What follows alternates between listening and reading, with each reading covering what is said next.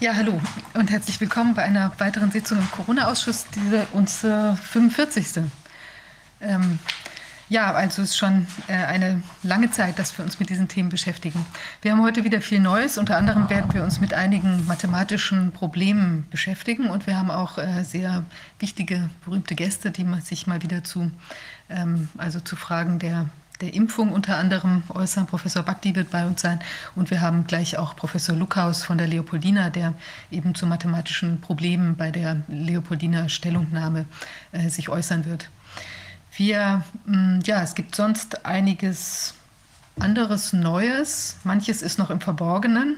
Ich denke, Rainer wird jetzt gleich äh, noch ein bisschen was erzählen. Ich wollte kurz unsere beiden Mitstreiter entschuldigen. Die sind heute auf einem Gerichtstermin, können nicht da sein.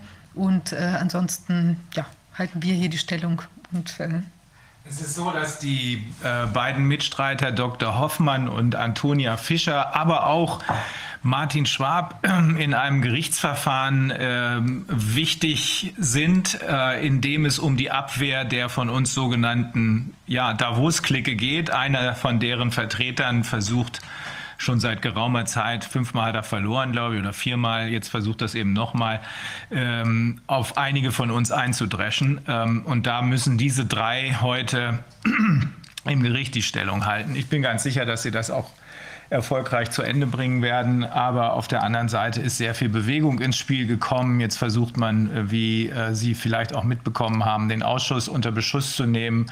Äh, erst mit medialen Angriffen. Da braut sich wahrscheinlich irgendeine Geschichte zusammen, die allerdings wohl in deren Blase bleiben wird. Ähm, können wir aber mit umgehen. Was wir aber auch noch dringend ergänzen müssen, bevor wir jetzt einsteigen, ist äh, die Hinweise, die wir in dem Interview mit ähm, Herrn Prestin ähm, bekommen haben. Ähm, es ist wichtig, darauf hinzuweisen, dass die Ideen hervorragend sind, dass sie auch funktionieren, aber man sollte, wenn man mit diesem 1666 BGB war das, mit dem, äh, wenn man damit ins Familiengericht geht und äh, sagt, Achtung, ich habe hier Hinweise darauf, dass das Wohl des Kindes gefährdet ist, du müsstest jetzt eigentlich sogar von Amts wegen einschreiten, man sollte das niemals ohne anwaltliche Begleitung machen, weil wir festgestellt haben, es ist uns berichtet worden, dass manche Gerichte, wir wissen ja, dass nicht nur die Politik ähm, äh, sich unter Kontrolle oder in weiten Teilen unter Kontrolle dieser von uns sogenannten Davos-Clique befindet, sondern auch leider Teile der, Teile der Medien sowieso, aber auch Teile der Justiz.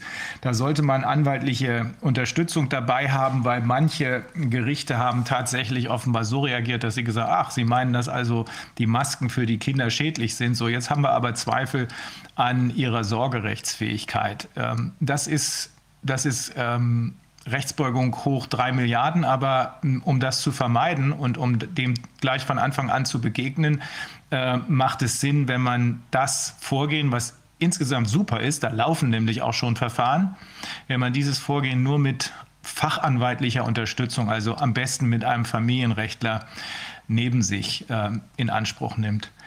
Ich möchte dazu auch noch ganz kurz was sagen. Es ist ja eben wirklich, weil wir im Moment einfach bei vielen Gerichten auch nicht einschätzen können, wie die ähm, Aktivitäten sind, sozusagen unter diesem neuen Rechtsparadigma oder was wir hier haben, ja, ist das eben wirklich eine, also muss man bei den ganzen Sachen, die man so äh, sich klassischerweise vorstellt und die, ich bin davon überzeugt, auch letztlich obsiegen werden, aber ähm, da gibt es eben jetzt noch eine gewisse Grauzone, bis das vielleicht jetzt zwei, dreimal vernünftig durchentschieden ist. Und da sollte man nicht selber in die Gefahr gehen. Also das ist total klar, weil das dann einfach ähm, natürlich nach hinten losgehen kann, theoretisch, oder zumindest einfach extrem viel Stress machen kann. Ja. ja. Und auch vielleicht, wir hatten jetzt von einem Vorgang gehört, wo dann ein Richter eben sich quasi in, muss man fast schon sagen, Rache, ähm, dann plötzlich einen sehr hohen Streitwert angesetzt hat, sodass dann hohe Gerichtskosten auf die, in dem Fall jetzt alleinerziehende Mutter, irgendwie zu zu, zugekommen sind oder jetzt zuzukommen drohen. Also das wird man sicher abwehren können.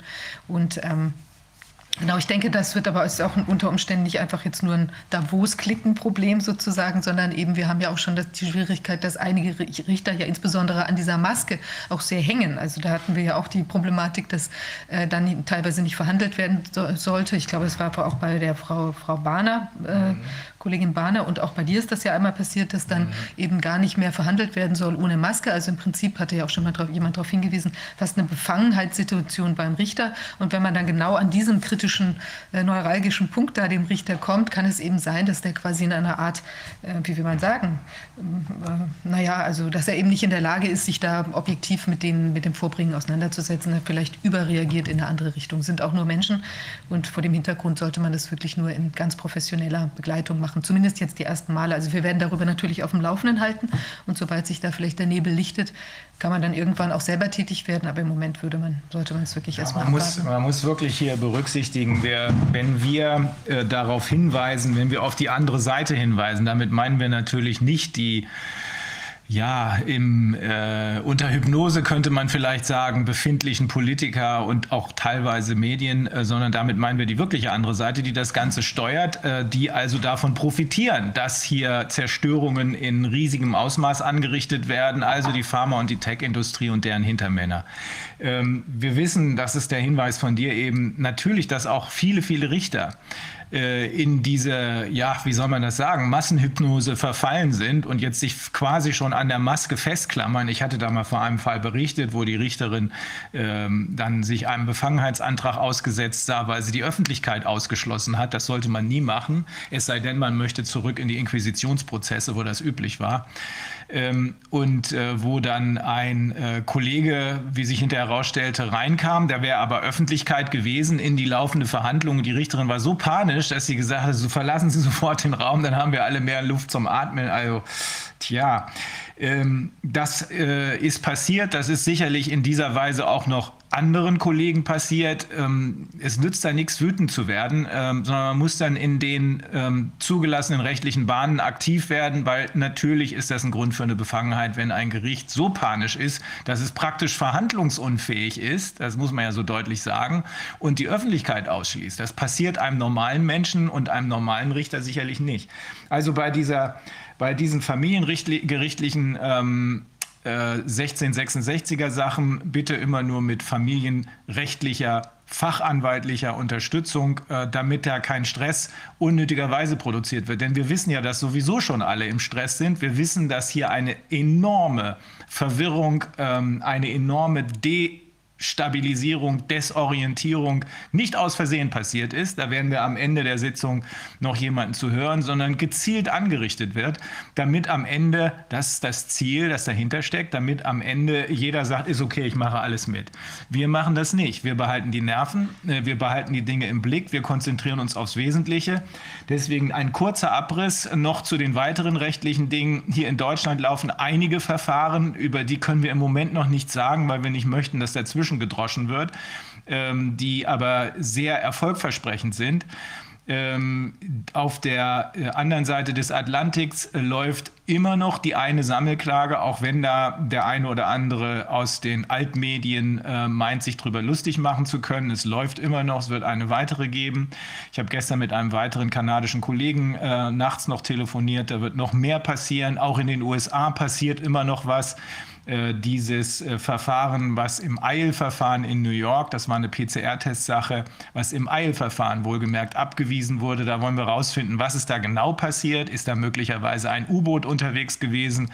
Äh, klären wir alles ab. Wir haben aber noch viele, viele weitere Möglichkeiten, die wir auch nutzen werden. Ähm, eine weitere Gruppe von Anwälten, mit denen ich sehr gerne zusammenarbeite. Das sind Leute, die genau wie ich schon immer sich mit der Macht der Konzerne befasst haben und da äußerst erfolgreich gewesen sind. Mit denen wird auch was laufen. Wir gucken mal, dass wir nächste Woche äh, vielleicht eine ausführlichere Besprechung zu diesen äh, Class-Action-Zusammenhängen und zu den äh, großen, großen Verfahren, die in den USA jetzt anhängig gemacht werden, ähm, haben können. Äh, wir haben das Problem, dass wir, glaube ich, am Freitag ähm, äh, etwas anders auftreten müssen, weil wir nur mit einer eingeschränkten technischen Unterstützung rechnen können. Aber wir werden äh, in der, zu der gewohnten Zeit da sein und werden in der, zu der gewohnten Zeit wieder interessante Sachen berichten können. Ich möchte noch kurz was aus Polen vermelden. Also da ist eine, eine Sammelklage eingereicht worden. Und das ist also, wie will man sagen, Sammelklage. Also es ist, glaube ich, so eine ähnliche Organisation wie diese, wie die DEHOGA, also die Gaststätten äh, vertritt. Die hat eine ähm, Klage eingereicht und zwar in Höhe von einer Milliarde hm. Euro ist dort anhängig gemacht worden. Und das ist auf jeden Fall sehr, also man sieht, es ist an anderen Stellen äh, regt sich auch Widerstand. Ja, und ich finde das auch insofern sehr positiv, als dass ja jetzt im Prinzip eine, eine Über übergeordnete, eine Dachorganisation ist, die eben für ihre ganzen Mitglieder diesen Schritt geht oder für viele der mhm. Mitglieder.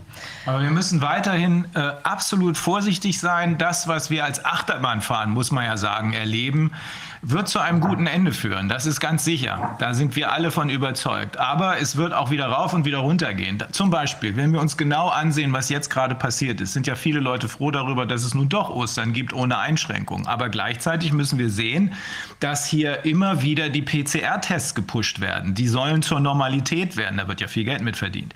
Die PCR-Tests müssen trotzdem gemacht werden. Man soll dann jetzt froh darüber sein dürfen, dass man überhaupt in irgendwelche Geschäfte gehen darf. In manchen Gegenden darf man das nur noch nach einem negativen PCR-Test.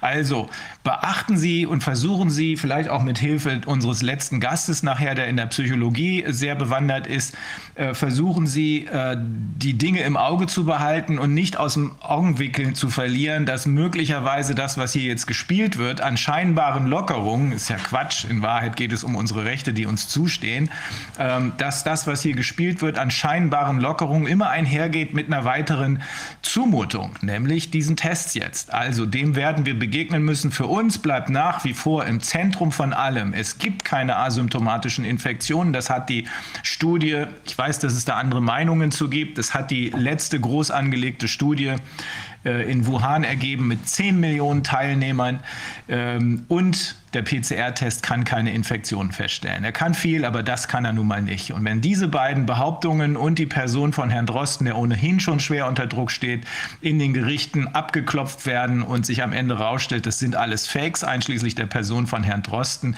dann bricht das Kartenhaus zusammen. Und dann wird die Frage danach, was wird hier eigentlich wirklich gespielt, natürlich erst recht laut und deutlich gehört werden können.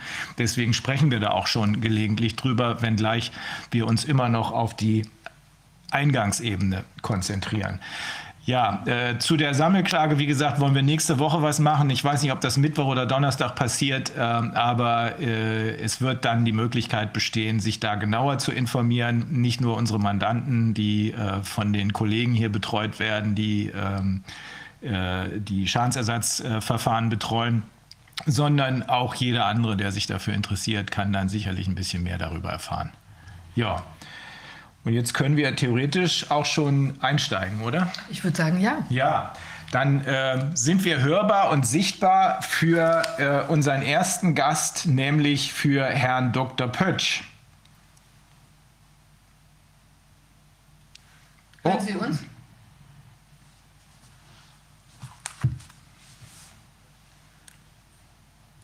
Ich glaube, wir haben hier ein Problem. Er muss ein Mikrofon anschalten, bitte. Ah, so. Herr Dr. Pötsch, Sie müssten Ihr äh, Mikrofon einschalten, damit wir Sie hören und sehen können. Verstehen Sie mich? Ah, perfekt. Wir können Sie sehen und wir können Sie hören. Sehr gut. Nochmals guten Morgen. Ja, guten Morgen. Für die Einladung. Ja, wir sind froh, dass Sie da sind. Wir, wir, freuen uns immer, wenn wir von Menschen klare Worte hören können, die nicht rumdrucksen müssen. Und ich habe äh, Beiträge von Ihnen gesehen, wo ich klare Worte gesehen habe. Können Sie ähm, können Sie uns kurz was zu Ihrer Person sagen? Ich kann es auch machen, aber es ist immer schöner, wenn es derjenige selbst macht. Tja, ich bin Facharzt für Allgemeinmedizin in einer sehr großen Praxis mit zwei Ärzten. Das, der zweite Arztsitz gehört zu meiner Praxis. Und ich habe mich auch mein ganzes berufliches Leben über berufspolitisch engagiert. Ich war 15 Jahre Vorsitzender der Kassenärztlichen Vereinigung Oberbayern und innerhalb dieser Zeit vier Jahre Mitglied des Vorstands der Kassenärztlichen Bundesvereinigung. Ich bin Delegierter zur Bayerischen Landesärztekammer, ich glaube seit über 25 Jahren und fast jedes Jahr auch beim Deutschen Ärztetag. Das ist ja immer nur eine ein Event, eine Sitzung pro Jahr. Ich bin ehrenamtlicher Richter am Sozialgericht München. Ja, und äh, interessiere mich vehement für das Trauerspiel, was hier seit anderthalb Jahren abgeht. Ja. Und da ich ein Freund der deutlichen Aussprache bin, habe ich auch verschiedene Publikationen geschrieben und freue mich, dass ich auch hier Ihnen ein bisschen etwas berichten kann. Gerne. Eine der spannendsten Wochen im, in diesem Jahr, das war die Woche vom 15. März an. Da hat der bayerische Ministerpräsident Markus Söder um die Mittagszeit vorgeschlagen, durch die gesamte Regierung mit AstraZeneca vorab zu beimpfen. Und einige Stunden später, so um 15.30 Uhr, hat das Paul-Ehrlich-Institut bekannt gegeben, dass AstraZeneca vom Markt genommen wird. Das war am Montag. Dienstag, Mittwoch, also in 48 Stunden, fand eine, das ist jetzt Ironie, Langzeituntersuchung bei der EMA statt, mit dem Ergebnis, man könne die Kausalzusammenhänge zwischen AstraZeneca und der abgelaufenen schweren Sinusthrombosen im Gehirn, inklusive der Todesfälle, nicht beweisen. Und als Lösung hat man sich dann eine Änderung des Beipackzettels überlegt. Diese Woche war aber noch nicht ganz zu Ende, denn am Donnerstag, wieder um die Mittagszeit, hat sich Herr Ministerpräsident Söder berufen gefühlt, zu sagen, wenn das jetzt nicht zugelassen wird, dann müssten wir auf eigene Verantwortung impfen. Das war also noch bevor die EMA den Beschluss vom Donnerstag bekannt gegeben hat. Wir müssten dann auf eigene Verantwortung impfen und dabei müssen natürlich die Hausärzte helfen.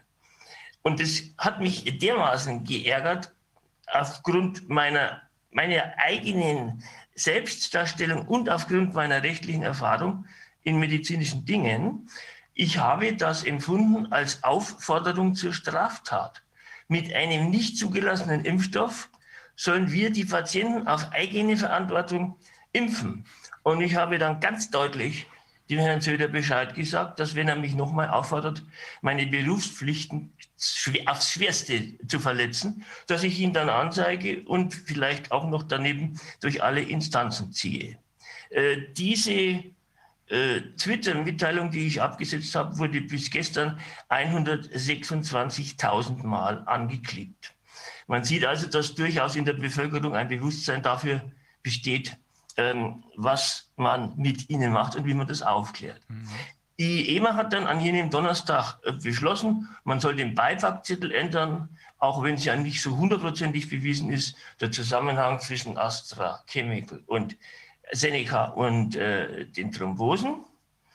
Und das Erstaunliche war aber dann, dass am Freitag, einen Tag später, der Wissenschaftler in Greifswald an der Universität, dessen Name mir jetzt momentan nicht geläufig ist, definitiv festgestellt hat, dass ein kausaler Zusammenhang zwischen AstraZeneca-Impfstoff und der Neigung zur Thrombosenbildung besteht. Was hat sich also nun in dieser Woche geändert? Es war ganz klar, dass wir einen Ministerpräsidenten haben, der dem Arzt auch noch zumutet, sich gegen das Gesetz zu stellen, der indirekt zur rechtswidrigen Handlung aufruft. Wir haben festgestellt, dass die EMA nicht ursächlich in 48 Stunden geprüft haben kann. Und wir haben festgestellt, dass außerhalb der EMA der Beweis geführt ist für die thromboembolischen Komplikationen. Das bestätigt in vollem Umfang das Schreiben von Herrn Professor Dr. Bhakti an die EU und an die EMA, wo er nach, in drei Kernfragen nachfragt, ob es ausgeschlossen ist, anhand von Tierversuchen, dass dieser genetische Impfstoff, in dem Fall die mRNA, die Messenger-mRNA, in die Blutbahn gelangt. Und er hat ja, Sie werden diesen Brief sicherlich sehr gut kennen, er hat ja gesagt, wenn er in sieben Tagen nichts hört, wird er das öffentlich machen. Das ist auch geschehen. Eine Reaktion von äh, der Frau von der Leyen und auch von der EMA hat es diesbezüglich nicht gegeben. Nun stehen wir als Ärzte vor dem Problem der Aufklärung unserer Patienten. Die Einwilligung eines Patienten in eine ärztliche Maßnahme ist nur dann rechtskräftig, wenn zuvor eine umfangreiche Aufklärung über die Risiken stattgefunden hat. Was wir nun definitiv nicht genau wissen können, sind die Langzeitfolgen, weil ja die Impfstoffe innerhalb kürzester Zeit auf den Markt gepusht worden sind. Bisher war die kürzeste Zulassungszeit fünf Jahre und jetzt haben wir innerhalb von ein paar Monaten äh, einen sehr problematischen und nicht nur einen, mehrere problematische Impfstoffe auf den Markt bekommen. Frau Merkel hat schon mit Impfzentren angefangen, als überhaupt noch kein Impfstoff zugelassen war. Äh, diese EUA-Zulassung für den AstraZeneca, Emergency Use Authorization, ähm, da stellt sich auch eine Frage, wo war denn eigentlich die Emergency im Dezember? Und ist der Notfall nicht ständig rückläufig, wenn man sich die Entwicklung dieser Krankheit entgegen der vom Robert Koch Institut behaupteten Zahlen anschaut? Das heißt, ich muss zumindest meinen Patienten, auch in Kenntnis des Briefes von Herrn Professor Bhakti, davon unterrichten, dass mit Langzeitschäden zu rechnen ist, die man allerdings nicht genau kennt. Und genau dieses wollte man uns im Vorhinein schon äh, untersagen. Ich erinnere an Aussagen des Bundesgesundheitsministers und auch des Abwehrchefs, der damals noch ein anderer war als jetzt, man soll nicht zu kritisch über den Impfstoff sich den Patienten gegenüber äußern. Das ist auch eine unterschwellige Aufforderung zur Berufspflichtverletzung. Soweit vielleicht mal zum Eingang in dieses Thema. Wir haben, ähm, wir haben tatsächlich sehr konkrete Hinweise darauf, Herr Pötsch, dass ähm, tatsächlich jetzt die Studie läuft, am lebenden Objekt sozusagen, die eigentlich bei der Entwicklung von neuen Medikamenten und auch erst recht natürlich bei neuen Impfstoffen, und hier wissen wir ja, dass es sehr zweifelhaft ist, ob man das überhaupt zu Recht als Impfstoff bezeichnet, dass das jetzt gerade live am Menschen durchgeführt wird, denn wir haben äh, über unsere israelischen äh, Connections äh, Teile des Vertragswerkes äh, zwischen der israelischen Regierung und äh, BioNTech Pfizer bekommen. Und daraus können wir ersehen, dass die Informationen, die man üblicherweise während einer Studie sammelt, jetzt erst gesammelt werden. Insbesondere was die, äh, es gibt ja immer zwei Dinge, die bei, einem, ähm, bei, bei der äh, medizinischen Studie benötigt werden. Einmal ist das Zeug, was man da entwickelt, überhaupt wirksam? Und zweitens, was ist mit den Nebenwirkungen? Was mit den Gefahren. So, hier ist schon die äh, Frage äh, hoch umstritten, ob wir hier eine, eine, ein, ein wirksames Medikament haben mit diesen sogenannten Impfstoffen. Der eine sagt 95 Prozent, der andere sagt unter 1 Prozent. Aber erst recht ist völlig unbekannt, das, äh, was an Nebenwirkungen, was an Gefahren droht. Weil dazu braucht man eigentlich eine längerfristige Studie, die ist nicht durchgeführt worden. Tierversuche sind auch nicht durchgeführt worden. Also das, was jetzt läuft an Impfungen am lebenden Menschen, das wird man insbesondere unter Berücksichtigung des Vertragsinhalts, den wir da nicht vollständig, aber teilweise bekommen haben, als äh, Versuch am Menschen bezeichnen müssen. Eigentlich geht das nicht, denn Sie haben eben auf den Informed Consent hingewiesen. Das ist der, das wichtigste Resultat, das wichtigste Resultat der Nürnberger Prozesse gewesen. In, der, in dem Helsinki-Code und in den meisten Ländergesetzen äh, der Welt ist das dann irgendwann verankert worden, aber dort in den Nürnberger Prozessen, im Nürnberger Kodex ist am deutlichsten gesagt worden, keine Experimente am Menschen, jeder medizinische Eingriff bedarf einer Einwilligung und die Einwilligung ist nur dann wirksam, wie Sie gerade auch gesagt haben, wenn sie auf, einem, auf einer Aufklärung beruht, die auch wirklich alles beachtet.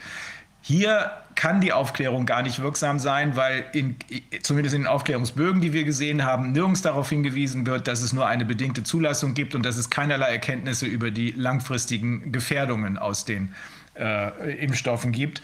Ähm, bei Ihnen in Bayern ist die Lage besonders dramatisch, weil Herr Söder offenbar äh, sich vollständig über alles, was den Rechtsstaat ausmacht, hinwegsetzt. Das macht damit zu tun haben, dass er nur ein erstes Staatsexamen hat, aber es macht auch damit zu tun haben, dass er Allmachtsfantasien entwickelt. Denn so, so zumindest äh, sieht das aus und so hören wir es auch von äh, Politikern, übrigens aus der eigenen Partei der CSU, aber auch aus der Partei der Freien Wähler, die äh, große, große Bedenken anmelden und sich fragen, wie lange das mit dem Mann noch gut geht. Haben Sie solche Bedenken auch gehört? Diese Bedenken sind mir sehr wohl bekannt und ich kenne auch Herrn Söder seit vielen Jahren Und ich hatte schon mal die Ehre, als er noch Finanzminister war, äh, über sein Gebaren nachzudenken. Damals gab es einen großen Laborskandal. Das war das Labor Schottdorf ja. in Augsburg. Herr Schottdorf lebt inzwischen nicht mehr. Da wurden rechtswidrige Rückerstattungen vorgenommen. Da wurden von nicht befugten Ärzten Privatrechnungen an Versicherte ausgestellt, die eigentlich der Laborarzt hätte ausstellen müssen. Es hat alles die Beihilfe brav erstattet. Die BaFin hat nicht reagiert und trotz zweier ausführlichster Briefe an Herrn Söder habe ich nicht ein einziges Mal eine Antwort äh, erhalten. Das heißt, das Gebaren ist nicht neu. Mhm. Ähm, und was Sie sagen über die Impfung in Israel, kann ich nur hundertprozentig unterstreichen. Für mich handelt es sich da um den wohl größten Menschenversuch in der Medizingeschichte und um einen schweren Verstoß gegen den Nürnberger Kodex, wo eindeutig aus der Erfahrung über die unrühmliche Geschichte der Mediziner in den KZs im Dritten Reich ein Schluss gezogen worden ist, dass es völlig unzulässig ist, nicht oder nicht ausreichend getestete Impfstoffe am Menschen anzuwenden. Und zu den Nebenwirkungen, die bisher so bekannt sind und eben nicht in dem Aufklärungsbogen vom RKI erwähnt sind, stehen äh, neben den bekannten Todesfällen auch anaphylaktische Schocks, Taubheit, äh, Ohrgeräusche, Gesichtslähmung, Haarausfall, falsch positive AIDS-Tests, Fehlgeburten und eine ganz gefährliche Nebenwirkung ADE, Antibody Dependent Enhancement. Das heißt, wenn ein Patient, besonders wenn es ein älterer ist, einmal geimpft ist und mit dem Virus danach auf andere Weise in Berührung kommt, dann verläuft die Erkrankung dreimal so schwer, wie wenn er nicht geimpft wäre. Es gibt auch ein Guillain-Barré-Syndrom, das ist eine umfangreiche Nervenlähmung, die auftreten kann. Und die neueste Studie, die äh, ironischerweise vom Paul-Ehrlich-Institut veröffentlicht worden ist, vor ein bis zwei Wochen, die hat festgestellt, dass die Spikes, das Protein dieser Stacheln, dieser, die auf dem äh, Covid-Virus sitzen, dass diese Spikes in der Lage sind, Körperzellen zu verschmelzen und dass sich Klumpen bilden können mit bis zu 100 Zellkernen. Das ist in Kenntnis des äh, Paul-Ehrlich-Instituts publiziert. Dass man aber mal den einfachen Gedankengang geht, hallo, diese Spikes entstehen ja durch meinen Impfstoff, dann, und dass das dann eine Impfstoffnebenwirkung ist.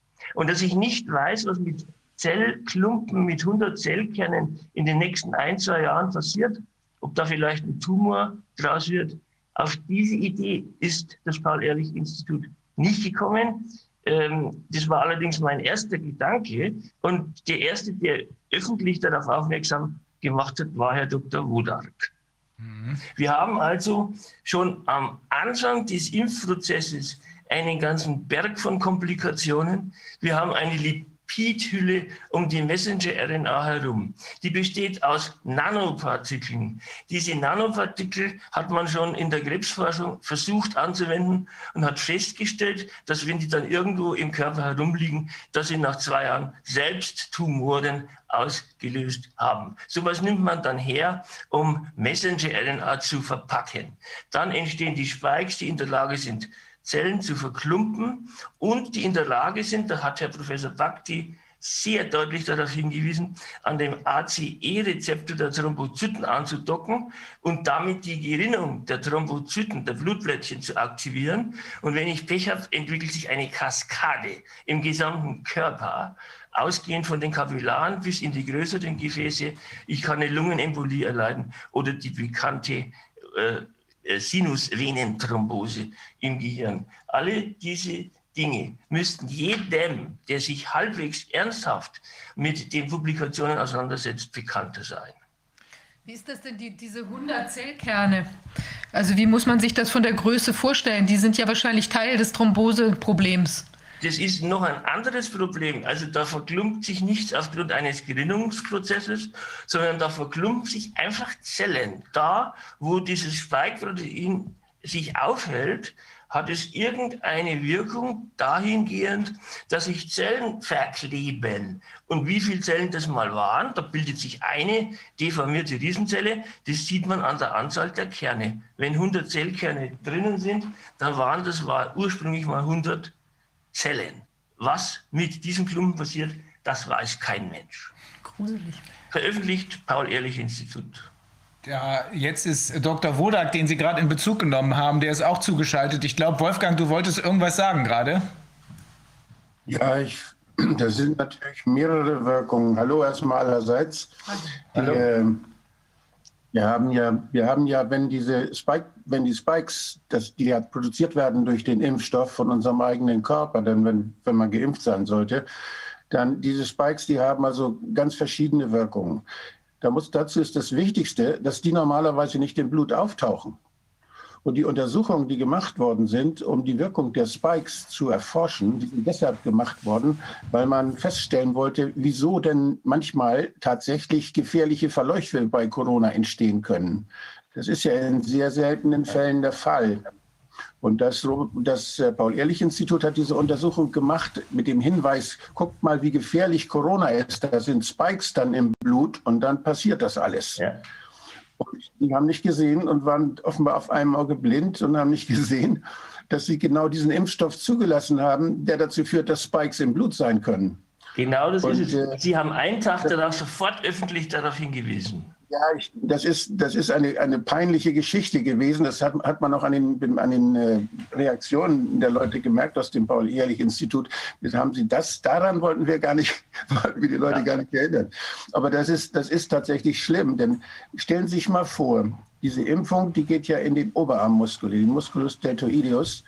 Und da wird also intramuskulär gespritzt. Man spritzt deshalb in den Muskel, weil Muskeln sehr gut durchblutet sind. Man kann auch in das äh, Unterhautfettgewebe spritzen, da ist aber nicht so viel, ist die Durchblutung nicht so gut. Und da ist also die Verteilung im Körper dann nicht so gut. Und im Muskel ist die Verteilung den, im Körper schneller und besser deshalb, weil da mehr Blut ist. Wenn man aber in den Muskel spritzt, mit einer, mit einer dünnen Nadel dann jetzt, dann kann es sehr gut sein, dass man auch eine Vene erwischt, dass man also in die, direkt in die Blutbahn spritzt. Das sieht man nicht. Das, deshalb wird man, das Gelege Art ist, wenn intramuskulär gespritzt wird, muss man erstmal aspirieren. Das heißt, man muss erstmal Blut mal gucken, anziehen, ob da Blut kommt, ob man nicht mit der Nadel spitzt in einer Vene ist. Das wird nie gemacht.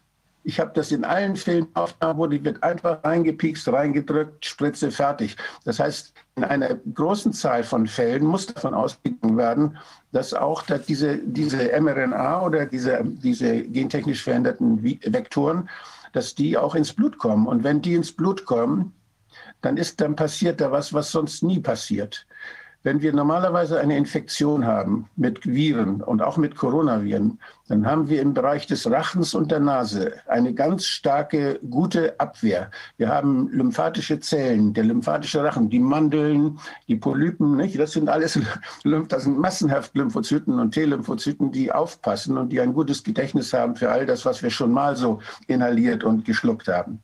Und wenn wir wenn die Coronaviren dann kommen, dann gibt es eine Kreuzimmunität und die werden abgewehrt. Die kommen also gar nicht ins Blut. Deshalb sind über 95 Prozent der, der Infektionen mit Coronaviren, da, da entstehen gar keine Antikörper im Blut, weil das wird alles hier oben schon gemanagt und abgewehrt.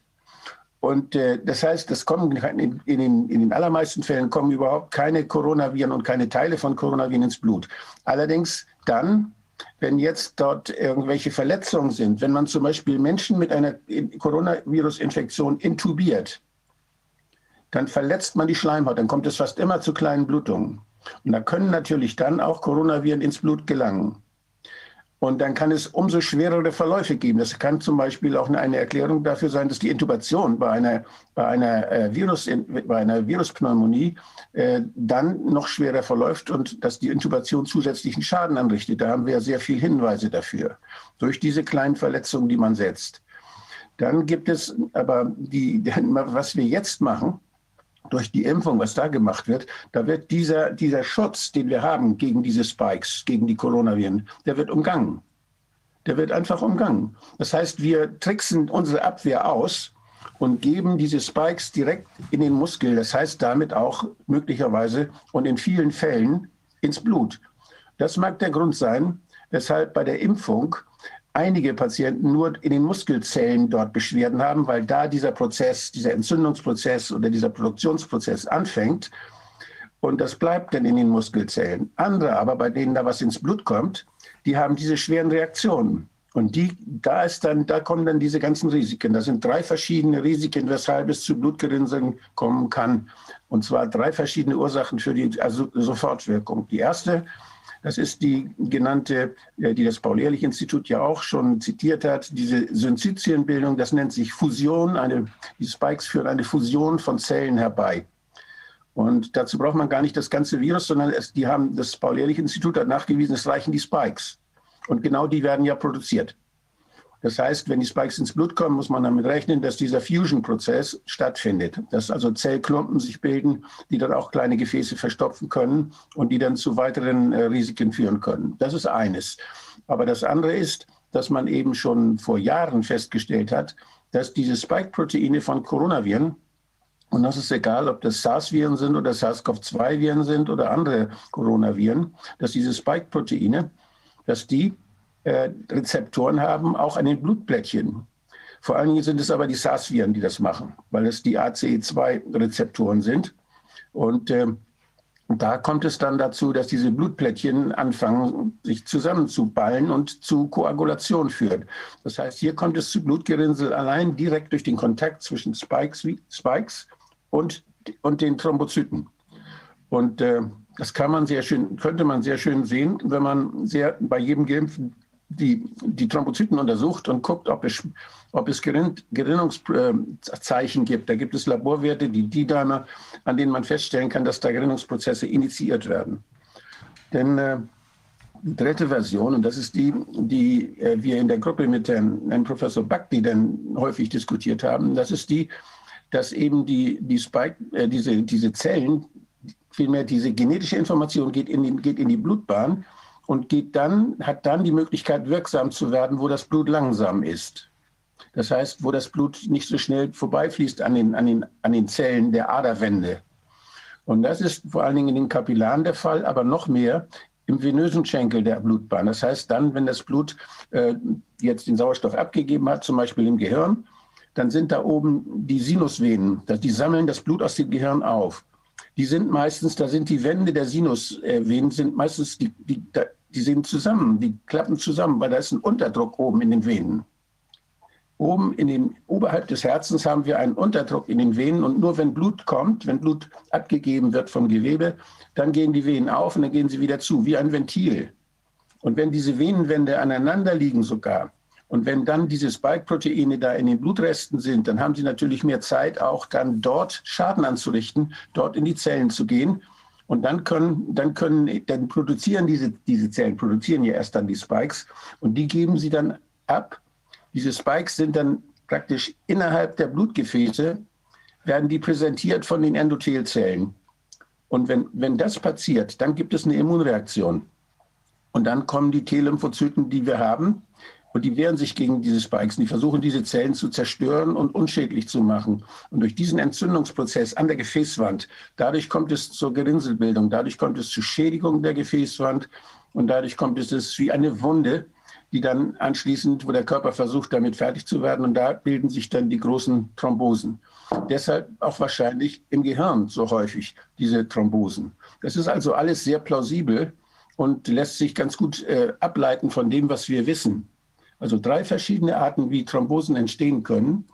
Die wichtigste ist wahrscheinlich die letzte, dass an den, an den Endothelwellen Entzündungsprozesse durch die Spikes, die dann präsentiert werden, hervorgerufen werden. Dass unser Körper, der ja Abwehr, der ja ein Immungedächtnis hat, der, der Coronaviren kennt und der eine Kreuzimmunität hat, der weiß, dass Coronaviren Spikes haben, egal ob es diese neuen sind oder ob es alte sind.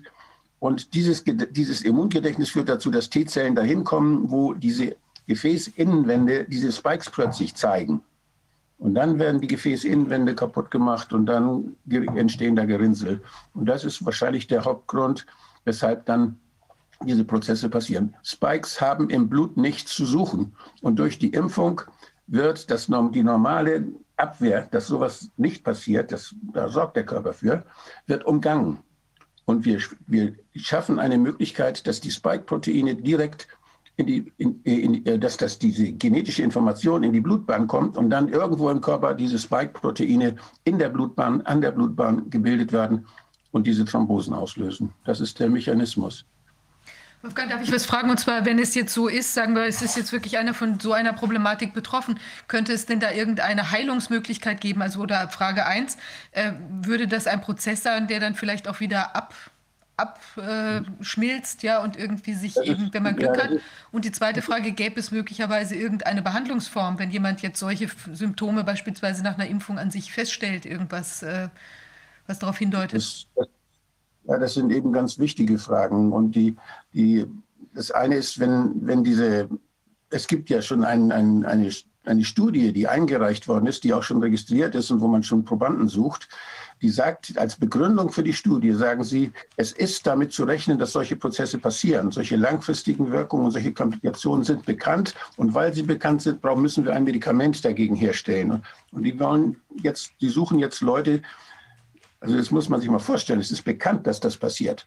Und es sind Wissenschaftler, die jetzt ist eine Studie, die in, in, in, bei Kairo an der Universität jetzt anlaufen soll, wo sie denn, wo sie denn ein Medikament ausprobieren, was die, diese, diese schweren Folgeerscheinungen dann möglicherweise ein, abmindern könnte und, und verhindern könnte.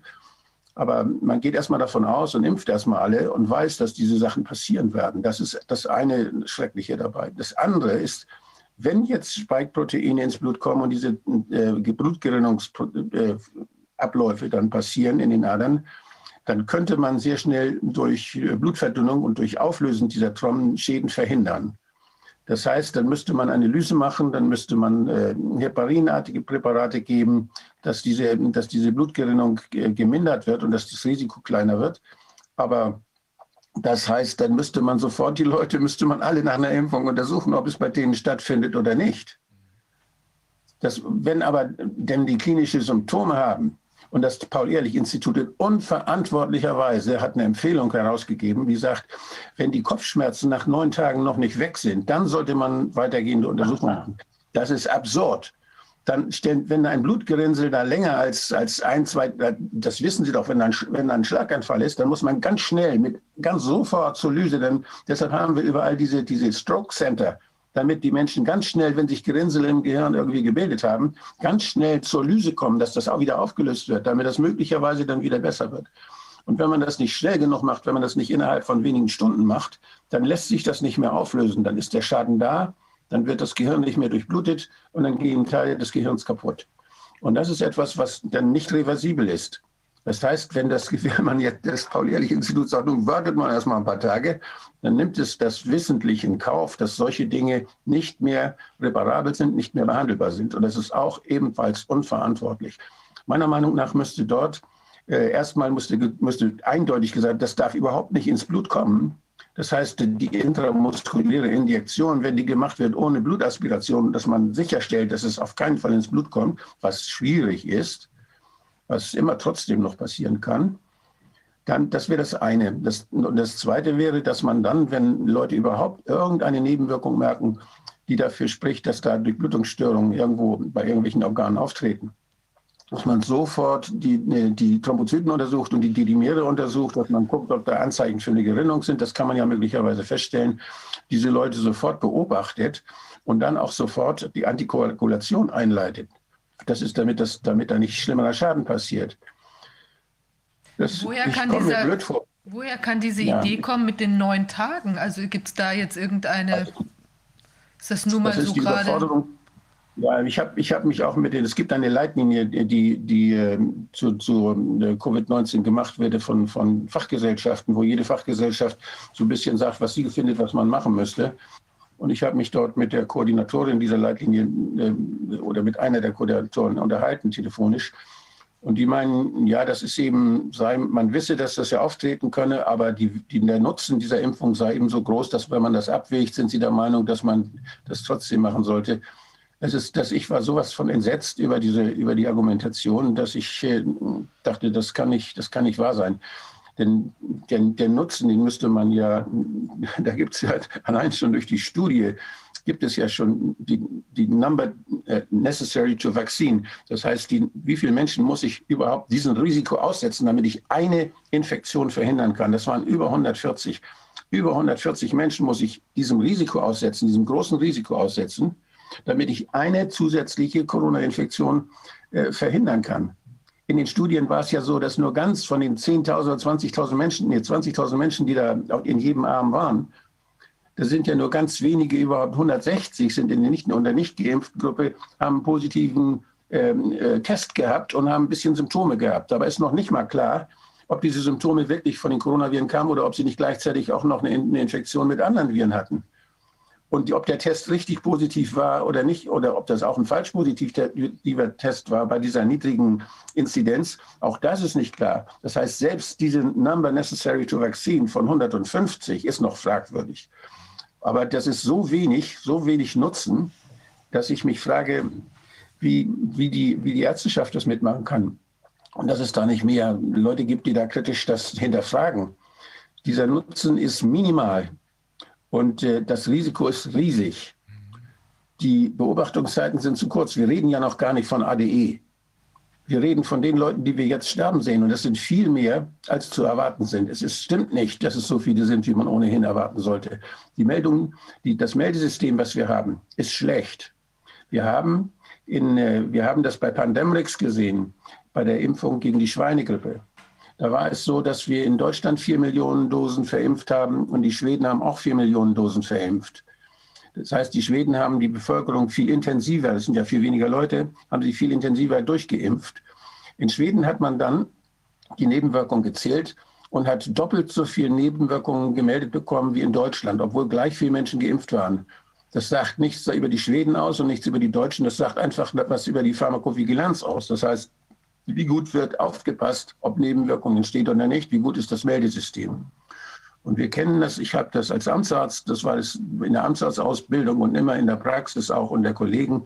Wir wissen, dass für einen gemeldeten Fall mindestens zehn äh, in der Dunkelziffer sind. Das heißt, es sind zehn Fälle für einen gemeldeten Fall, die man dann nicht gemeldet bekommt. Und das ist, ist anzunehmen, dass das hier nicht anders ist. Denn die Leute, die, die werden auch zum Teil dann als, wir haben das ja gehört, dass die dann als, äh, die haben dann irgendwelche anderen Gründe für Kopfschmerzen, äh, wird Migräne dann als Diagnose reingeschrieben oder sowas und werden sie wieder nach Hause geschickt und hinterher treten dann schwerere Komplikationen auf. Da wird also auch die Diagnose der Sinusvenenthrombose, die ist ja, ja, die ist eigentlich leicht zu stellen, aber da wird nicht dran gedacht, weil es so eine seltene Erscheinung ist normalerweise. Und das ist ein großes, ist ein großes Problem. Da werden wahrscheinlich viele Menschen Schaden nehmen, der nicht wieder gut zu machen ist, der nicht wieder zu reparieren ist medizinisch. Herr Dr. Pötsch, wenn Sie das hören, ähm, wir haben das schon von vielen Menschen gehört, was äh, Dr. Wodak hier äh, sehr gut verstehbar formuliert. Äh, wie kann das sein, haben Sie eine Erklärung dafür? Wie kann das sein, dass hier im Zusammenhang mit Corona gänzlich anders vorgegangen wird, als es sonst der Fall gewesen ist? Wie kann es sein, dass man die uns äh, immer über Whistleblower übermittelten, aber auch in den, in den unabhängigen Medien kann man es ja im Netz auch sehen, dass diese ganzen Nebenwirkungen, teilweise tödliche Nebenwirkungen, bis zu 20 Prozent der Alten, äh, die wir in den Heimen äh, sehen, sind nach Impfung verstorben, was natürlich nicht ohne weiteres eine Kausalität indiziert, aber immerhin eine sehr schlimme Korrelation zeigt. Wie kann das sein, dass die, dass das, zum Beispiel das Paul-Ehrlich-Institut, was das ja eigentlich dann warnend ähm, begleiten müsste und Maßnahmen einleiten müsste, dass da gar nichts passiert? Was meinen Sie, woran liegt das? Ich habe von Herrn Wodak sehr gerne gehört, äh, als er gefragt hat, wieso machen die Ärzte sowas mit? Mhm. Ich möchte das ein bisschen noch weiter fassen. Wieso machen auch die Körperschaften ja. der Ärzte das mit? Mhm. Das heißt, die Landesärztekammern, die Bundesärztekammer. Die Bundesärztekammer ist ja keine Körperschaft des öffentlichen Rechts, das ist nur eine Arbeitsgemeinschaft. Aber die Landesärztekammern sind öffentlich-rechtliche Körperschaften. Und ich kann mich erinnern, dass der jetzt nicht mehr im Amt befindliche Präsident der Landesärztekammer Berlin, Herr Jonitz, am Ende des vergangenen Jahres öffentlich dazu aufgerufen hat, Ärzte bei der Kammer zu melden, die sich negativ über den Impfstoff äußern. Da sieht man auch mal die innere Einstellung dieser Leute und die mangelhafte Bereitschaft, sich kritisch mit irgendwelchen Vorgaben aus den fachfremden Ministerien, sage ich mal, ähm, auseinanderzusetzen. Äh, die Bayerische Landesärztekammer, da gab es einen Beschluss, im Herbst 2020 äh, hinsichtlich PCR-Tests und zwar eindeutig formuliert, dass man mal aufhören soll, ständig Gesunde zu testen und dass den PCR-Tests auch entsprechende Symptome oder Diagnosen zugeordnet werden. Was ist passiert? Es ist nichts geschehen. Es ist äh, nur eine Mitteilung gekommen an alle bayerischen Ärzte. Sie sollen die Chance wahrnehmen, diese einmalige Chance, sich an den Impfungen zu beteiligen. Ich habe nicht einen einzigen Satz der Kritik oder der Vorsichtsmaßnahme oder der erforderlichen Aufklärung vernommen. Es ist unvorstellbar äh, und ich kann das nicht an einzelnen Personen festmachen, das scheint ein Symptom zu sein. Vielleicht ist die Ärzteschaft auch von der Ausbildung in der Klinik her schon so autoritär erzogen worden, dass sie es nicht wagt, dann einem Herrn Söder oder wem auch immer klar und deutlich im Interesse der von Ihnen vertretenen Ärzteschaft entgegenzutreten, sondern noch die Leute zu bedrohen. In Österreich geht es so weit, dass Approbationen entzogen werden wegen zu kritischer Haltung. Das ist absolut rätselhaft, äh, weil als Jurist wissen wir ja, dass wenn keine vernünftige Aufklärung erfolgt, die ähm, Einwilligung eben unwirksam ist. Sie haben jetzt auch darauf hingewiesen, ähm, das ist eigentlich ein so klarer Grundsatz, dass wir uns hier langsam fragen, gibt es vielleicht eine Agenda die dahinter steht, dass das, was normalerweise gemacht wird, wenn man also solche schwerwiegenden Nebenwirkungen mitbekommt, dann wird reagiert, dann wird jede Studie wird ja sofort abgebrochen, wenn sowas im Rahmen einer Studie passiert. Jetzt ist diese Studie gar nicht durchgeführt worden, sondern jetzt wird sie am lebenden Objekt durchgeführt. Kann das also sein, dass die äh, Ärzteschaft und die eben von Ihnen angesprochenen äh, Körperschaften der Ärzte, dass die äh, äh gezielt oder vielleicht aus Überzeugung, dass das so dringend benötigt wird, dass man solche Nebenwirkungen in Kauf nehmen muss, dass sie deshalb diese Nebenwirkungen verschweigen oder verharmlosen? Oder, oder was steckt dahinter? Ich denke, da stecken zwei Sachen dahinter. Das eine ist, dass manche Funktionäre in dieser Position keine Ahnung haben von dem, was jetzt der Herr Wodak so, Wodak so wunderbar dargestellt hat. Das andere ist eine Frage äh, des Selbstverständnisses mancher Kammerpräsidenten. Und wenn ich die neueste Pressemitteilung der Bundesärztekammer kurz zitieren darf, das war der Dr. Reinhardt, der hat sinngemäß gefordert, dass wir diskutieren sollen, ob eine stärkere Nutzung digitaler Bewegungsdaten zur Kontaktnachverfolgung in Kauf zu nehmen ist. Und das hat er begründet. Zwar hat er hingewiesen auf den Schutz persönlicher Daten, hat es aber dann abgeschwächt und gesagt, die Einschränkung der Grundrechte, die besteht ja jetzt seit Monaten. Und dann kann man jetzt vielleicht auf diesen Datenschutz bezüglich der Nachverfolgung, Kontaktnachverfolgung, digitale Bewegungsdaten auch noch in Kauf nehmen. Das heißt, da geht es nicht nur um Unkenntnis gegenüber medizinischer Sachverhalte, da geht es auch um eine innere Einstellung. Er hat ja vor einem Jahr sogar vorgeschlagen, um die äh, Gesundheitsämter zu entlasten, Patienten, die sich in Quarantäne befinden, von der Polizei überwachen zu lassen. Das ist meine Standesvertretung, der ich selbst angehöre. Das ist extrem beängstigend. Ich hatte das in dieser Klarheit bisher nicht gehört. Das ist eine absolut rechtsfeindliche, demokratiefeindliche Haltung und die stimmt in etwa mit dem überein äh, oder ist so logisch wie die äh, Behauptung, äh, wenn der Betrüger nur den Betrug groß genug anrichtet, dann steht er plötzlich über dem Gesetz. Also man kann sich doch nicht als Mediziner hinstellen und sagen oder als auch als ganz normaler Mensch hinstellen und sagen, jetzt haben wir sowieso schon alle Rechte zerstört, da kommt es darauf, dass wir noch mehr Rechte zerstören, auch nicht mehr an. Aber das ist doch die Haltung, die dahinter steckt. So ist es. Schriftlich nachgewiesen. Mann. Gibt, gibt es ein weiteres, man kann Leute auch überzeugen mit Geld. Ja, das ist und, wichtig, äh, Wolfgang. Wir, ja. haben, wir haben hier eine systemische Korruption. Wir haben die, die Ärzteschaft, die da mitmacht, die Krankenhäuser, die da mitmachen, die haben da einen großen finanziellen Nutzen davon. Ja. Denn sie sehen, wie der Test honoriert wird überall. Was das da, da wird ja nicht nur Geld damit verdient bei denen, die den Test verkaufen, sondern auch bei, die, bei denjenigen, die den Test machen. Nicht nur die Labore, sondern auch die Ärzte, die die Abstriche machen, kriegen dafür sehr viel Geld. Das ist ein ganz kleiner Eingriff, der innerhalb von wenigen, ja nicht, da braucht man nicht mal eine Minute dafür, Und da gibt es 15 Euro dafür, wenn ich das richtig weiß.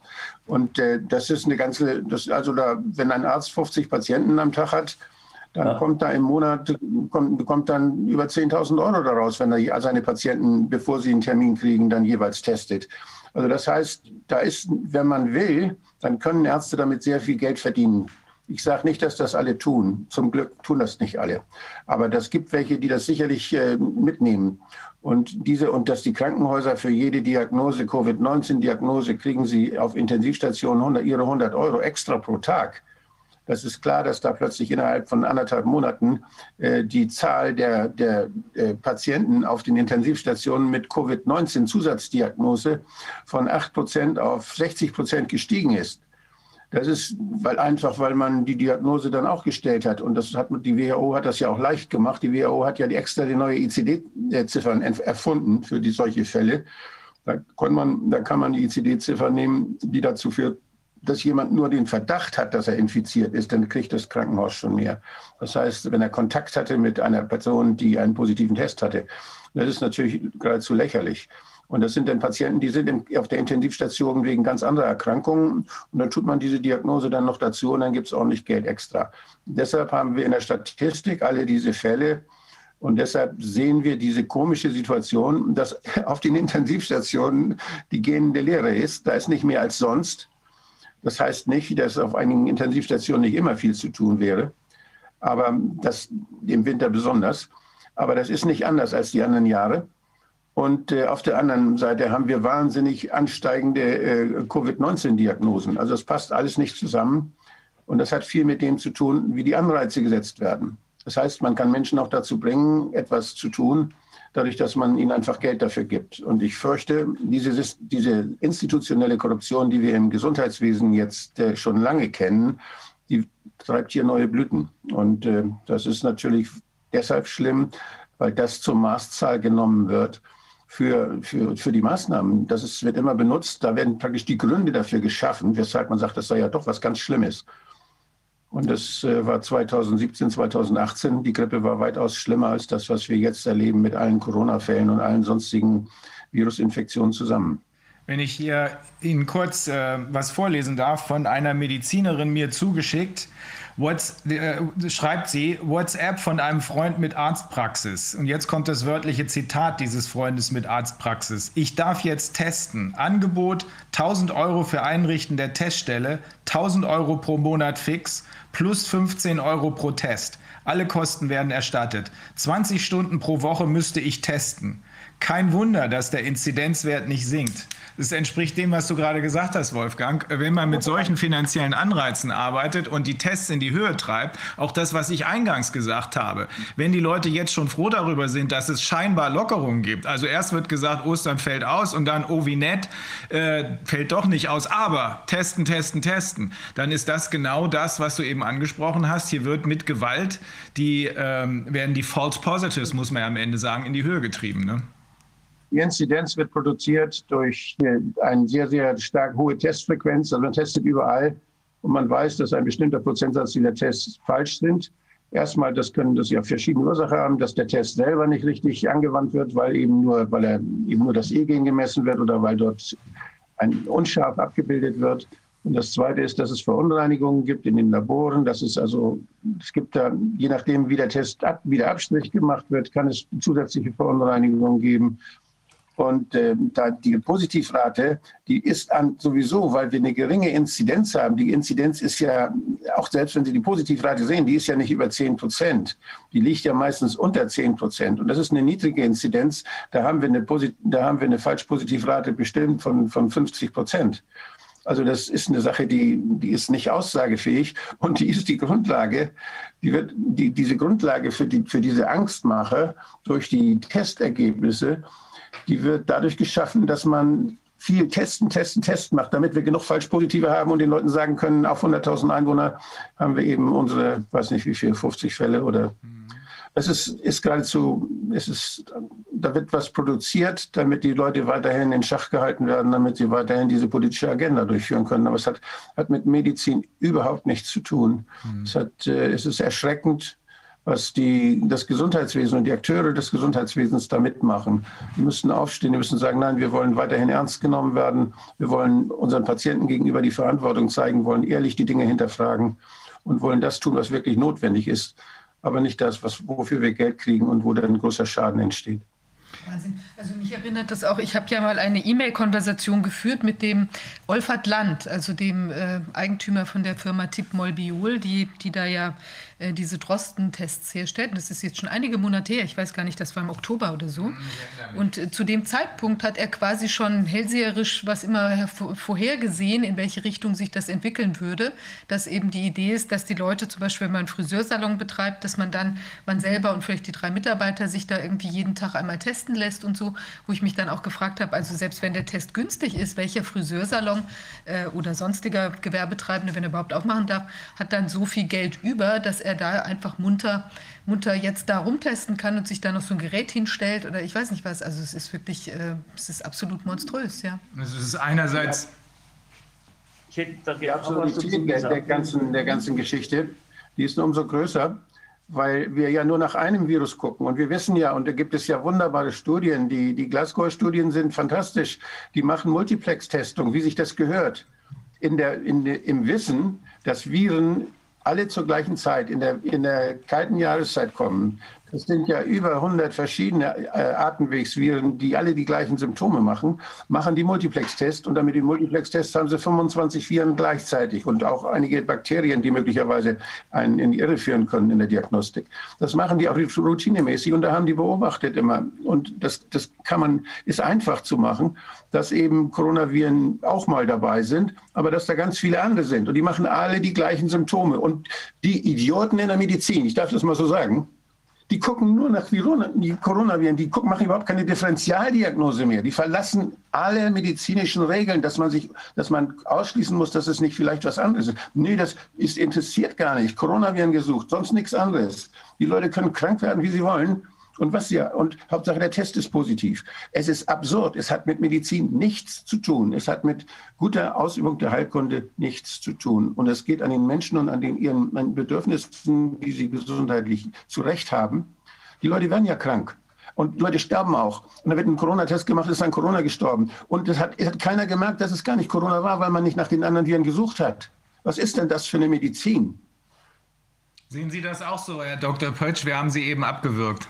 Ich, Sie haben mich nicht abgewürgt, ich habe mich nur angemeldet. Ja. Vielen Dank. Ähm, ich habe mir eine Dokumentation angeschaut diese Woche, die heißt die Akte Robert Wieler. Ja. Und die kann man im Internet leicht finden. Und da werden alle Verflechtungen und Mitgliedschaften des RKI-Chefs aufgezeigt. Ist er nicht Robert Wieler? Ja, ja. Luther Wieler, ja. Luther. Wieler, ja. Die äh, Überraschung für mich war, dass nahezu alle Organisationen, in denen er mitarbeitet, irgendwelche Geldflüsse der Bill und Melinda Gates Stiftung erhalten. Mhm. Und in dieser Dokumentation wird wörtlich von Statistikbetrug gesprochen. Und wenn ich noch mal kurz rekapitulieren darf, der PCR-Test ist nicht in der Lage, eine Infektion im Sinne des Infektionsschutzgesetzes festzustellen. Das hat auch die Berliner Senatsverwaltung bestätigt gegenüber dem Abgeordneten Marcel Lute. Es gibt ein Urteil des Berufungsgerichts Lissabon vom 11. November 2020, das zu derselben Überzeugung kommt und dass diese Tests für absolut unzuverlässig äh, bezeichnet hat und jemand, dem man einen Freiheitsentzug in Form einer Quarantäne aufgebrummt hatte, wieder freigesprochen hat. War ein deutscher gibt, Tourist. So ist es. Es gibt Wissenschaftler, die über bis zu 97 Prozent falsch positive Ergebnisse berichten. Und zwar ist es eine Dame, die schreibt sich Jafar, J-A-A-F-A-R und andere. Das ist aus 2020. Und viele Wissenschaftler beschreiben diesen Test als den gefährlichsten Diagnostiktest aller Zeiten, weil man damit so viele Infektionen messen kann, wie man gerade benötigt. Und da dieser Test nicht unterscheiden kann zwischen einem vermehrungsfähigen Virus und einem nicht vermehrungsfähigen Virus und somit auch keine Infektionen messen kann, dann ist die tägliche Meldung des Robert Koch Instituts über Neuinfektionen eine tägliche Falschmeldung. Und das kann nicht fahrlässig sein, das kann ich nicht mehr glauben. Und mit solchen Zahlen wird dann auch der Inzidenzwert zusammengestrickt. Da wir seit Monaten darauf hinweisen, erstens auf den Unsinn der Massentestung von gesunden Personen und zweitens auf die falsch positiven Tests, hat ja die WHO im Januar ihre Richtlinie geändert. Es ist nicht mehr zulässig, von, einem, von einer Neuinfektion zu sprechen, wenn ich bei einem symptomlosen Patienten einen positiven PCR-Test äh, erhalte. Ich bin aufgrund der neuen Verfahrensrichtlinie angehalten, zwei positive PCR-Tests zu haben und eine ärztliche Untersuchung. Und das Robert Koch Institut, was also ständig die sogenannte Kontamination, also die Verschmutzung mit Viren oder Virusbruchstücken mit einer Infektion gleich Erkrankung gleichsetzt, das hält äh, symptomfreie, gesunde Bürger in Quarantäne, bis es dann einen negativen Test vorweisen kann. Das ist Freiheitsberaubung und das ist zutiefst unwissenschaftlich. Unsere Regierung, und das äh, entnehme ich mehreren Bundespressekonferenzen, wo der Boris Reitschuster verschiedene Mitglieder der Regierung gefragt hat, unter anderem Herrn Drosten, unter anderem Herrn Wieler, ob sie sich jetzt an die neue Richtlinie der WHO wenigstens halten und bei gesunden, symptomfreien Leuten nicht sich mit einem Test zufrieden geben und das am Abend als Neuinfektion melden, sondern ob sie sich jetzt mit zwei Tests und einer ärztlichen Untersuchung befassen. Zu diesen Fragen hat Herr Boris Reitschuster siebenmal hintereinander keine Antwort bekommen. Und die Frage, warum, die kann ich nur so beantworten, dass wir hier offensichtlich einen gewaltigen Datenmüll beim RKI vorliegen haben, auf dessen Basis gravierende politische Entscheidungen wie Lockdowns etc. getroffen werden. Vielen Dank, Herr Dr. Pötsch. Ähm wir haben jetzt, wenn, wenn noch was Dringendes ist, was wir übersehen haben, wo Sie sagen, das muss noch, zu, äh, muss noch zur Sprache kommen, sagen Sie es bitte. Sonst haben wir schon den Professor Luckhaus, äh, der zur Leopoldina gehört, äh, in der Leitung. Äh, der würde als nächster aktiv werden. Ähm, aber ich, äh, also ich bin Ihnen sehr, sehr dankbar, auch gerade auch, weil Sie nicht rumdrucksen, sondern weil Sie klare Worte finden. Äh, auf vernünftige Fragen müsste man eigentlich eine vernünftige Antwort bekommen. Sie haben eben gerade darauf hingewiesen, Boris Reitschuster hat nicht in einem einzigen Fall eine vernünftige Antwort bekommen. Meistens bekommt er gar, ne, gar nichts, nur Patzigkeiten. Ähm, das ist äh, hier bei Ihnen ganz anders. Und da, da sind wir froh darüber. Äh, auch bei Dr. Wodak ist das ganz anders. Da bekommen wir auch klare Auskünfte. Und wir wissen, dass Sie beide als ausgewiesene und langjährig erfahrene Mediziner wissen, wovon Sie sprechen. Viele andere wissen das nicht. Also wenn da noch was ist, was wir äh, übersehen haben, sagen Sie es bitte gerne. Ich bedanke mich zunächst mal für die Einladung und für die guten Gespräche. Vielen Dank, Herr Dr. Pötsch.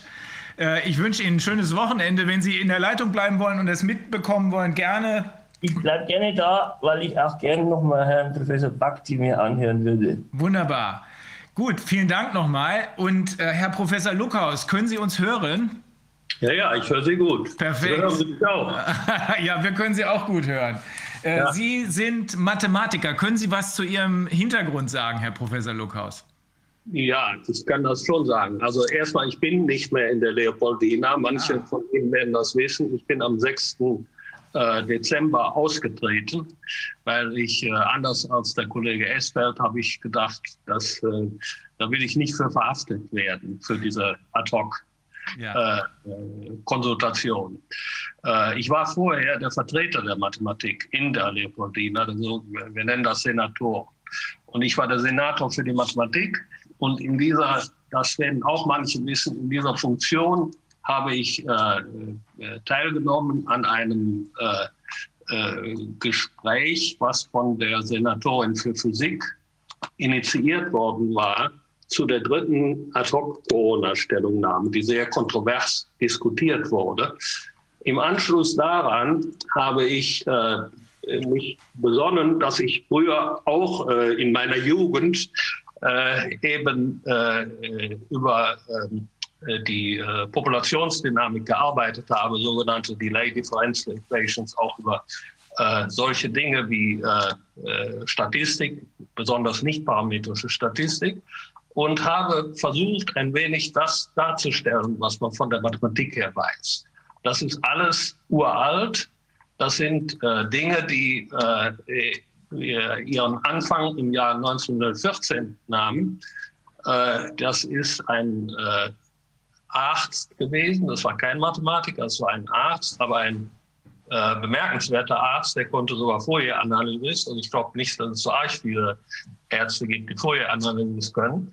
Der hat äh, damals äh, eben halt die These aufgestellt, dass man auch in, den, äh, in der Medizin und den äh, Lebens- und Sozialwissenschaften äh, Vorhersagen machen kann über statistische Größen. Ja? Das heißt also, mit anderen Worten, wir können nicht wirklich Vorhersagen machen darüber, wie ein einzelner äh, Krankheitsverlauf ist, ist viel zu kompliziert, aber man kann für äh, die statistische Größe, die damals, er war im äh, englischen äh, Sanitätsdienst in Indien tätig, natürlich das, das, waren damals ganz andere Zahlen äh, mit den Infektionszahlen, mit denen man umgehen musste als bei uns und auch natürlich ganz andere Todesfallzahlen. Äh, er hat sich darum, also um diese mathematische Seite gekümmert und deshalb wissen wir das heute, wie das geht. Und ähm, hier muss ich meinen Vorrednern ein wenig, äh, äh, ja, also ich will, ich, ich, will das mal so ein bisschen in, in, in äh, widersprechen, will ich nicht sagen. Ich meine, die Medizin ist die Medizin und das wissen die all viel besser. Aber äh, es ist ganz klar an den Daten, dass die äh, äh, Durchseuchung der Bevölkerung in den äh, Ländern, wo, äh, wo man das beobachten kann, äh, sehr hoch ist.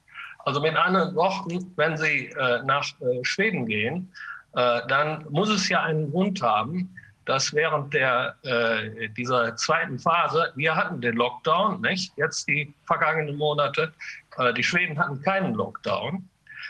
dennoch ist es so, dass die äh, Anzahl der Todesfälle in Schweden pro Bevölkerung nur die Hälfte von der Anzahl der Todesfälle bei uns ist. Äh, das ist die einzig mögliche Erklärung, ist, es ist eben halt ein hoher Prozentsatz der Bevölkerung immunisiert worden. Und diese leiten auch, die, äh, äh, leiten auch nicht mehr die, die Infektion weiter. Und äh, hier in Deutschland ist das ganz genau dasselbe. Äh, das sehen Sie an den beiden Bundesländern Sachsen und Bayern. Äh, Bayern hat nur die, also Sachsen hat 50 Prozent mehr als Schweden insgesamt, aber für diese Periode sogar das Vierfache von Schweden. Äh, Bayern ist äh, eben halt in mehr oder weniger etwas höher als der Bundesdurchschnitt. Das liegt natürlich daran, dass, ich will es mal ganz klar sagen, die Bayern haben Glück gehabt. Sie haben Glück gehabt, dass ihre Landesregierung dermaßen inkompetent war.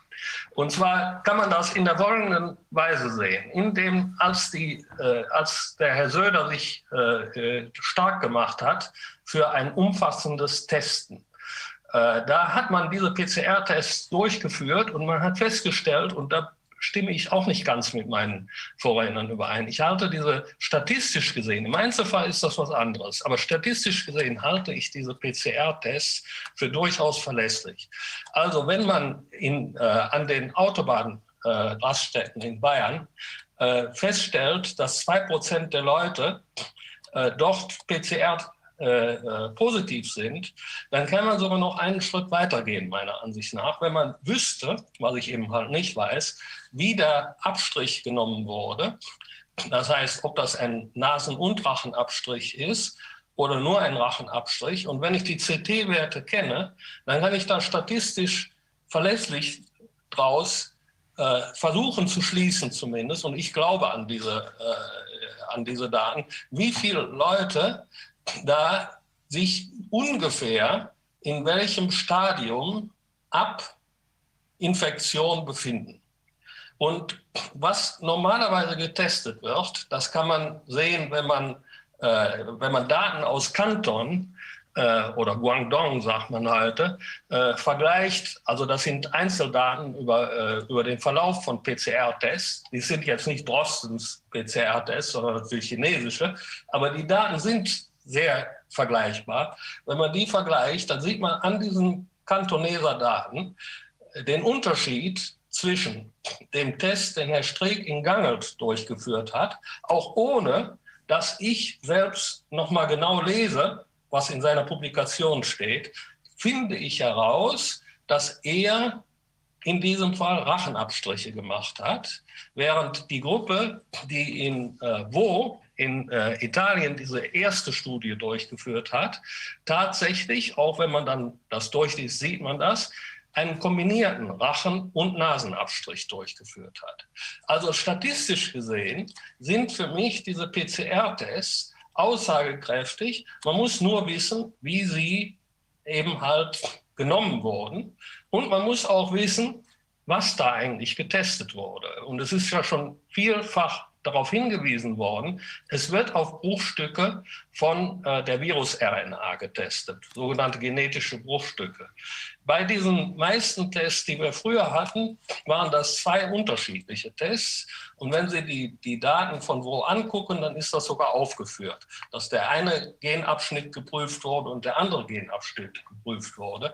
Im Einzelnen wiederum sehen Sie, das ist nicht reproduzierbar. Das heißt, es gibt Leute, bei denen wird der eine Genabschnitt nachgewiesen und der andere nicht. Und die haben Symptome oder haben nicht Symptome und so weiter.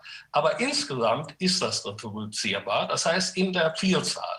Wenn Sie also in der Vielzahl heißt gar nicht so viel. Wenn Sie so ungefähr 30 Leute haben, dann können Sie sich so in etwa darauf verlassen. Das ist der Punkt zu den PCR-Tests. Die zweiten Tests, die wir haben, äh, die äh, auch aussagekräftig sind, äh, das sind die Antibody-Tests. Auch wieder bin ich da nicht der, der absolute Fachmann, da können meine beiden Vorredner wahrscheinlich mehr dazu sagen. Aber es ist so, diese Tests, die da entwickelt wurden im Laufe der Zeit, insbesondere von den Euroimmun, äh, äh, Roche und äh, Abbott Labs, die können sehr gut äh, einen bestimmten Antibody, äh, früher nannte man das, ich glaube, Gamma-Globulin, was speziell auf diese Sorte von Virus reagiert, nachweisen. Das heißt, jemand, der das hatte, der diese Antibodies hat, der hat mit ziemlicher Sicherheit eine Infektion durchlaufen. Aber, und das ist wieder richtig zu bemerken, es ist keineswegs so, dass wir erwarten können, dass alle auch nicht hospitalisierten Patienten, Leute mit leichten Symptomen oder so, eine nennenswerte Immunantwort, die über diesem Threshold ist, den man normalerweise als von, von der Firma vorschreibt, dass die das haben. Und das ist eben halt dieses Problem, die sogenannte Sensitivität, aber das ist nicht wirklich die Sensitivität des Tests, sondern das ist, das ist wirklich der, der, der Antibody-Level, den man hat. Äh, der ist eben halt äh, wahrscheinlich für die Asymptomatiker ganz niedrig. Und die wird man normalerweise nicht finden.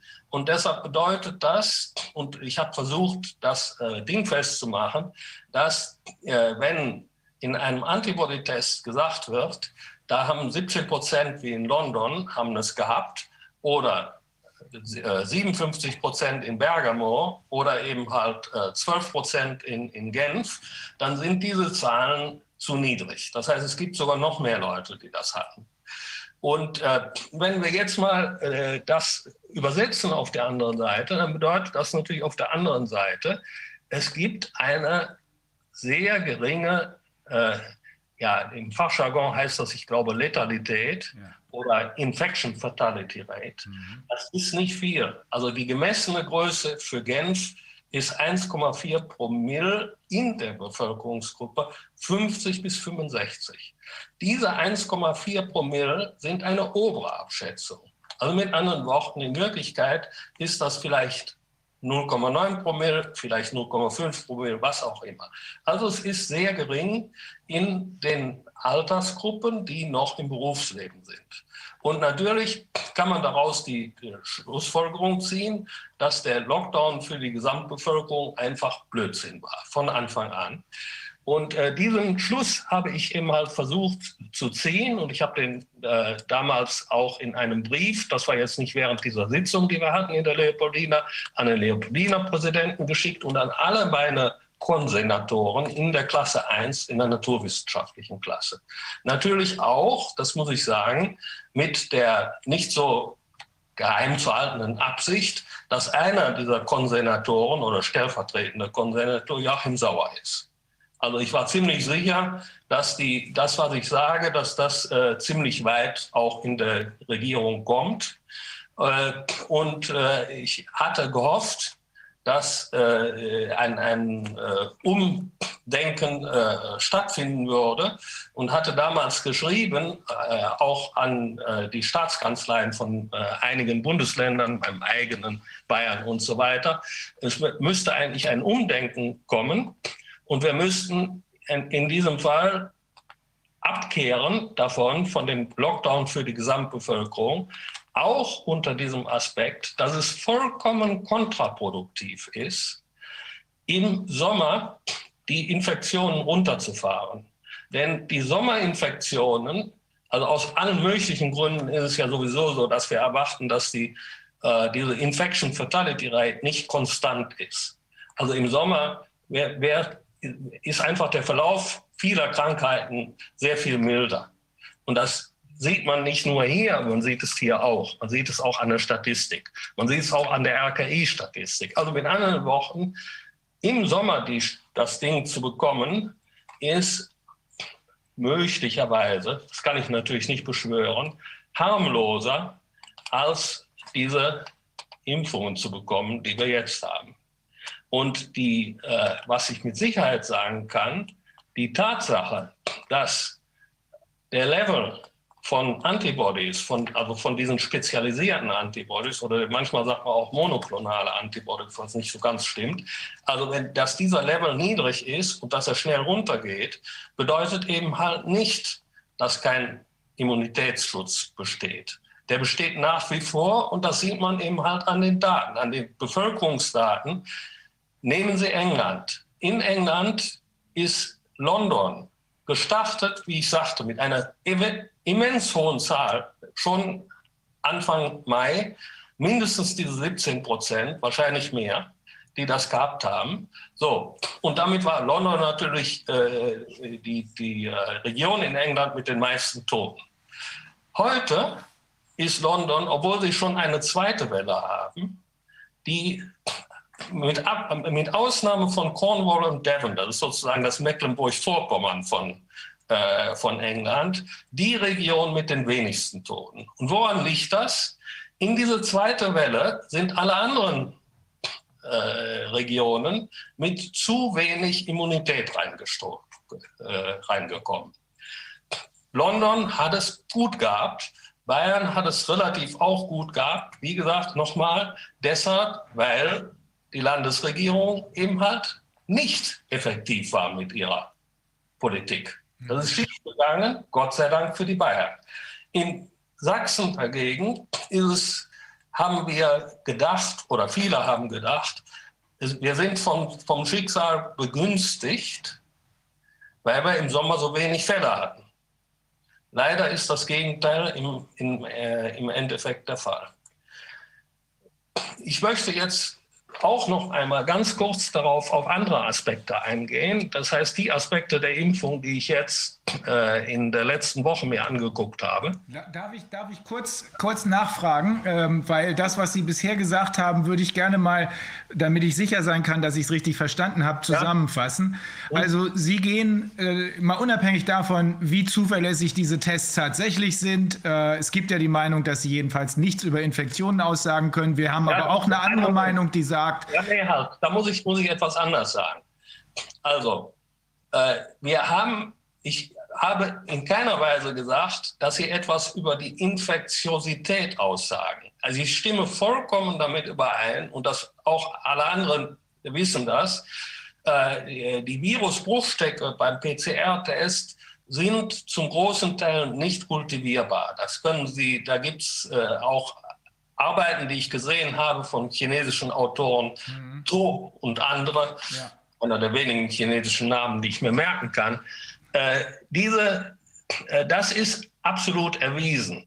Und es ist eben halt so, Sie müssen äh, denken, es gibt ein kleines Fenster, wenn sozusagen die, die, äh, die, die Besiedlung im halt des Rachenraums, will ich mal so sagen, wenn die stattfindet, dann sind am Anfang ist da gerade äh, frische äh, RNA und die können wir wieder ausatmen, nicht? also beziehungsweise Viroide können wir ausatmen. Und das ist die Aerosolinfektion. Das ist so grob gesprochen das, was man sagen kann. Später hat man immer auch äh, ich würde mal sagen, olle RNA da drin und das macht niemandem was. Ja? Also ich, ich habe es verstanden. Also ich, ich sehe, dass Sie als Statistiker sagen, der ja. Einzelne, der ist für mich nicht aussagekräftig, ja. aber wenn ich dann die Vielzahl sehe, dann sehe ich schon da einen, jedenfalls einen Trend. Verstanden. Die nee, anderen, nee, nicht nur einen Trend, ich sehe schon mehrere Trends. Okay. äh, Okay, ähm, aber die anderen beiden Aussagen, die waren ja klar und deutlich und dem hat bisher auch noch niemand widersprochen, nämlich erstens äh, die ähm, Infizierung die Zahl der Infizierten ist viel höher als äh, Jahre oder monatelang angenommen wurde. Wenn also die WHO selber von 0,14 ausgeht, äh, Prozent meine ich jetzt, äh, und äh, Ioannidis von 0,26 Prozent ausgeht, dann liegt das so ungefähr jedenfalls im Rahmen der Grippe. Und sie sagen zweitens, äh, die Lockdowns waren vor diesem Hintergrund äh, Blödsinn. Wie haben denn, wie, wie haben denn Sie haben das ja dann vermittelt und auch innerhalb der Leopoldina weitergegeben, äh, auch wie Sie gesagt haben, mit der, mit, dem, mit der Hoffnung, dass es vielleicht bis zur Regierung durchdringt, weil ja auch Joachim Sauer drin ist, der Ehemann der Kanzlerin. Ähm, wie haben die denn reagiert? Haben die überhaupt was gesagt oder kam gar nichts oder was war da los? Ja, und da muss ich Ihnen eben halt auch etwas widersprechen. Es ist nicht nur so, dass man äh, eben halt nichts äh, dagegen sagt oder sich mit den Argumenten nicht auseinandersetzt, weil man wirtschaftliche Interessen hat. Äh, ich habe leider feststellen müssen, dass äh, Kollegen, die ich, so einen, die ich sogar früher als einen ziemlich engen Freund angesehen habe, aus der Zahlentheorie, und in der Zahlentheorie haben sie nun wirklich keine großen finanziellen Interessen, an Zahlen schon, aber das alles keine Euros, äh, die, äh, die haben eine große, äh, äh, große Scheu, sich mit dem Argument auseinanderzusetzen. Es wird dann eben halt gesagt, ja, mit dem Argument, da will ich gar nicht drauf eingehen. Und ich muss es jetzt auch einfach mal hier in einem größeren Publikum sagen, es kommt dann eben halt so etwas, wie konntest du nur auf einer Webpage äh, veröffentlichen. Nebenbei ist es die einzige Webpage, auf der ich tatsächlich schnell veröffentlichen kann, wie der Webpage von Herrn äh, Reitschuster. Mhm. Und äh, ich denke, ich werde da, äh, wahrscheinlich ist es heute schon drauf oder morgen, äh, nochmal etwas äh, zu Statistiken und so äh, veröffentlichen.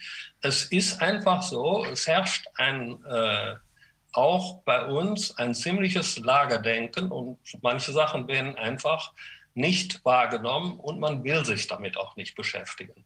Und der Hintergrund ist meiner Ansicht nach auch eine gewisse Angst, äh, dass man, äh, äh, ja, so, so, ähnlich wie das mit den, äh, mit den Ärzten ist, die sich nicht ganz sicher sind, ob sie vor äh, warnen sollen, weil sie eben halt auch nicht so viel Ahnung davon haben, was alles passieren kann.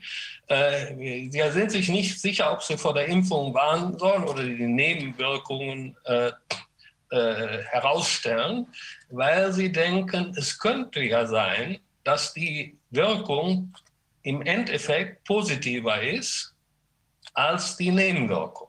Ja, also dieses, dieses Abwägen, was quantitativ und diffus ist, das findet natürlich auf der politischen Ebene auch unter meinen Kollegen statt. Also es gibt die diffuse Vorstellung, dass man nichts tun darf, was unter Umständen auch den sogenannten Populisten in die Hände spielt. Ja, und da wird alles für in Kauf genommen. Das ist erstaunlich, Aber weil wir haben ja eben von zwei Medizinern gehört, es geht hier ja nicht um eine bloße Meinung, sondern hier geht es um eine wissenschaftlich fundierte Meinung. Wissenschaft besteht normalerweise, so habe ich es gelernt, aus These, Antithese und dann kommt man zur Synthese. Das heißt, man muss die anderen Meinungen zur Kenntnis nehmen.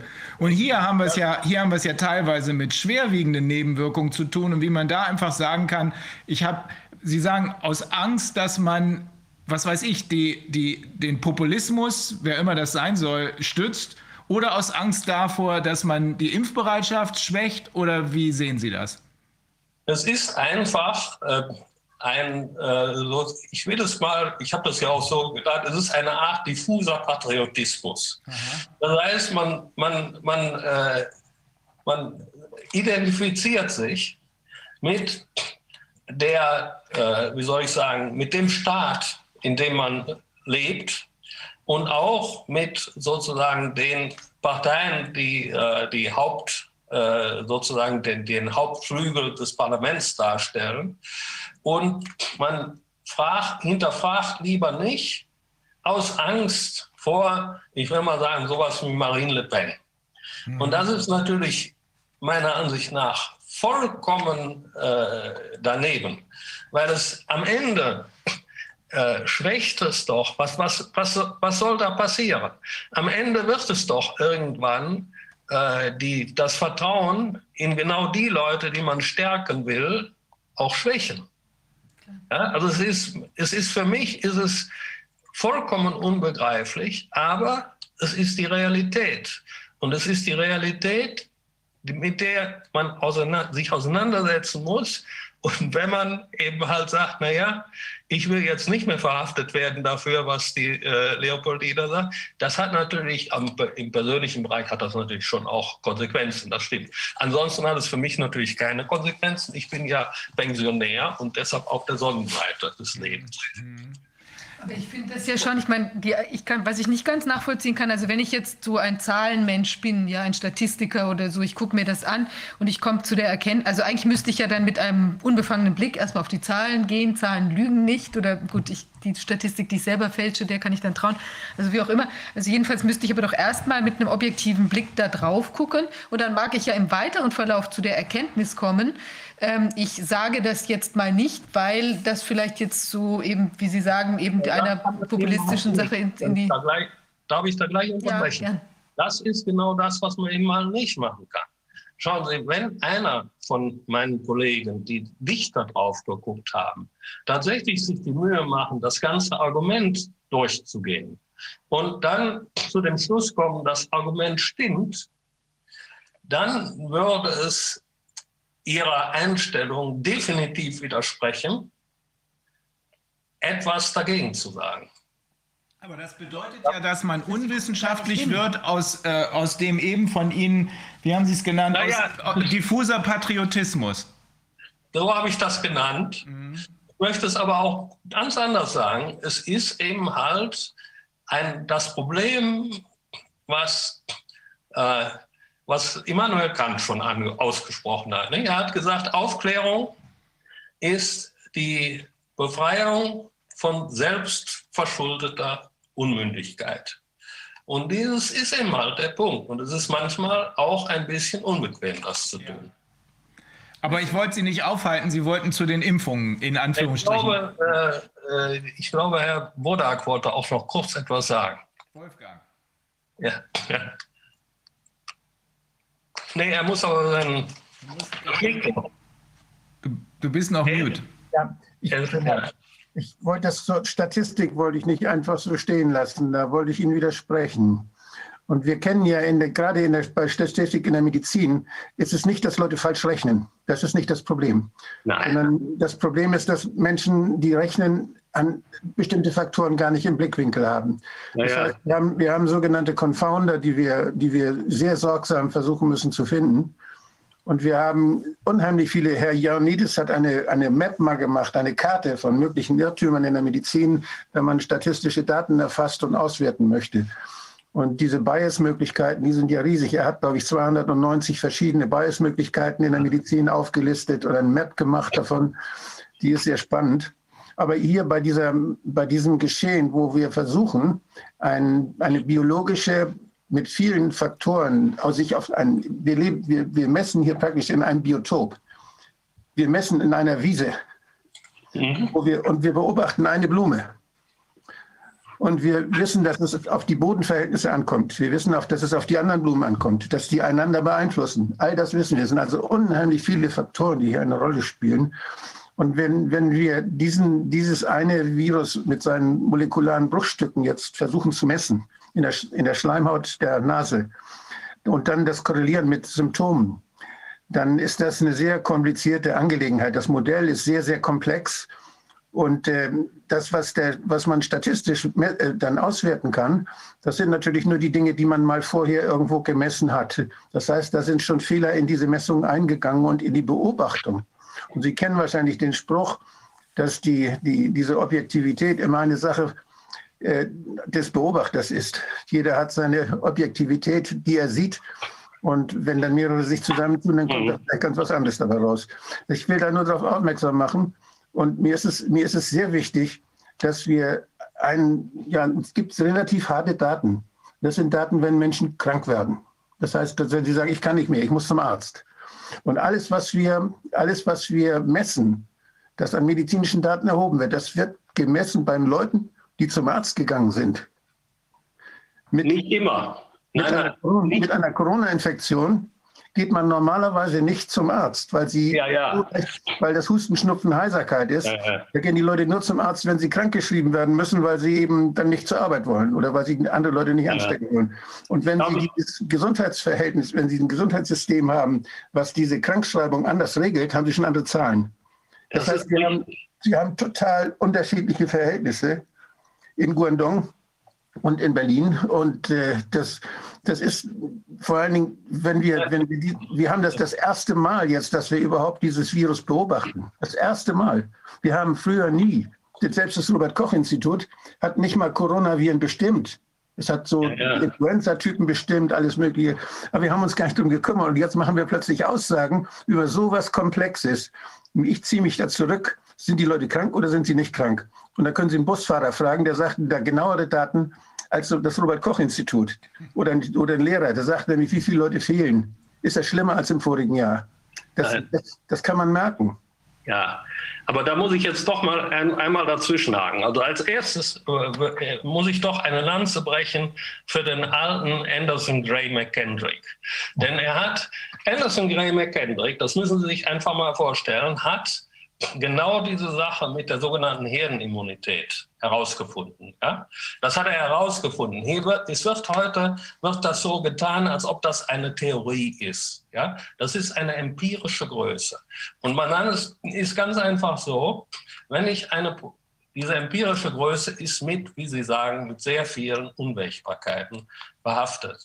Aber es ist, ich kann es einmal erklären, ich will es hier auch noch einmal erklären.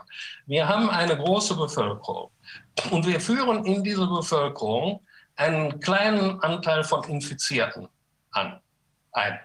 Was passiert dann? Wenn die Herde immun ist, dann wird sich trotzdem die Anzahl dieser Infektionen vergrößern aber sie wird sich nur vergrößern um einen festen Faktor. Wenn dagegen die Epidemie losgeht, wird es ein Faktor von sein, ein kleiner Faktor, aber ein Faktor von der Gesamtbevölkerung der am Ende infiziert war. So, jetzt werden Sie natürlich sofort sagen, aber das ist doch gar kein Unterschied. Nicht? Es ist auch nur ein mathematisch definierter Unterschied, wenn ich n gegen unendlich gehen lasse. Das machen wir nun mal so. Aber es ist messbar. Ich kann Ihnen gleich da widersprechen, dass, wenn das Modell jetzt anders wäre. Corona, Coronaviren sind wie andere Viren auch immer da. Und sie machen sich nur bemerkbar im Winter. Sag, nee, gehen Sie mal von dem Modell aus. Und die tauschen sich laufend aus. Sie haben einen laufenden, laufende Anpassungsprozess. Ja, das ist alles, alles sozusagen drin. Sie, Sie müssen einfach das so sehen. Der Winter, die, die, die Winterfaktoren, genau das ist das, was man leicht abgleichen kann. Die Winterfaktoren sind andere Faktoren, also für diesen epidemischen Verlauf.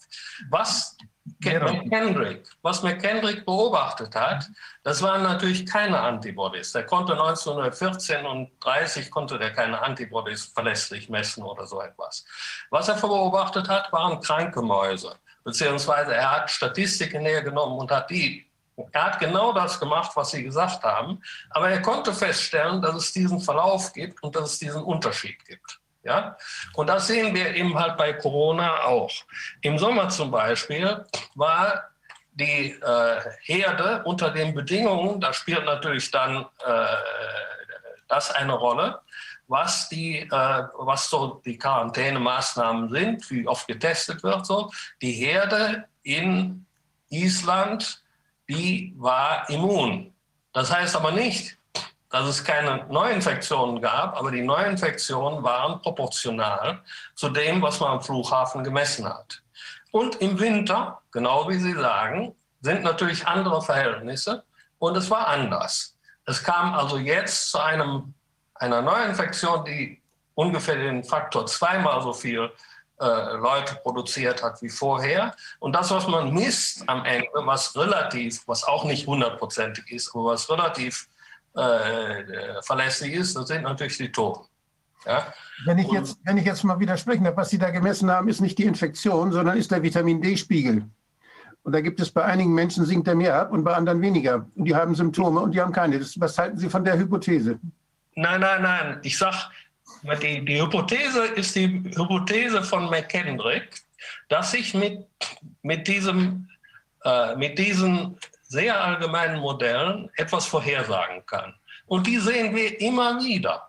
Das heißt, ich meine, es ist einfach überhaupt nicht verwunderlich, warum, wenn man vorher sieht, dass es in, äh, eben halt in Bayern eben halt vorher eine höhere Infektionszahl gab als in äh, äh, als in Sachsen. Warum deshalb jetzt in Sachsen es so schlimm ist und in Bayern weniger schlimm? Ja, und es ist genauso mit Schweden und Bias. Hm? Attribution Bias nennt man sowas. Das heißt, die Zurechnung dessen, was Sie beobachten, die ist falsch. Sie beobachten. Nein, Sie nein, nein. Ich, ich, ich, berechne, ich berechne in diesem Fall wahrscheinlich gar nichts falsch, weil ich die ich, natürlich habe ich in allen Zahlen, die ich habe, habe ich einen Bias. Und diesen Bias, von, von dem Sie sprechen, den habe ich in beide Richtungen. Und er wird teilweise wird er auch aufgezeichnet und teilweise wird er nicht aufgezeichnet. Es gibt natürlich auch die Möglichkeit, dass man jemanden übersehen hat. Nicht? Bei dem, das gibt es auch. Wenn wir uns jetzt einigen wollten, dann müssten wir uns darauf einigen, woran kann man erkennen, wer recht hat. ja, und das ist das, genau. Und das ist das, was ich sage. Wir müssten im Grunde genommen, und das ist das, was eben mal vollkommen schief geht, wir müssten die föderale Struktur, die wir haben, mhm. definitiv ausnutzen. Das heißt, wenn wir sagen, wir wollen, so wie man das früher gemacht hat, in der, auch in der Medizin hatten wir das äh, sehr wohl gemacht, ist natürlich immer schwer, äh, äh, von den Medizinstatistikern, das bin nicht ich, sozusagen die Leute zu überreden, dass man in einem Bundesland etwas macht und im anderen nicht. Denn man sollte ja, äh, man, man, weiß es ja nicht, aber es ist immer nicht so, dass man es weiß. Und deshalb sollte man eben halt in einem Bundesland etwas machen und im anderen Bundesland etwas anderes und dann sollte man es vergleichen. Und das ist genau der Punkt, wo man hingeht. Aber ich muss nicht wissen, ich muss nicht vergleichen, um das festzustellen, was jetzt nicht Corona-spezifisch ist, mhm. sondern was für jede von diesen Infektionen, auch nicht nur für die Virusinfektionen, sondern was der alte Kermack und McKendrick haben das in x Maus-Experimenten nachgewiesen. Und so. Mhm. Darauf kann ich mich verlassen. Und das mit dem Attribution ist natürlich vollkommen korrekt. Wir haben immer wieder das Problem, dass wir daraus eine verlässliche Zahl machen, die, aber was heißt verlässlich? Wenn wir hier eine Zahl haben, die auf den Faktor 4 genau ist, dann haben wir schon viel gewonnen.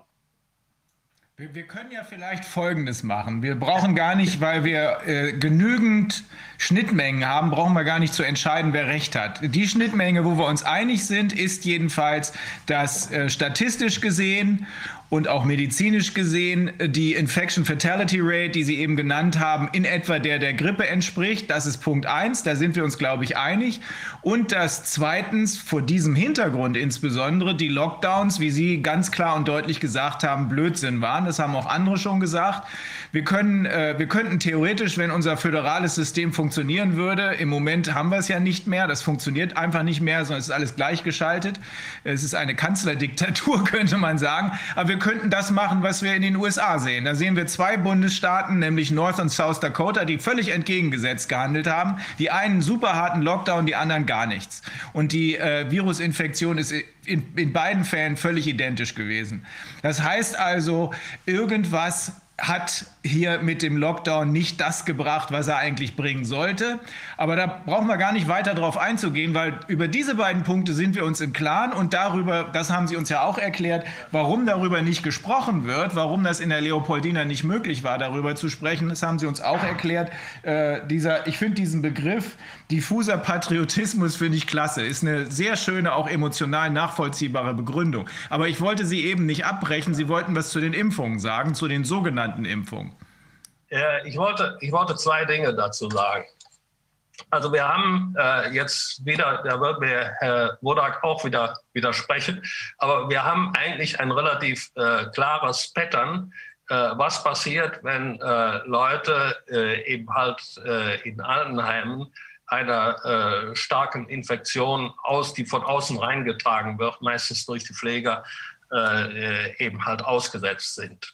Das hat man als erstes in äh, auch wieder mit PCR-Tests äh, in, äh, in, in, in Zürich nachgeprüft. Und was da passiert, ist ungefähr das Folgende.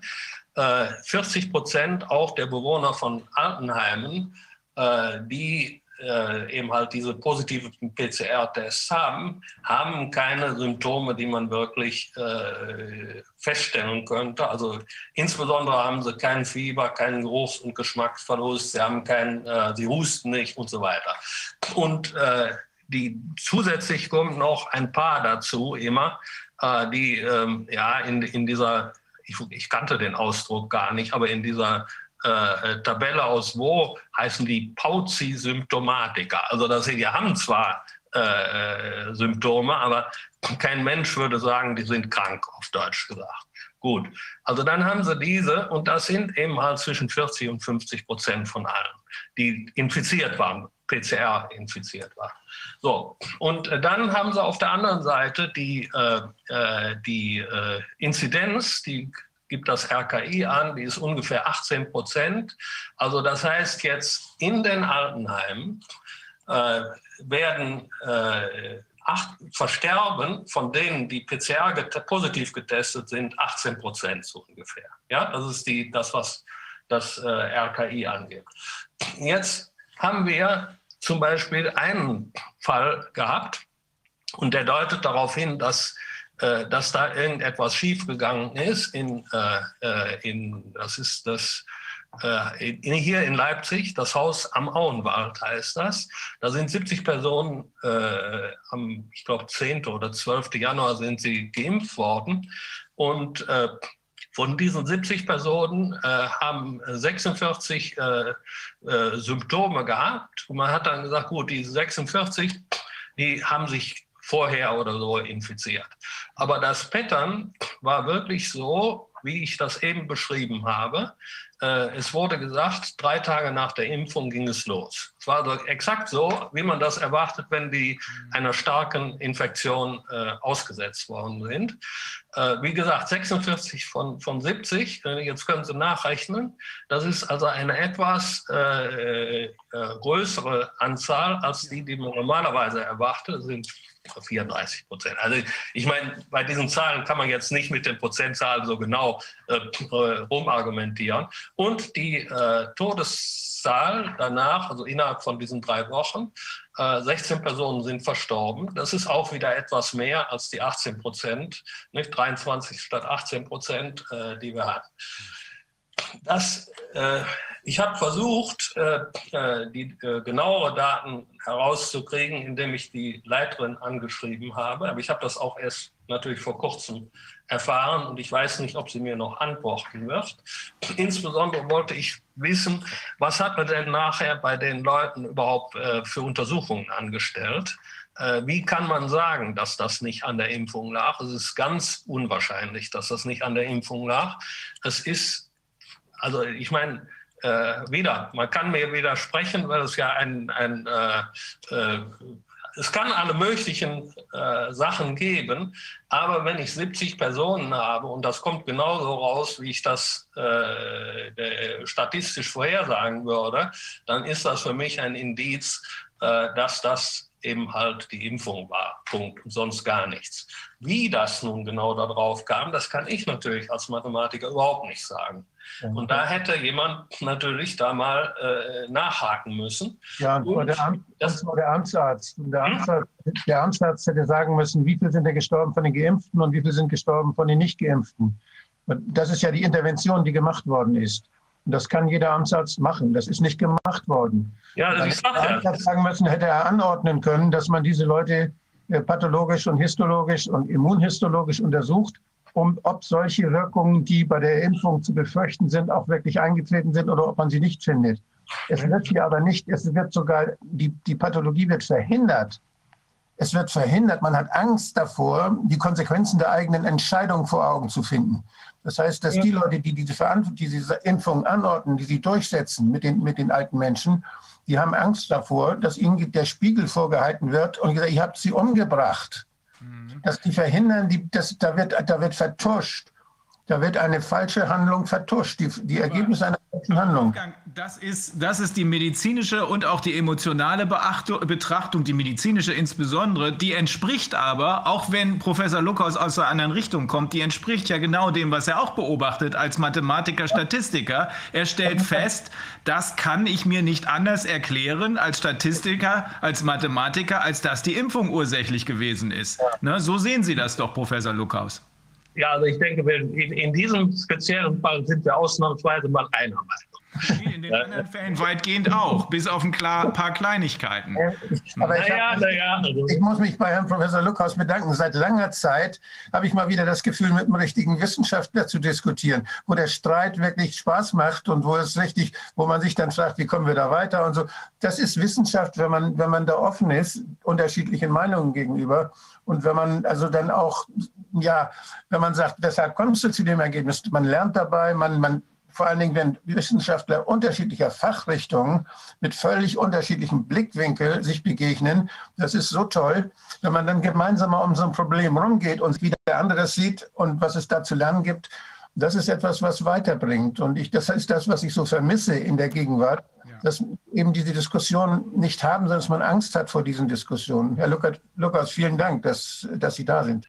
Aber Sie sprechen mir da auch aus dem Herzen, nicht? Ich meine, genau das ist der Punkt, äh, was mich eben halt damals bewogen hat, also eben am 6. Dezember auch schließlich aus der Leopoldine auszutreten, weil ich eben äh, sagte, wir sind da in diesem Lagerdenken, wir reden nicht mehr mit unterschiedlichen äh, äh, Positionen darüber und das, äh, das war mir zu viel.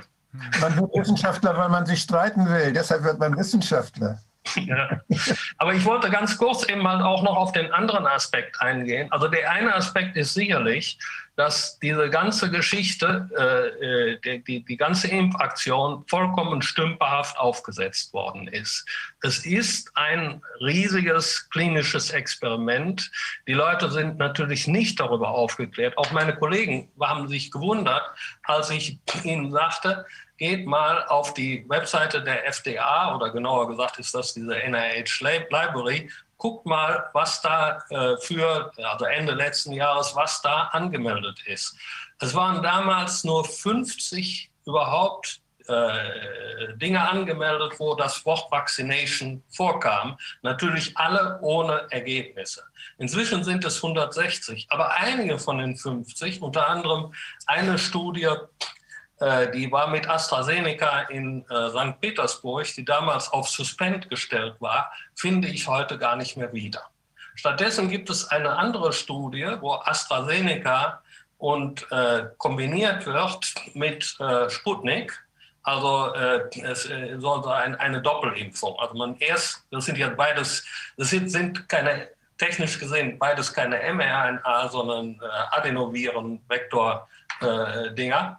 Und diese äh, sind etwas unterschiedlich und man hofft dadurch, dass man etwas unterschiedliche äh, genetische äh, Fragmente vom Spike-Protein äh, äh, präsentiert, dass man dadurch eine bessere Immunisierung erhält.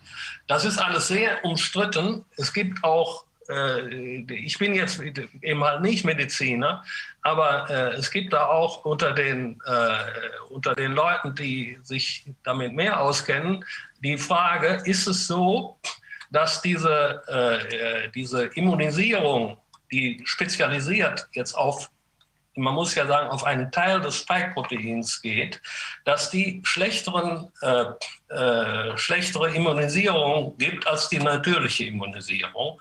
Dafür gibt es Hinweise. Das wird meistens festgemacht an den unterschiedlichen, ich sage, da gibt es einmal dieses sehr spezifische, äh, monoklonale, also wo ja, monoklonal ist das auch nicht wirklich, aber äh, wo, wo eben halt ein äh, IG-Klon sozusagen in dem Ding drin sitzt und in dem Antikörper drin sitzt. Und dann gibt es äh, solche mit zwei, mit fünf oder was. Also immer, das sind, ich glaube, die, die, also es gibt unterschiedliche Typen.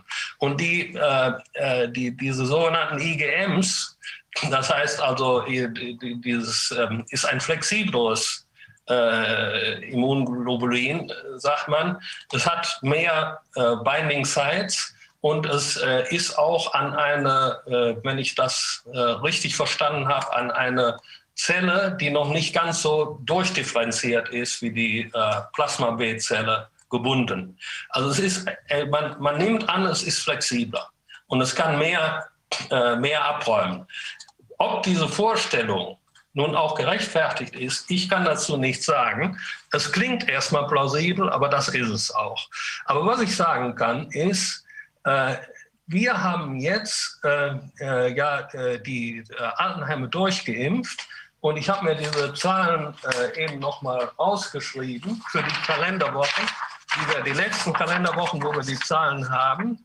da sind ähm, die letzten drei Kalenderwochen, da sind nach dem RKI in den Altenheimen eben halt äh, was war, war, das? Das waren äh, 1100 Leute äh, gestorben, also nach der Impfung. Nicht? Die Impfung ist ja schon durch. 80 Prozent sind äh, irgendwie Mitte Februar schon äh, äh, geimpft worden in den Altenheimen, nach, wiederum nach RKI. Und dem gegenüber stehen 172 Todesfälle im selben Zeitraum bei den äh, 50- bis 60-Jährigen, die im Allgemeinen noch nicht geimpft sind. Also einige sind natürlich auch geimpft, aber eben halt, das ist die, die im Wesentlichen ungeimpfte Bevölkerung.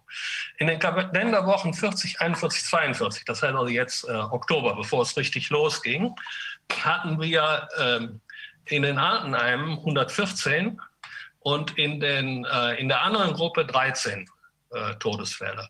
Das heißt, es hat sich an dem Verhältnis minimal geändert zwischen den Todesfällen. Nicht? Es ist schon weniger geworden. Das eine ist Faktor 8,5, aber die Statistik reicht nicht aus, dazu äh, wirklich etwas Fundiertes zu sagen. Und jetzt ist es der Faktor 6. Das, was ich aber sofort sehe, ist, wir haben zehnmal so viele Tote jetzt, wie gemessen im Oktober. Und das, obwohl wir eine Impfquote von 80 Prozent haben. Vielleicht ja auch weil. Hm? Vielleicht ja weil. Äh, nein, das, äh, wahrscheinlich haben wir noch mehr Tote, aber die werden ja noch äh, bekanntlich nicht alle aufgeführt. Also das ist nochmal eine andere Sache. Ja, ja. Aber, äh, aber der, äh, äh, das, also das ist ja auch nochmal ein Punkt. Die Daten, die, an, die jetzt weitergehen an das Paul-Ehrlich-Institut, das sind ja schon irgendwie aggregierte Daten. Das heißt, die werden ja vom RKI an das Paul-Ehrlich-Institut weitergegeben. Und mir ist es überhaupt nicht klar, ob das Paul-Ehrlich-Institut jetzt äh, weiß, dass diese äh, oder, oder Statistiken darüber hat, wie äh, äh fokussiert das auftritt. Nicht? Also, dass, dass man eben halt hier äh, jetzt eins in Leipzig, aber es gab vorher auch eins irgendwo in Bayern oder so. Wir haben Ereignisse, wo eben halt sich diese äh, Komplikationen äh, eben halt häufen. Und das habe ich in der Statistik, die ich im, im Paul-Ehrlich-Institut am 4. März äh, abgerufen habe, nicht gesehen. Das kann ich direkt sagen. Mhm. Also das ist ein großes Manko.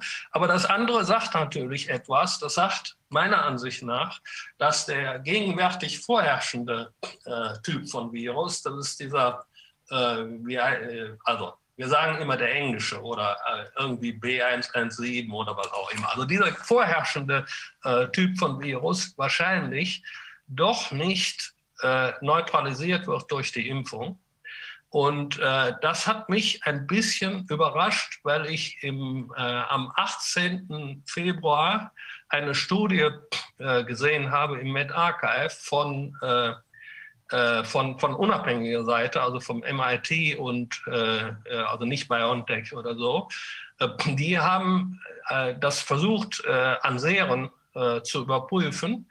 Und bei deren Probanden, also bei den Serien von deren Probanden, war es so, dass der ähm, äh, dass das äh, Spike-Protein eben halt noch neutralisiert wurde, auch für die Variante 117, nicht mehr für die sogenannten südafrikanischen, respektive äh, für die, ähm, ich glaube heute sagt man brasilianischen, obwohl sie eigentlich erst in Ostasien aufgetaucht sind, Varianten. Also dafür war es schon klar, dass das nicht äh, äh, dass das also nichts wirkt. Aber für diese andere, für diese englische Variante sah es so aus, als ob es wirkt. Und heute wissen wir, dass auch äh, anecdotal evidence, wie man so sagt, auch, dass es wahrscheinlich nicht wirkt. Und meine Erklärung, das weiß ich aber natürlich nicht, meine Erklärung ist, dass möglicherweise die Personen, die da, deren Serien genommen wurden, dass die eben halt vielleicht auch schon vorher eine also einen, einen Immunschutz hatten, der unabhängig war von der, von der eigentlichen Impfung.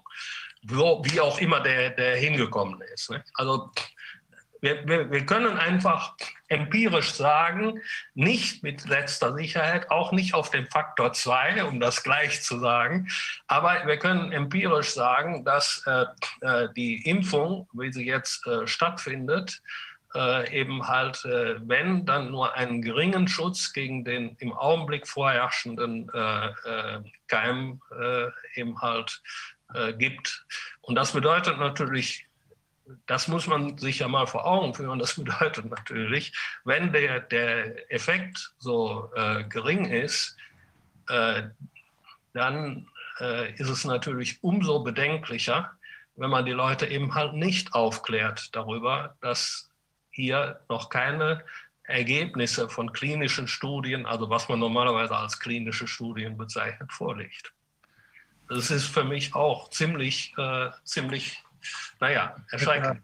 Muss man das wird ja auch immer wieder dargestellt von, von der Regierung, sogar von, vom Robert-Koch-Institut und auch von anderen Vertretern, dass äh, sie nicht sagen können, ob schwere Verläufe verhindert werden, dass sie nicht sagen können, ob die Ansteckungsfähigkeit verhindert wird Sie sagen praktisch, dass Sie nicht wissen, ob die Impfung was bringt. Und andererseits machen Sie unser Leben davon abhängig, dass wir geimpft werden oder nicht. Das passt auch nicht zusammen. Ja. Juristisch ist das extrem bedenklich, denn wir würden das einfach als Kosten-Nutzen-Analyse bezeichnen, wenn wir noch nicht mal sagen können, ob es was wirkt. Gleichzeitig aber sehen, dass äh, da erhebliche Nebenwirkungen, um es mal ganz vorsichtig zu formulieren, damit einhergehen. Äh, ich kann nur wiederholen, eine, eine echte Studie, wie sie hier nicht durchgeführt wurde, würde sofort abgebrochen werden vor diesem Hintergrund. Sofort. Wir haben ein Institut extra dafür da. Das steht der Bundesregierung zur Verfügung, was Nutzen-Schadensanalyse macht. Das ist das IQWIC. Das sind sehr erfahrene Leute, die evidenzbasiert arbeiten, die sehr sauber arbeiten und die ganz genau dieser Frage schon längst hätten nachgehen können die alle zur Verfügung stehenden Daten hätten aufarbeiten können, die uns ein Nutzen-Schadensprotokoll hätten geben können, was die Grundlage von Entscheidungen oder weiteren Diskussionen oder weiteren Untersuchungen hätte sein können. Die Bundesregierung sträflich lässt, lässt dieses Institut praktisch überhaupt nicht zu Wort kommen, obwohl es die fragen könnte. Es gehört, es steht der Bundesregierung zur Verfügung und sie nutzt es absichtlich nicht.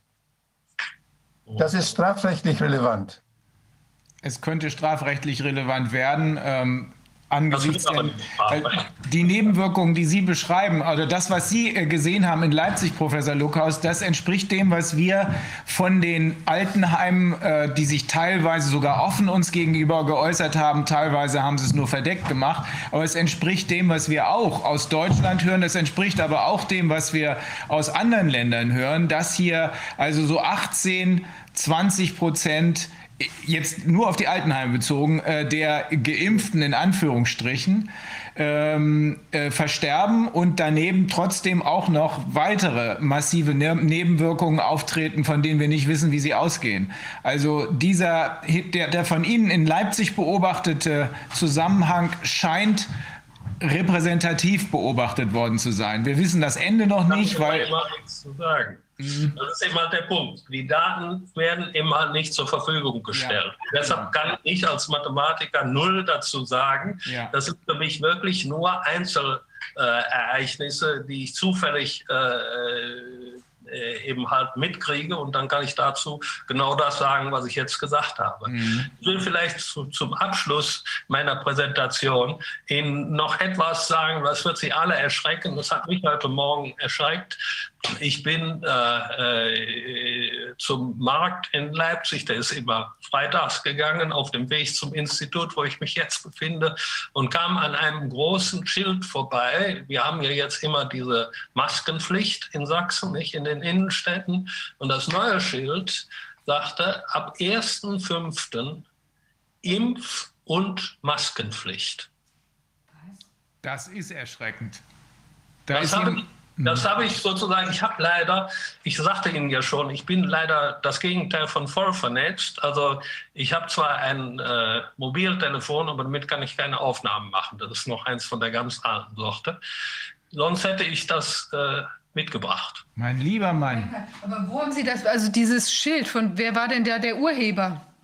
Ist das, ist das, das von der Bundesregierung oder? Ja, ich habe keine Ahnung. Ich habe auch nur dieses eine Schild gesehen. Es, es, gibt jetzt überall bei uns diese Schilder mit der Maskenpflicht. Ja? Und normalerweise steht da eben halt nur die Maskenpflicht und darunter steht Maskenpflicht von, äh, was ist das, 6 bis 24 Uhr bei uns. Also das, das ist ein offizielles, ein, ein Metallschild oder? Ein Metallschild in genau derselben Weise. Da war auf der einen Seite die Maske drauf und äh, normalerweise sind da zwei, also das ist so ein Format, da hat man zwei Masken. Das war jetzt eine Maske. Auf der anderen Seite war eine äh, Spritze abgebildet und darunter stand dieser bemerkenswerte äh, Satz, ab 1.5. Impf- und Maskenpflicht. Da pusht Wer jemand. Aufgestellt hat, ist, ist mir unklar, aber ich habe das nicht geträumt. Nee, das glauben wir Ihnen ohne weiteres. Wir haben ja inzwischen weitergehende Erkenntnisse. Äh, hier geht es nicht wirklich um Gesundheit, sondern hier geht es darum, ganz andere Dinge zu pushen. Natürlich geht es auch um Geld dabei. Die Pharmaindustrie, die Tech-Industrie verdient sehr viel Geld jetzt an uns als Steuerzahlern, weil wir bezahlen das alles. Aber was Sie da beobachtet haben, ist äh, vollkommen, vollkommen rechtswidrig, vollkommen rechtswidrig. Es kann keine Impfpflicht geben. Die Kanzlerin sagt es ja auch immer wieder, wir wissen nur nicht, wie ernst wir das nehmen können. Aber was Sie beobachten, zeigt, dass das Pushen in die andere Richtung weitergeht. Jetzt kommt es darauf an, wie die Bevölkerung darauf reagiert. Maßgeblich kommt es darauf an, wie die Bevölkerung reagiert. Aber Rainer, ich meine, man müsste jetzt noch mal gucken. Theoretisch wäre natürlich auch möglich, dass das jetzt irgendeine Gruppe, die auf die Masken, ja, ja. auf die Impfproblematik hin, hinweist, dass die das. Das kann ja eben auch jemand genau. gewesen sein, der sich da einen Scherz erlaubt hat. Er hat das aber sehr gut gemacht. Ja. also ich fände es toll, wenn wir, wenn Leute aus Leipzig zugucken, äh, dass dann mal geschaut wird, wo, ob man dieses Schild irgendwo findet, ob man das fotografieren kann, uns das zuschicken kann oder eben, vielleicht gibt es ja sogar noch mehr Schilder dieser Art, dass wir das mal überprüfen Ich habe nur eins gesehen, also das würde vielleicht ein bisschen darauf, dafür sprechen, was Sie sagen, dass irgendjemand den, sich da einen Scherz erlaubt hat. Das kann auch sein. Ja. Wo, wo, ist denn das, das Schild gewesen ungefähr? Erinnern Sie das? In dem Fall wäre es interessant, äh, die Reaktion der Bevölkerung ja. auf den zu messen. Ja. Wer, wer, wundert sich darüber noch? Ja, genau, genau, genau. Und an welcher Ecke haben Sie das ungefähr gesehen in Leipzig? Äh, ja, das kann ich Ihnen mehr oder weniger genau sagen. Es gibt in Leipzig einen äh, direkten Weg von dem Stasi-Museum an der runden Ecke hin zum Markt. Und äh, wo die, an der Stelle war das aufgestellt. Mhm. Okay, ja, wäre toll, wenn wir da vielleicht ein Feedback vielleicht bekommen können. Das jemand und schickt uns ein Foto davon zu. Also es gibt zwei Wege, das zu erklären. Entweder das ist eine ernstzunehmende offizielle Ankündigung, dann ist da jemand als Verbrecher unterwegs, muss man sagen, äh, weil es kann keine Impfpflicht geben. Oder aber hier gibt es jemanden, der sich einen Scherz erlaubt hat. Trotzdem ist es interessant zu sehen, Professor Lukaus, wie reagiert die Bevölkerung darauf? Wer wundert sich noch darüber? In der Tat, sehr gute Frage. Ja, Herr Professor Luckhaus, das war klasse. Vielen Dank, dass Sie sich die Zeit genommen haben. Äh, ich glaube, auch die Diskussion gerade mit äh, Dr. Wodak ist ganz fruchtbar gewesen. Ich, ja, ich habe auch, hab auch, da noch mal viel darüber gelernt. Ich, äh, ich habe mich versucht, auch ein wenig mit der medizinischen Literatur eben halt äh, auseinanderzusetzen, aber es ist manchmal doch sehr viel einfacher, wenn einem das so äh, griffig erklärt wird. Okay, also ganz herzlichen Dank äh, und äh, wir bleiben so wie immer mit allen in äh, Kontakt. Es könnte sich dann noch eine, ein weiteres Gespräch daraus entwickeln. Schauen wir mal. Wir beobachten die Lage genau. Nochmal Dankeschön und wir wünschen Ihnen ein schönes Wochenende, Professor Lukaus.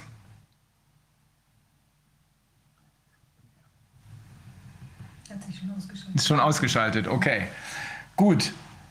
Ähm, Wolfgang, gibt es noch was zu ergänzen? Also ich fand es interessant, wie da die Diskussion äh, in absolut zivilisierter Form, aber auf unterschiedlichen Ebenen ab, abging und, ähm, und trotzdem äh, niemand ähm, den anderen äh, sozusagen meinte verdammen zu müssen, sondern jeder hat sich gegenseitig zugehört und es kommt dann immer noch was Neues dabei raus. Das bestätigt eigentlich, dass es ganz dringend erforderlich ist, dass sich hier nicht nur ein Virologe hinsetzt und äh, berät, sondern dass hier Statistiker, Mathematiker, Mediziner, Juristen, Soziologen, Psychologen, hier muss die Gesamtheit der Wissenschaft Stellung beziehen.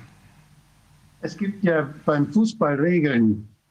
Und äh, da, wenn man sich an die Regeln hält, macht das Fußballspiel und auch das Zuschauen ja unheimlich viel Spaß. Und in der Wissenschaft gibt es eigentlich auch solche Regeln.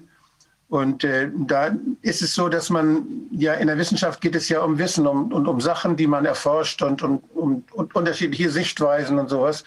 Und da ist eine der wichtigsten Regeln eigentlich, dass es, dass es nicht, dass es ein Faulspiel ist, wenn man zur Person äh, diskutiert.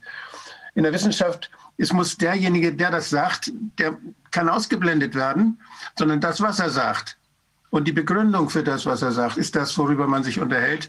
Und wenn, wenn das eingehalten wird, diese Regel, dann macht Wissenschaft doch Spaß und dann gibt es auch fruchtbare Diskussionen. Das ist so wie beim Fußball, da darf man nicht faul spielen. Und bei uns wird inzwischen ja, wird ja dadurch, dass, dass Teile der Wissenschaft ausgestaltet werden, das ist reines Faulspiel, Faulspiel, was wir da sehen. Das ist nicht mehr Wissenschaft.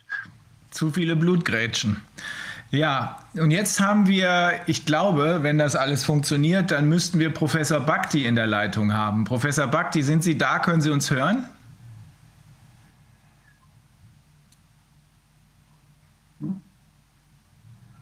Professor Bhakti? Da steht der Name auch. Ne? Der Name steht da. Ja. ja. Ach, wunderbar. Wir können Sie zwar nicht sehen, aber hören. Ah, jetzt können wir Sie auch sehen. Klasse. Hallo, Herr Professor Bhakti. Hallo. Haben Sie Teile der Diskussion mitbekommen oder? Ja, ja. die letzten äh, 20 Minuten, 25 ja. Minuten. Okay.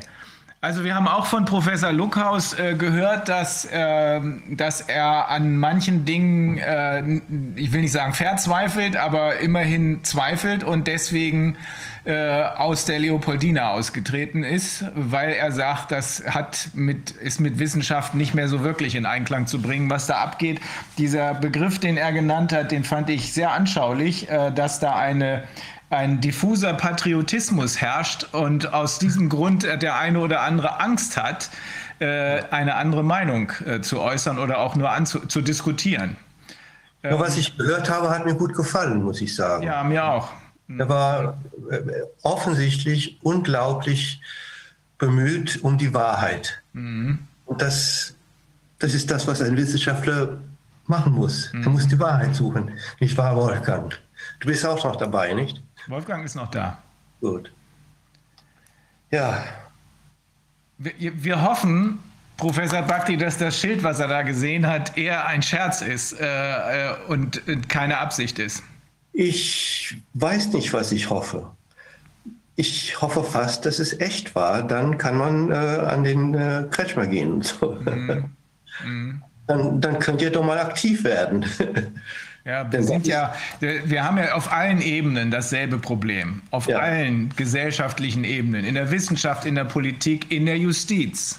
Da sind wir unterwegs. Äh, und zwar nicht nur in Deutschland, sondern weltweit haben wir dieses ja, das Problem, dass hier äh, bekanntlich äh, andere Meinungen, äh, die dann dazu führen, dass echte Wissenschaftler sagen, davon verabschiede ich mich, von dieser Institution, dass andere Meinungen nicht gehört werden. Wir haben das in den Gerichtssälen auch schon erlebt. Die Kollegen, ja. die in den Verwaltungsgerichten unterwegs ja. sind und die da regelmäßig sich einen blutigen Kopf holen, äh, die sehen, dass die Verwaltungsgerichte ganz überwiegend quasi auf Regierungslinie gleichgeschaltet sind.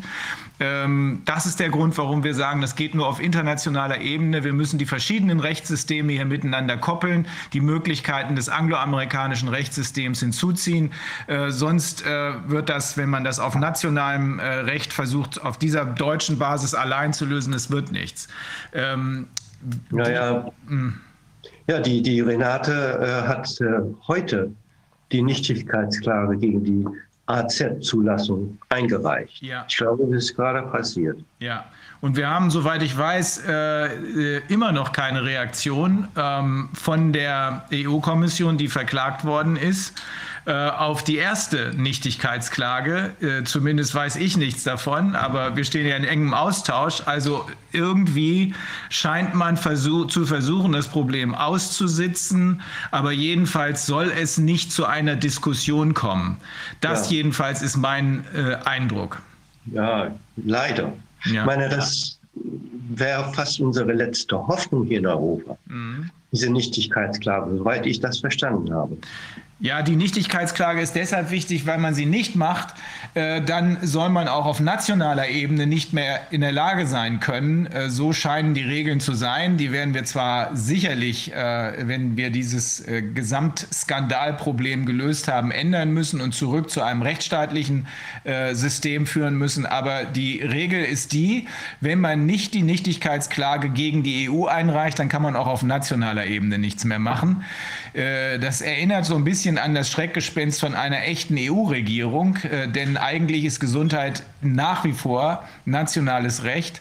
Ähm, aber so ist die Lage im Moment. Ähm, mhm. wir, wir wissen, dass die Impfungen die rote Linie sind. Da ist wohl was schiefgelaufen, äh, auch aus Sicht derjenigen, die das Ganze angeschoben haben. Wir haben inzwischen konkrete Hinweise dafür, dass das, was jetzt gerade passiert, vorverlagert wurde. Es sollte eigentlich erst zwei, drei Jahrzehnte später stattfinden. Und jetzt in der Hektik sind einfach Fehler passiert, unter anderem dieser hier. Denn diese Nebenwirkungen, die auch Professor Lukas eben angesprochen hat, die sind nicht Teil des Plans. Das verängstigt und das schreckt ab äh, und das bringt einen großen Teil der Bevölkerung, nicht nur bei uns, sondern auch in anderen Ländern dazu zu sagen, damit will ich nichts zu tun haben. Ich bin zwar sonst der Meinung, dass das mit den Masken oder was auch immer sicherlich hilfreich ist, aber da mache ich nicht mehr mit, äh, weil einfach diese Nebenwirkungen nur noch abschreckend wirken können. Ja, das ist das, was wir hoffen. Mhm. Äh, wir waren ja, äh, Wolfgang und wir waren gestern Abend auch zusammen äh, und mit anderen. Und ich, ich, ich habe immer wieder gesagt, äh, dieser ganze Plan ist bis ins Detail, alles ist bedacht worden vor Jahren schon. Wir wissen doch alle, dass das nicht neu ist. Dieses Ding ist vor Jahren, Jahrzehnten geplant, bis ins letzte Detail. Und bei all dieser Planung haben sie einen Fehler gemacht, nämlich sie haben das Immunsystem vergessen. Und die Immunologie haben sie vergessen. Und das ist unser großes Glück, denn jetzt haben wir eine Chance. Jetzt haben wir eine echte Chance, nachdem die EMA diese Zahlen bekannt gegeben hat am 17. März über die schwersten Zwischenfälle, die Sie analysiert haben. Äh, ich glaube, wir können offen miteinander reden hier, nicht wahr? Ist das so? Und ihr wisst doch, äh, was Sie gesagt haben. Äh, ich möchte gerne diese Zahlen wiederholen, weil das aufgenommen wird. Und die ganze Bedeutung dieser Erklärung von der EMA und WHO am 17. März kann man gar nicht groß, hoch genug einstufen und, äh, und bekannt machen. Also, ähm, Sie wissen, wir haben vorher schon darauf hingewiesen, äh, dass einfach durch einfache Überlegungen äh, man erwarten muss, dass alle diese genbasierten Impfstoffe und Impfungen Thrombosebildung auslösen müssten. Und zwar massiv. Äh, ich habe, ich glaube, im Dezember angefangen darüber zu reden. Und dann haben wir ein Kapitel darüber geschrieben und ins Netz gestellt zur freien Verfügung für alle Menschen, die Deutsch oder Englisch können und haben dann ausgeführt, warum dem so ist. Äh, dieses Kapitel ist am 18. Februar äh, hochgeladen worden äh, im Boldeck Verlag. Und wir wurden auch nicht müde darauf hinzuweisen, dass sie heruntergeladen werden können. Nun, ähm, es ging dann so weit, dass ähm, ein englischer Kollege, Stephen Frost, mich angesprochen hat und hat vorgeschlagen, dass wir einen offenen Brief schreiben, gemeinsam, an die EMA und dass eine Gruppe von Wissenschaftlern sich zusammentun, weltweit, und Medizinern. Und das haben wir getan und dieser Brief ist überreicht worden am 1. März. Äh, das werden Sie vielleicht gesehen haben. Ja. ja. Und äh, wir haben Sie aufgefordert, sieben Fragen zu beantworten und zu zeigen, dass diese Fragen bedacht worden sind, bevor die Impf Empfehlung ausgesprochen wurde, Impfstoffempfehlung. Und wir haben ihnen acht Tage gegeben, um zu antworten, weil wir gesagt haben, wenn diese Fragen nicht zur Zufriedenheit beantwortet werden können, dann ist die EMA in der Pflicht, die Empfehlung zurückzuziehen. Und dann wäre auch die EU in der Pflicht, die Zulassung zurückzuziehen weil die Risiken nicht ausreichend bedacht wurden. So, wir haben keine Antwort bekommen in den acht Tagen, aber in diesen acht Tagen geschah genau das, worauf wir hingewiesen haben. Denn es regneten eben diese Fälle von tödlichen Verläufen durch Gerinnungsstörungen rein. Und das führte dazu, dass am 15. Äh, Oktober oder am 14., ich weiß jetzt nicht mehr, die Zeit, äh, nach und nach 15 Länder äh, das Impfprogramm mit AstraZeneca gestoppt haben. Das habt ihr alle mitbekommen. Ähm, so, am 17. Äh, hat die EMA dann die offizielle Erklärung gegeben in einer äh, Press Release ja, und gesagt, sie hätten diese schwerst verlaufenden Fälle, die gemeldet wurden nach der Impfung, untersucht und analysiert und präsentieren hiermit die Ergebnisse. Sie haben zwei Conditions, also Erkrankungen, untersucht, die in diese Rubrik fielen, andere natürlich nicht, weil sie nicht unter die Rubrik möglicher Impfzwischen fallen. Also wenn jemand ähm, nach Impfung ein Schlaganfall bekam oder wenn jemand nach Impfung eine Lungenembolie bekam, zählte das nicht, sondern es zählten zwei Erkrankungen, weil sie so selten sind, so wahnsinnig selten. Ja, also ein tiefe Beinvenenthrombose bei einer Frau mit 49 äh, Jahren kann nicht aus der Reihe springen, also wurde nicht untersucht. So, dann haben sie die zwei seltensten Dinge ausgesucht, die nicht hätte vorkommen müssen, dürfen. Und es waren erstens die Bildung von Gerinnsel in Gehirnvenen.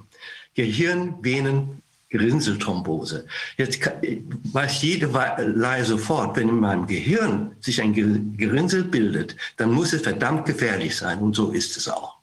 Jede Gerinnselbildung im Gehirn ist ein Notfall. Tritt Gott sei Dank so selten auf, und das haben Sie auch gesagt. Man hätte erwarten können, bei der Zahl der Geimpften unter 55 Jahren, dass 1,3 Fälle aufgetaucht worden wären in dieser Zeit.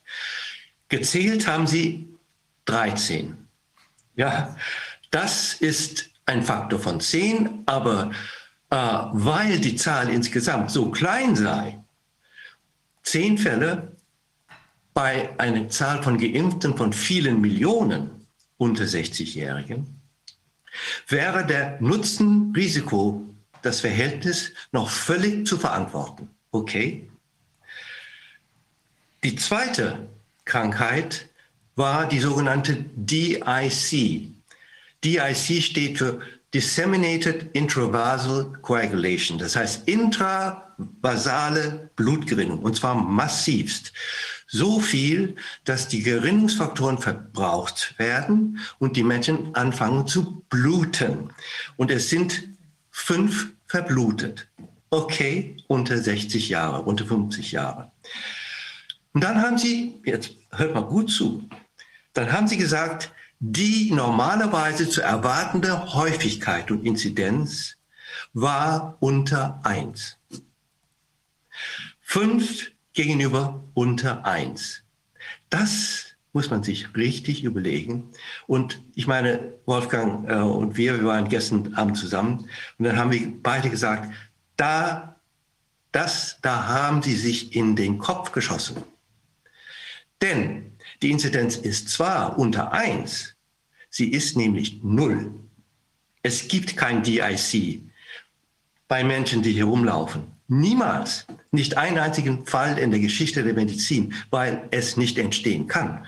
Und das ist der absolute, schlüssige Beweis, dass die Impfung es getan hat. Okay, fünf Menschen sind umgebracht worden. So, jetzt kommt das nächste. Wie viele, was sind die Symptome einer Gerinselbildung im Gehirn? Frage an die geneigte Leserschaft und Hörerschaft, Frage an die Mitarbeiter von EMA, Frage das, an das Paul-Ehrlich-Institut, das aber geleitet wird nicht von einem Arzt, der natürlich davon keine Ahnung haben kann. Frage an den Leiter des Robert-Koch-Instituts, der natürlich als Tierarzt auch keine Ahnung davon haben kann. Frage aber an jemand wie Wolfgang Wodak, dann sagt er sofort, stärkste Kopfschmerzen, Übelkeit, Erbrechen, Bewusstseinseintrübung. Dann, wenn man Pech hat, Lähmungen, Hörbeschwerden, Hörverlust, Sehverlust bis zur Erblindung, die vielleicht nicht wiederkommt. Das sind die typischen Beschwerden von Gerinnselbildung im Gehirn, die, wenn jemand mit, in, mit der Notaufnahme mit diesen Symptomen eingeliefert wird, sofort behandelt werden, diagnostiziert werden muss, weil da zählt jede Minute und Stunde. Wenn man nicht aggressiv eine Diagnostik fährt mit bildgebenden Verfahren, heutzutage ist das alles möglich. Man muss es nur wollen. Blutentnahme, um zu sehen, ob die Trommenbildung stattgefunden hat, mit einer Untersuchung, die 10 Euro kostet.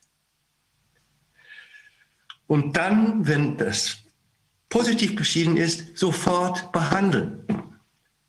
Okay, all das ist nicht ein einziges Mal gemacht worden mit diesen Tausenden und zigtausend jungen Menschen, die mit diesen Symptomen ins Krankenhaus geliefert wurden. Wir kennen Fälle.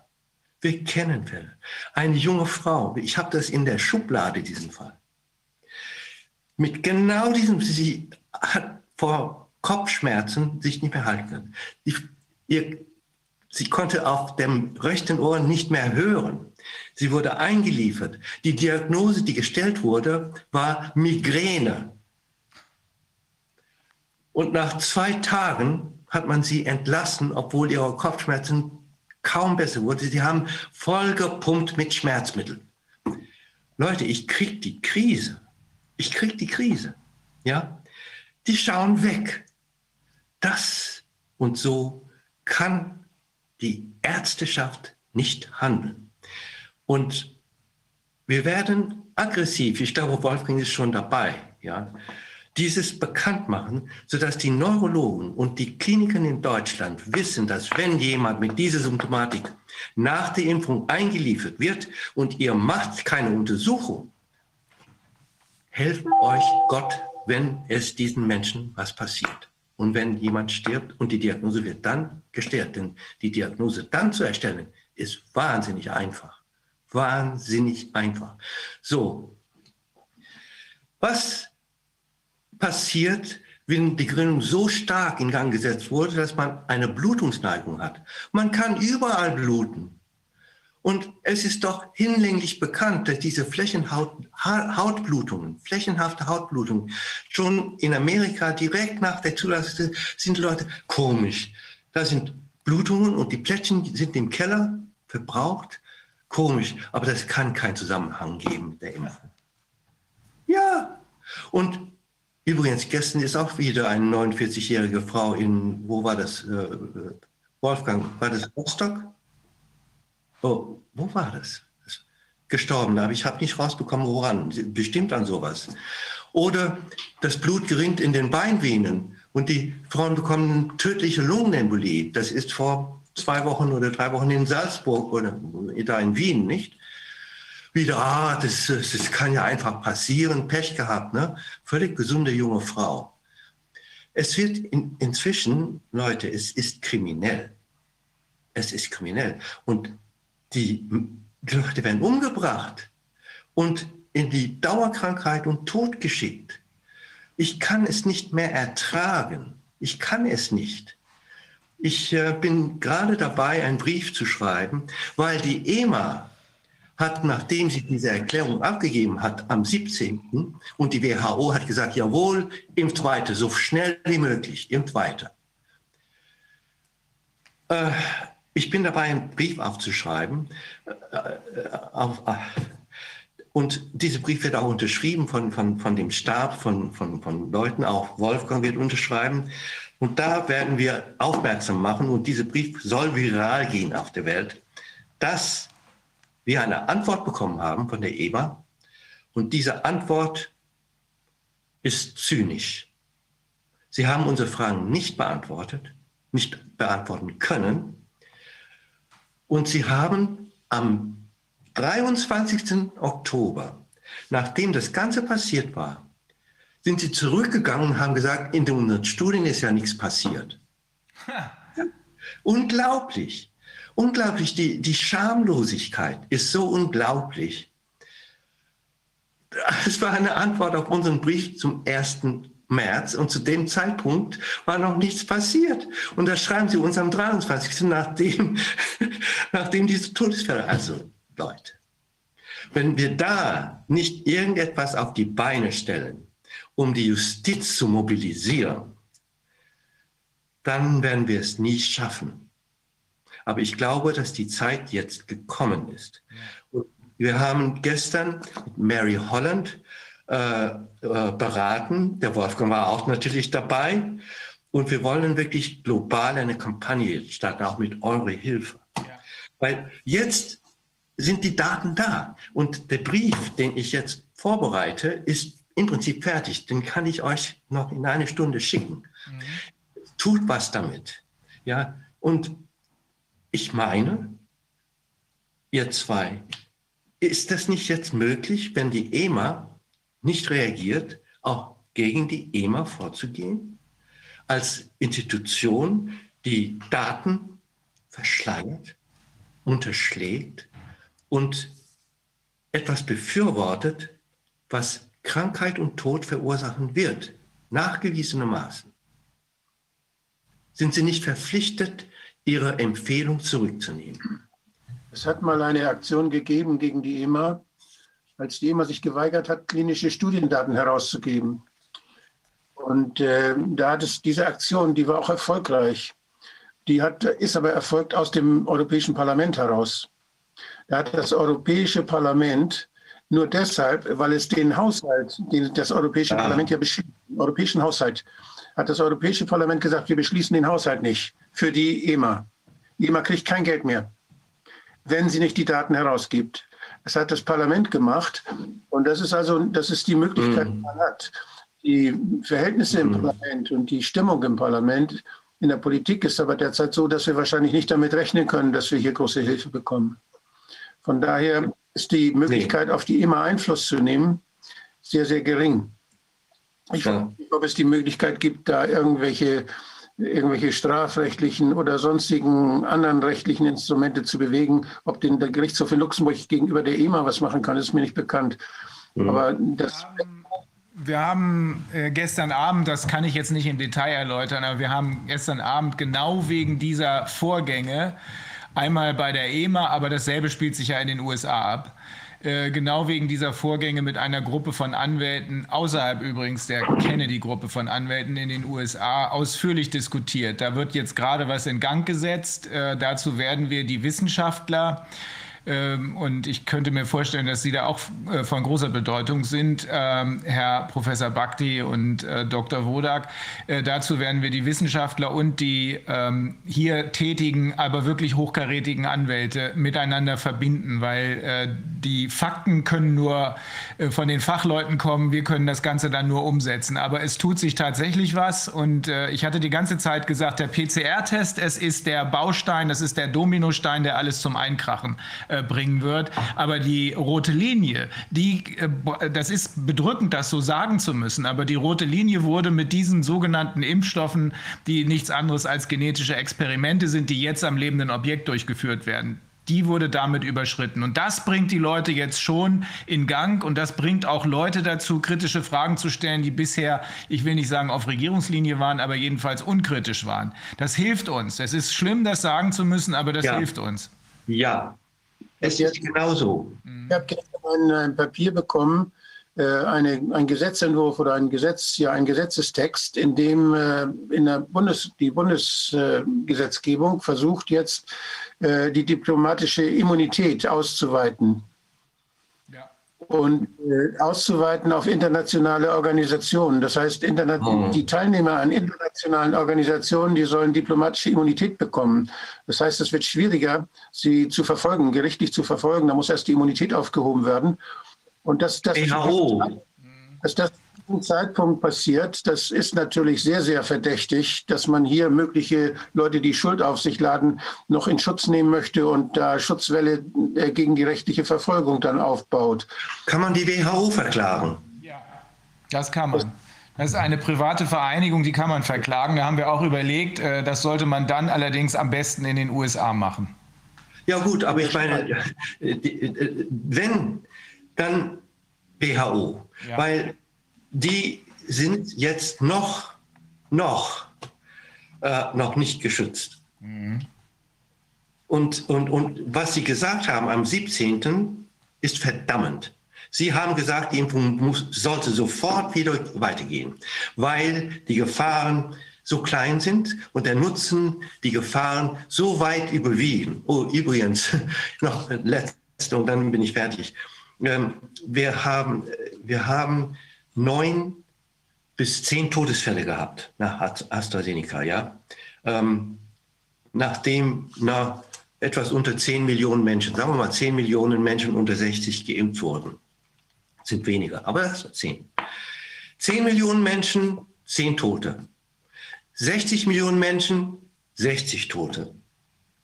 Im ganzen Verlauf der Pandemie vom Januar bis Juni 2020 verstarben 52 Menschen unter 60 mit oder an Corona in Deutschland. Und es sind 60 Millionen Deutsche, die hier geschützt werden sollten. Okay, so, das schreibe ich gerade in, in diesem Schreiben. Bitte sehr, WHO, bitte sehr, EMA, wie soll der Nutzen unerhört größer sein, bei einer Sterblichkeitsrate, wie wir wissen, von 0,01 Prozent. Ja, zumal man ja noch sagen muss, für die Dunkelziffer bei den Impftoten, die wird ja, die ist ja noch viel, viel, ja, viel aber größer. Viviane, das, das sage ich doch. Das sage ich doch. Alleine an diese zwei Krankheiten, die haben die Lungenembolien gar nicht gezählt, die haben die äh, Lungenentzündung gar nicht, die haben gar nichts gezählt. Ja, und sie haben nicht die Leute gezählt, die blind und taub geworden sind fürs Leben, mein Herr. Aber das sind ja nur die offiziellen. Selbst wenn man denen jetzt nachgehen würde, sind das nur die offiziellen Fälle. Aber was wir gerade von Professor Luckhaus gehört hatten, den, den diffusen Patriotismus, wir sehen das ja in den ganzen Heimen, dass die immer sagen, ja, das ist Corona, das, da gehe ich nicht ran und so weiter. Das ist Deswegen ja noch viel, ich, viel, viel, viel, viel mehr. die WHO verklagen aber auch die äh, persönlich Verantwortlichen, weil wir müssen verhindern, dass sich die eigentlichen Täter, davon muss man ja jetzt sprechen, hinter Institutionen verstecken. Jeder, der daran beteiligt ist, muss wissen, dass er eine Konsequenz zu erwarten hat. Das äh, machen wir gerade, aber trotzdem haben Sie recht. Äh, da muss PI sein, PI muss dabei sein, RKI muss dabei sein, ja. wenn es geht. Ja, ja. Wenn es geht. Ja. Ähm, ja, wir haben da schon ganz konkrete Sachen, die wir morgen im Rahmen einer weiteren äh, Konferenz besprechen werden. Ähm, wir glauben aber auch, dass die einzelnen Personen, wenn wir sie identifizieren können, die verantwortlich sind, ebenfalls in die Haftung genommen werden müssen. Und äh, absolut richtig, dieser Punkt ist es, dieser Zeitpunkt ist es, weil die Leute das, zumindest die, die sich schon die ganze Zeit über informiert haben, weil sie es sehen können, zumindest oft in den sogenannten äh, unabhängigen, in den alternativen Medien. Teilweise ist ja bis in die Mainstream-Medien vorgeschwappt, die Geschichte aus, ich weiß nicht, Ulding oder wie das heißt, da unten am Boden. Ja, Ulding. Ja äh, am Bodensee, das ist ja in die Mainstream-Medien gekommen, weil man es eben nicht mehr verheimlichen konnte. Ähm, ist, dann natürlich äh, äh, auch irgendwie wegerklärt worden von Leuten, die überhaupt keine Ahnung davon haben, weder Mediziner sind noch Statistiker noch sonst irgendwas. Aber die hatten offensichtlich den Auftrag, für Ruhe zu sorgen, damit der Grundauftrag, den sie ja eben nochmal beschrieben haben, der WHO, nämlich impft die Leute durch, damit das durchgezogen werden kann. Auf Teufel komm raus, im wahrsten Sinne des Wortes. Ja, ich bin da engagiert bei äh, Uhlingen. Die machen eine ein, ein Konferenz und da werde ich sprechen. Mhm. Ich meine, zumindest es scheint ja irgendwie anzukommen. Ich hatte jetzt gerade gelesen, dass dieser Impfstoff von AstraZeneca zumindest wie Blei in den Regalen liegt. Also dass das eben auch immer mehr Menschen erkennen. Und ich glaube, Hunderttausende von Dosen äh, lagern irgendwo. War das nicht sogar allein in Berlin oder ich weiß nicht. Also jedenfalls war es eine sehr große Anzahl, die die Leute einfach nicht abrufen, weil sie halt selbst Ängste bekommen natürlich. Aber die Problematik ist ja nicht nur das Zeug von AstraZeneca. Das ist natürlich, gilt ja in ähnlicher Form auch für die anderen Impfstoffe. Natürlich, Vivian, das ist klar. Und ich meine, wir tun. Ja. Wolfgang? Ja, die Wirkung aller dieser Impfstoffe ist ja, dass Spikes produziert werden und dass die möglicherweise in den Gefäßen in diesen Schaden anrichten.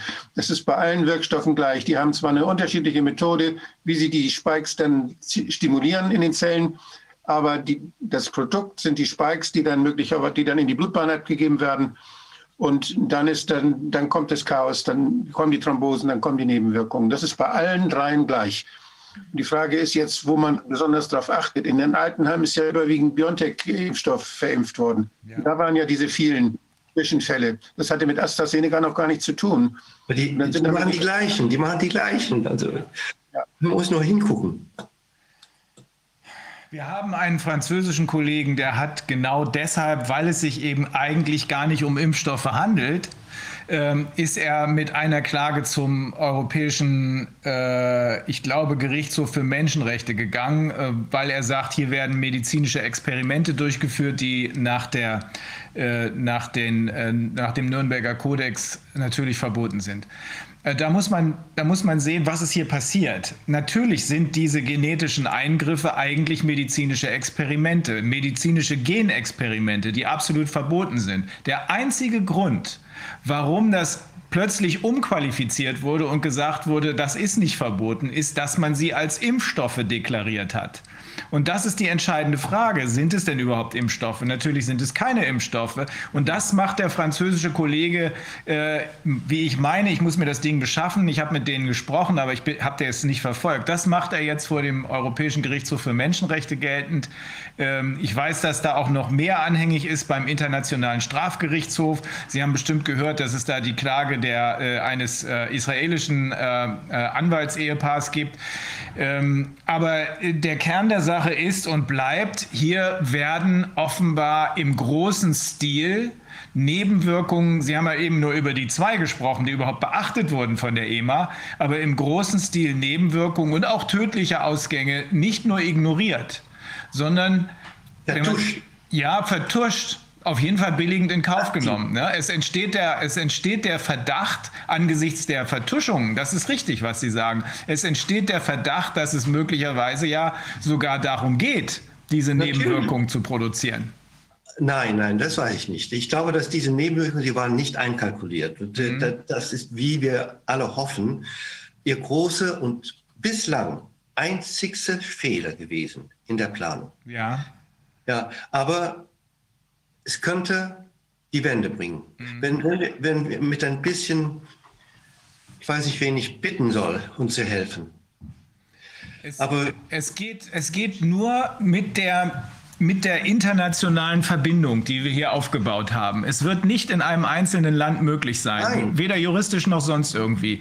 Aber wir haben diese internationalen Verbindungen. Wir wissen, Herr Professor Bakti, dass es sehr viele Bestrebungen gegeben hat, darunter auch einige, die äh, ich zumindest als äh, chaotisch empfunden habe. Da mag guter Wille dahinter gestanden haben, aber das war so viel Zeitverschwendung, äh, dass ich mir dann immer ja. sehr genau überlegt habe, machst du damit oder machst du damit. Ich habe das gesehen. Ja. aber, aber, also ich meine, Wolfgang und ich, wir sind auch äh, mit diesem anderen Netz mhm. äh, die auch mit, mit euch macht, also die Renate Holzeisen ja. und, und, und, und, und diese ganzen Sachen und Willem äh, Engel in Holland. Mhm. Und, ähm, und jetzt auch mit Mary Holland. Also ich, im Prinzip ist das Netz das entsteht. Es ist, ja. es ist da, richtig. Und in diesem Netz können wir auch aktiv sein, das weiß ja. ich. Das, das wir müssen gemeinsam wir das Ganze mobilisieren. Ja, ja Deswegen, ja. Ich schicke euch dieses Schreiben heute noch wahrscheinlich. Und dann äh, müsst ihr es ausschlachten. Das, das überlasse ich euch. Wir haben uns die ganze Zeit gewundert. Also es ist, ähm, die, wir sind nach wie vor, wie gesagt, der Meinung, dass der, dass der Dominostein, der fallen muss, äh, der PCR-Test ist und natürlich die Behauptung asymptomatischer Infektion. Ja. Ohne diese Behauptung asymptomatischer Infektion hätte es nie einen Grund gegeben, irgendwelche Leute zu testen. Ja. Man testet keine Gesunden. Klar, ne? Wir sind uns alle einig. Ja, also wir, das, die, wir müssen handeln, richtig. Und zwar geplant handeln und zwar müssen wir uns die richtigen Gerichtsstellen Rechtsstände aussuchen und wir müssen uns die richtigen Anwälte dafür aussuchen. Äh, das, was wir hier machen, das kann nicht jeder. Und, die, ähm, und das Zusammenwirken der Spezialisten muss gewährleistet sein.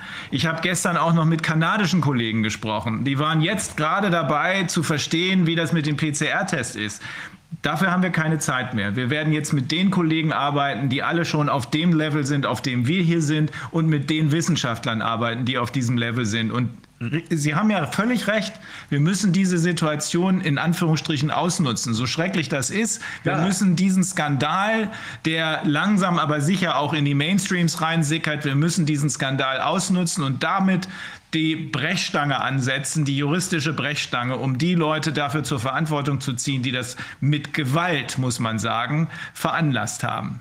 Ja, ich meine, das, was ähm, äh, wir jetzt versuchen, auch mit Wolfgang, ist äh, äh, dieses Bewusstsein und das Wissen zu verbreiten, dass es sehr einfach ist, Zentralvenenthrombosen nach Impfung festzustellen und damit in Verbindung zu bringen. Denn innerhalb kürzester Zeit würden wir genug Fälle haben. Wir haben jetzt schon eine Reihe von Fällen dokumentiert. Ja. Wir brauchen nicht viel. Ja, wenn, wenn wir in 20 Fälle in den nächsten zwei Wochen haben, wo Hirnnerventhrombosen, äh, nicht, Hirngefäßthrombosen nachgewiesen werden nach der Impfung bei jungen Leuten, das muss ausreichen. Ja. Das muss ausreichen. Ja. Oder was meint ihr? Das muss ausreichen. Das ist ein, ein so konkreter Zusammenhang ja. und ein so starkes Indiz, dass man zurück muss zu der Überlegung, das, was hier als Virus rumgeistert, was immer es ist. Ne? Wir haben ja nach wie vor das Problem, dass, in, äh, dass es größte Zweifel daran gibt, dass überhaupt jemals wissenschaftlich korrekt isoliert ja, das Wissen wir ne? alles, Aber sagen wir mal, es geistert hier was rum, was immer es ist. Es ist ja, das haben wir eben auch noch mal von einem Mathematiker gehört, es, es liegt von der Gefährlichkeit her auf der Ebene der ganz normalen Grippe. Aha, so, das ist schon immerhin ja, immerhin. Ne? Es, äh, im, von jemandem, der kein Mediziner ist, sondern Statistiker. Politiker. So, ja, aber ich meine, im Prinzip ist es so, wir müssen in dem Moment, in dem das rauskommt, und ich habe extra äh, diese Hirnvenenthrombosen im Visier, weil es scheint zu sein, dass das sehr häufig ist. Sonst würde nicht 50 bis 70 Prozent der armen jungen Leute, die die zweite Shot bekommen, schrecklichste Kopfschmerzen haben. Ja, das ist das Kardinalsymptom. Eine Hirn, äh, eine Gefäßthrombose. Wenn das feststeht, und zwar haben wir eine große Chance, weil dieses Ereignis, eine Hirnvenenthrombose zu bilden, ist ein seltenes Ereignis. Ja, das ist eine Häufigkeit von 1 pro Millionen Einwohner pro Jahr. Hm? Und damit ist die Sache erledigt. Da kann noch niemand, nicht einmal Frau Merkel es durchbringen, dass sie sagt, dieses Virus ist so gefährlich, dass man jedem Menschen in diesem Land ein Spritze verabreicht, was das Potenzial hat, ein potenziell tödliches äh, ein Ereignis auszulösen. Mhm. Ich glaube, da würden auch würden die Deutschen sogar mitgehen. Auch die, die jetzt noch folgsam sind und äh, Frau Merkel glaubt. Ja. Und äh, wie ist eigentlich der zeitliche Verlauf? Also jetzt sind die Leute, sind die, die sind relativ schnell daran verstorben. Ist das richtig? Die Leute, die, die das bekommen ja, haben? Geht, das geht sofort los. Ich meine, wenn, wenn du dran bist, bist du dran. Ja? Wenn du halt ein unheimlich gutes Immunsystem hast, und ich habe versucht, das immer wieder zu erklären. Ja, es gibt zwei Wege, die äh, dazu führen können. Die eine, wie Wolfgang sagt, ja, wenn die Spikes abgehen, dann werden die Plättchen, also werden ganz viele Dinge aktiviert und das kann zu Thrombusbildung äh, führen. Auf der anderen Seite, wenn eine Gefäßzelle, Wandzelle, äh, also ich vergleiche das gerne mit Tapete in eurem Zimmer. Ne? Das ist die Gefäßwandzelle. Die Zellen, wenn Sie anfangen, die Spikes zu produzieren, oh, da ist ein Spike übrigens, sehe ich hinter euch, ne? so dies, ja, ja, es ragt aus der Wand und äh, ihr seid das Immunsystem und seht das, dann fangt ihr an, dieses Spike zu bekämpfen. Es ist so, nämlich die, die Abfallprodukte. Und dann kratzt ihr da an dem Ding und dann entsteht ein Gerinnsel. Ja, immer wenn ein Gefäß verletzt wird, entsteht ein Gerinnsel. Ob das von außen ist, wenn man sich schneidet, oder von innen, wenn, man, wenn das Immunsystem anfängt, da rumzukratzen, ist egal. Gerinnsel ist Gerinnsel, aber nur, wenn jemand an der Haut blutet, ja, dann wird das Gerinnsel irgendwann mal sich ablösen als Schorf und dann ist vorbei. Wenn ein Gerinnsel sich in der Blutbahn bildet, ja, dann, dann, dann ist es wie ein Eisklümpchen. Das, und das verhindert und das führt dazu, dass man sterben kann. Gut. Das, wir haben Enzyme, die gehen hin und chippen das weg, das Eis. Und diese Dinge, die abgechippt werden, das sind die D-Dimere, die kann man bestimmen. Und deswegen, wenn D-Dimere im Blut nachgewiesen werden, sind sie beweisend dafür, dass sich Tromben gebildet haben. Und deswegen versuche ich es zu verbreiten. Auch wenn ihr keine Kopfschmerzen habt, ihr habt nur Muskelschmerzen, Fieber, Bauchschmerzen, lasst die D-Dimer bestimmen oder Lungenbeschwerden. Ja, wir haben so einen Fall gerade gehabt. Eine junge Frau, die mit schwerste Pneumoniezeichen eingeliefert wurde. Sie hatte keine Kopfschmerzen.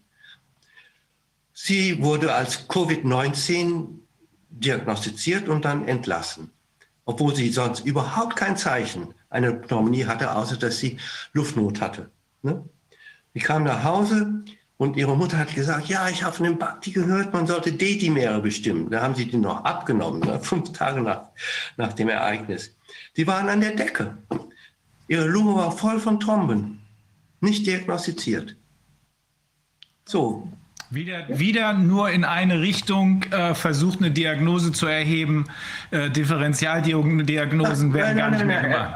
Äh, gar nichts. Die haben ein PCR abgenommen, der war positiv. Ich habe den Befund gesehen. Diese PCR hat einen CT-Wert von 41 gehabt. 41. Und sie wurde entlassen als neuen Covid-19-Fall nach der Impfung. Und deswegen wisst ihr, warum es sagenhaft viele Covid-19-Wellen in diesen Altersheimen gibt. Und die sind dran verstorben. Die sind nicht dran verstorben. Das ist doch aber ein ganz klarer Fall von ärztlichem Fehlverhalten. Ja, aber Wolfgang, das ist, es, diese Fälle, die, die du gar nicht stehen. Das ist so fahrlässig.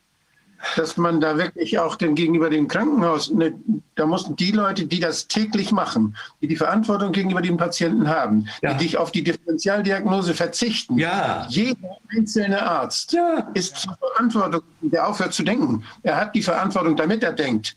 Und wenn er dann sein Denken abschaltet, weil er sagt, ich muss das tun, was die Krankenhausleitung sagt, dann macht er sich schuldig. Ja, das ist, Ja. das sind, das sind, äh, das würden wir so formulieren, das sind grobe Behandlungsfehler. Wer das, wer das nicht macht, der begeht einen groben Behandlungsfehler. Und bei groben Behandlungsfehlern findet immer eine Umkehr der Beweislast statt. Also wenn der Patient im schlimmsten Falle verstirbt, weil er nicht richtig behandelt wurde, weil man gesagt hat, Covid kannst nach Hause gehen. Wenn der verstirbt, weil man das nicht gesehen hat, was sich da im Kopf abspielt, dann muss der Patient oder sein Angehöriger muss er nicht mehr beweisen, dass das, äh, dass das äh, pflichtwidrig war, also dass das äh, schuldhaft war, also fahrlässig oder gar vorsätzlich. Und er muss auch nicht mehr beweisen, äh, dass das kausal gewesen ist, sondern der Arzt muss beweisen, dass es nicht kausal war und dass er nicht schuldhaft gehandelt hat. Das ist der Grund, äh, Herr Professor Bhakti, weil wir sagen, wir machen, wir gehen klar auch auf diese Organisation los, aber ich halte es für fast genauso wichtig, dass die persönlich Verantwortlichen auch persönlich zur Verantwortung gezogen werden, damit niemand sagen kann, ich verstecke mich hinter irgendeinem Gesundheitsamt oder irgendeiner anderen Institution. Rainer, pass auf. Genau zu diesem Schluss sind wir gestern Mary, der Wolfgang nickt da, gekommen. Mary auch? Mary auch? Mary, Mary hat das vorgeschlagen. Mary hat gesagt, eine wichtige Sache ist, und ihr könnt euch gewartet. Sehr Ja, gut. dass, dass die Ärzteschaft unter Druck gesetzt werden und bedroht werden, dass wenn sie das nicht tun, they are going to be liable. Sehr gut. Was ist denn mit der Dame, die, die da so schwer erkrankt ist? Wie geht's der jetzt? Ich weiß, es war vor Wochen. Ich, ich kenne andere Fälle. Wahnsinn, wahnsinnige Fälle. Aber vielleicht ist es auch gut, genau so einen zu nehmen und da mal ein Krankenhaus zu verklagen. Ich weiß nicht, ich kann das nicht. Nein, aber wir könnten das Wir ja. können das, wir machen das. Äh, aber es geht wirklich nur in dieser Gemeinschaft. Es, es wird wirklich, wirklich wichtig, dass wir so eng zusammenrücken mit einem nicht zu großen Team. Sonst sind wir nicht mehr handlungsfähig. Sonst haben wir eine Kakophonie. Mit, mit den Leuten, die wirklich was wissen und können. Wir müssen so eng zusammenrücken, einen klaren Ziel, ein, ein klares Ziel definieren und dann machen wir das. Und zwar auf mehreren meine, den Ebenen. Fall kann ich mobilisieren. Ich musste die, äh, also die ist mir zugeschickt von der Mutter. Wenn ihr wollt, Ja, machen, kann- wir, machen wir. Gerne. Musst du uns nur liefern, dann machen wir es. okay, ich werde sie anschreiben, ob sie Interesse hat, dass äh, das Krankenhaus verklagt wird. Ähm, ich, ich gucke mal. Also das sind die Fälle, das sind die klassischen groben Behandlungsfehler, die man so leicht gar nicht hat. Also es gibt sicherlich viele medizinischen Fehler, also so wie es auch auf unserer Seite bei den Juristen sehr viele Fehler gibt. Aber der grobe Behandlungsfehler, der uns diese beweisrechtlichen Vorteile verschafft, der ist eher selten. Aber das ist so einer. Der, Ja, ich meine, fol- folgendes. Die Sache ist, dass diese junge Frau, die wurde mit Pneumonie also entlassen. Ja, äh, sie, sie wurde gar nicht behandelt in dem Sinne. Insofern gibt es keinen Behandlungsfehler. Und diese doch, das, doch, das ist die unterlassene Differentialdiagnose, die festgestellt hätte, was wirklich passiert ist. Das ist der grobe Behandlungsfehler. Das weiß man, das weiß doch sogar ich. Ich bin ja gar kein Arzt. Ja, ja, ja, ja, ja. Und Wolfgang, wahrscheinlich, ich meine, du bist ja äh, Lungenarzt, ne? ähm, wahrscheinlich, wenn die sofort dran gedacht hätten, bei dieser beginnenden Symptomatik, Atemnot und das untersucht hätten darauf, dann hätten sie auch Heparin geben können oder whatever, oder? Ja, also. Das ist anfängliches klinisches Semester. Der Heglin lässt grüßen. Differentialdiagnose in der Medizin. Das Grundhandwerkszeug an jedes Arztes. Woran, was kann das alles sein? Das ist ein Symptom. Was kann die Ursache sein? Das muss abgescannt werden. Und wenn man dann nur noch einen, einen, so, so, so einen äh, Corona-Test macht, das ist doch das ist lächerlich. Ja, die haben ein Röntgenbild gemacht. Ja, ja, ja. Komm, dann bei einer, beim Röntgenbild haben Sie denn da, die, was haben Sie denn da gesehen? Da müsste man ja, müsste man ja schon nicht. dran denken. Ich habe es nicht gesehen. Na, ich frage dich, wenn, wenn Sie das sofort den Verdacht gehabt hätten, indem Sie D-Dimere entnehmen, hätten Sie nicht Heparin geben müssen? Hm? Ja, eine Lungenembolie ist, wenn, sie, wenn es disseminierte Lungenembolien sind, sind die manchmal schwer zu erkennen im Röntgenbild. Ja. Die werden dann sichtbar, wenn dann Reaktionen des Gewebes erfolgen leicht. Sonst müsste man schon spezielle Techniken anwenden. Aber man kann zum Beispiel, man kann andere diagnostische Dinge machen, man kann den Venen, man kann die, den Katheter machen und den Druck messen und so, ob Widerstand da ist im pulmonalen Kreislauf. Ja. Da gibt es so viele, man kann die ja. Sintigraphie machen. Es gibt ja. so viele Möglichkeiten. Und hätte man, hätte man dann, wenn Thrombo, ich, ich glaube, es waren Mikrothromben, ja, nicht Embolien, sondern einfach Thromben, ähm, hätte man dann, ich frage dich, weil ich das nicht weiß, ja, hätte man dann frühzeitig Heparin geben müssen? Ich weiß, dass für die Hirnvenen das der Fall ist. Ja, es, ist es gibt eine, die sitzen ja, die Trompen sitzen ja dann fest. Und die, die, die Adern werden. Ja, aber die wachsen, die wachsen, die wachsen. Genau, und um das zu verhindern, kann man Heparin geben. Richtig. Das ist richtig, ja. Denn das wäre Unterlassung einer Behandlung. Ja. Ich weiß es bei den Hirnvenenthrombosen, dass in den Lehrbüchern steht, man muss sofort Heparin geben. Ja. Man muss unterscheiden zwischen Embolie und, und Thrombosen. Wenn ich ja, ich rede von Thrombosen. Ja, Sie hatte keine Embolien. Ja. Ich glaube, dass das die Thrombosen sind in der Lunge, die entstehen, äh, genauso wie bei einer echten Covid-Erkrankung, wo die Endothelzellen befallen ja. sind. Ja, möglich. Ja. Egal, aber ich meine, wenn, wenn, wenn ich Arzt bin und diese junge Frau kommt rein mit dieser Symptomatik und ich finde keinen Erreger und die D-Dimere sind oben, dann würde ich als Arzt sagen, okay, ich werde jetzt Heparin geben. Ja, ja, natürlich. Die Gut. Frage ist, ob man dann auch noch sogar noch eine, eine Lyse machen könnte. Ja. Ja. ja. Aber nicht nach Hause schicken. Das ist der Fehler gewesen. Der grobe Behandlungsfehler heißt nicht notwendigerweise, dass es eine Behandlung sein muss, sondern es kann auch ein Anamnesefehler sein, ja. es kann auch ein Diagnosefehler sein, ja, okay, es kann okay. auch ein Aufklärungsfehler sein. Äh, den haben wir hier sowieso immer bei all ja. diesen sogenannten Impfungen. Da sind nie, da sind nie ausreichende Aufklärungen erfolgt, weil die eben nie darüber aufgeklärt wurden, dass es nur eine bedingte Zulassung hat und dass, es, dass man keine Ahnung hat, was für Nebenwirkungen. Welcher normale Mensch will ich denn ein in eine solche sogenannte Impfung, wenn ihm das gesagt wird? Es gibt keine Studie, es gibt keine Erkenntnisse über die Lang Langzeitwirkungen, es kann sonst was passieren. Da wird keiner, keiner macht damit. Deswegen ist das auch nicht gesagt worden und deswegen sind alle Einwilligungen unwirksam. Wenn du uns die Sachen rübergibst, äh, dann machen wir, wenn wir den Kontakt hinkriegen können, dann das könnte ein Fall sein, mit dem man wirklich punkten kann. Ja. Okay. Mache ich. Okay. okay. bye, bye. Dankeschön. Dankeschön. Ja. Tschüss. Tschüss. Tschüss. So, ähm, das sind ich kann das verstehen, dass gerade die Mediziner, wenn sie das sehen, dass sie sagen, hey, jetzt muss aber mal ran. Und wir sind ja auch schon aktiv, nur äh, wir müssen eben noch aktiver werden. Aber wir dürfen nicht äh, planlos am Rad drehen, sondern müssen ganz genau überlegen und mit den zuständigen Fachleuten den Fall, also diesen hier zum Beispiel, den müssen wir, wenn wir die Krankenakte haben, wenn wir da rankommen. Ne? Äh, müssen ganz genau überlegen, mit den richtigen Leuten zuzuschlagen. Und dass wir in den USA zuschlagen werden, das ist ja, ist ja bekannt. So, jetzt das sind wir. Natürlich auch einfach jetzt nochmal ein neuer Ansatzpunkt. Ja, das ist ja auch absolut. permanent, tut sich absolut. Neues. Genau darüber habe ich gestern mit, ich sage jetzt den Namen nicht, aber ausführlich telefoniert, weil der sieht das auch. Und der Mann hat schon viele Konzerne zu Fall gebracht. Der weiß, wie es geht. Also, ähm, jetzt müssten. Ich glaube, da hat sich eine neue, ist jemand neuer? Jetzt müssten wir in der Leitung haben Frau Dr. Kati Pracher-Hilander. Also wenn Sie den Doktor weglassen, sind wir richtig. Ah, okay, alles klar, wunderbar. Äh, wir, wir sind ja, Sie haben das, teilweise haben Sie es mitbekommen, ne? Was ja, genau. Ich habe heute relativ viel mitbekommen. Ich habe es nebenbei laufen gehabt. Ah, sehr gut, sehr gut. Dann, das ist wichtig, weil ähm, wir sind jetzt ja im Bereich der Psychologie bei Ihnen und das ja. ist aus meiner Sicht schon seit, seit langem, aus meiner Sicht das Kernproblem, mit dem wir es hier zu tun haben. Ähm, ja, richtig weil ich will, ja, man kann das ja ruhig so sagen. Also ich würde das, was hier passiert, diese gezielte Destabilisierung, diese gezielte Desorientierung äh, mit immer widersprüchlicheren und immer dreisteren äh, Vorgaben aus der Politik, ich würde das als Psychoterror be äh, bezeichnen.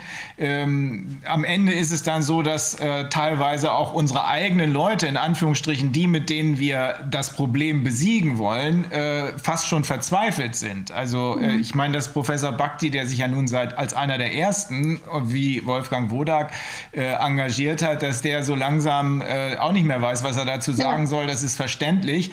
Aber wir dürfen uns davon nicht verwirren lassen. Das ist das Ziel der Aktion.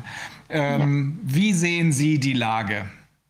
Also ähm, Natürlich ganz genauso wie Sie. Ähm, bei mir hat es so angefangen, dass ich ja schon im März 2020 gewusst habe, das stinkt zum Himmel. Ja, ich denke, jeder, der irgendwie alle Tasten im Zusammen hat, im Schrank hat, hat relativ früh gemerkt, irgendwas stimmt nicht. Das war einfach das Vokabular, dieses, dieses ähm, äh, neue, neue Normalität, wir sind im Krieg, wir brauchen Helden. Das Vokabular wurde viel zu früh eingesetzt. Das hat ähm, bei mir Alarmzeichen ausgelöst. Äh, weil ich gewusst habe, wir wissen noch so wenig von diesem Virus, wir haben so wenig Daten, dass es gar nicht sein kann, dass wir hier valide äh, solches Vokabular verwenden können. Also stinkt zum Himmel, ja. Also da gibt's was anderes. Und dann eben diese, diese forcierten Bilder aus Bergamo, ähm, die Zahlen, die hinten und vorne von Anfang an irgendwie überhaupt nie zusammengepasst haben. Ähm, war ich am Anfang schon gleich erschrocken und habe relativ schnell gewusst, ähm, wir befinden uns hier wirklich in einem psychologischen Experiment. Äh, hier wird gerade versucht, global acht Milliarden Menschen zu manipulieren. Und ich habe es ähm, gleich von Anfang an als das größte sozialpsychologische Experiment der Menschheitsgeschichte bezeichnet. Und dieses sozialpsychologische Experiment braucht es, um dieses jetzt stattfindende Experiment überhaupt einmal ähm, in die Gänge bringen zu können. Denn wenn Sie die Menschen geistig nicht dort haben, wo Sie sie hin wo sie sie haben wollen, äh, dann lassen sie sich ja auch nicht auf dieses Experiment ein. Das heißt, es hat quasi im Vorfeld und parallel dazu braucht es eben diese massive psychologische Einwirkung, weil sonst ähm, passiert dasselbe wie bei der Schweinegrippe. Kein Mensch interessiert sich für das Thema. Ja. Darf, ich, darf ich kurz, ich habe was vergessen. Äh, können Sie kurz, weil äh, die, mancher fragt sich jetzt, wieso weiß die das? Können Sie kurz was zu Ihrem Hintergrund sagen? Ja, also ich bin ähm, Wirtschafts- und Sozialpsychologin, ähm, mache ähm, angewandte Psychologie in der Praxis. Das heißt, deswegen erkenne ich auch ähm, Signale. Ich kann so quasi, ich habe das Glück, dass ich die Theorie in der Praxis wiedererkenne und die ähm, und umgekehrt ähm, das dann auch widerspiegeln kann. Äh, bin in der Wirtschaft, aber auch zum Teil in der Politik zu Hause. Perfekt. Mhm. Und bei Wien zu Hause. Also ich bin nicht in Deutschland, ich bin in Österreich. Mhm. Ähm, die, das größte sozialpsychologische Experiment der Menschheitsgeschichte. So mutet das in der Tat an. Ja. Ähm, die äh, Tatsache, dass hier nach unseren Erkenntnissen vermutlich eine relativ kleine Anzahl von Menschen, vielleicht 3000 Superreiche, die hinter den Konzernen stehen, die das Ganze jetzt steuern und die damit sehr viel Geld verdienen. Ähm, eine so große Menge von anderen Menschen unter Kontrolle bringen, lässt ja eigentlich nur den einen Schluss zu, dass es hier nicht um physische Macht geht, sondern in erster Linie um psychologische Manipulation, mentale Manipulation. Genau. Äh, wir haben es mit massiver psychologischer Manipulation zu tun. Was Sie auch am Anfang gesagt haben, es ist auch psychologische Kriegsführung. Ja? Auch diese, diese Anzeichen, diese Indikatoren ähm, kann man hören, kann man lesen, kann man sehen. Jeder, jeder Psychologe, der das äh, möchte, kann es. Leider ist es bei mir auch so, dass äh, viele Kollegen wegschauen oder sich nicht trauen. Äh, viele erkennen es auch nicht, was mich ähm, sehr betroffen macht, weil ich denke, wenn du das studiert hast und das eigentlich ähm, blind erkennen müsstest, ohne Bilder dazu zu sehen, da reicht schon ein bisschen Text und Mimik und ähm, sonst was, dann müsste das eigentlich bei allen zumindest die aus meinem Fachgebiet, ja, die Sozialpsychologen sind, ähm, sofort erkennen und erkannt haben. Aber wie auch in anderen Berufsgruppen wie bei Ärzten, Journalisten, Rechtsanwälten etc. ist es bei meiner Berufsgruppe genauso, dass es sehr viele offensichtlich selbst auch nicht ähm, kapiert haben und selbst auch Opfer der Manipulation geworden sind. So paradox es ist, aber es ist tatsächlich so. Ja. Und nur wenige, wenige sehen es, durchblicken es ähm, und trauen sich dann auch zu outen. Ich wurde jetzt erst vor 14 Tagen von einer Kollegin kontaktiert, äh, weil sie mich bei einem kleinen Interview gesehen hat und ähm, hat mich dann kontaktiert mit Danke, endlich spricht jemand aus und ähm, es wird der Tag kommen, da wird sie auch Farbe bekennen müssen und dann wird sie sich so quasi auf die richtige Seite stellen und, und ähm, wird dem entgegenstehen.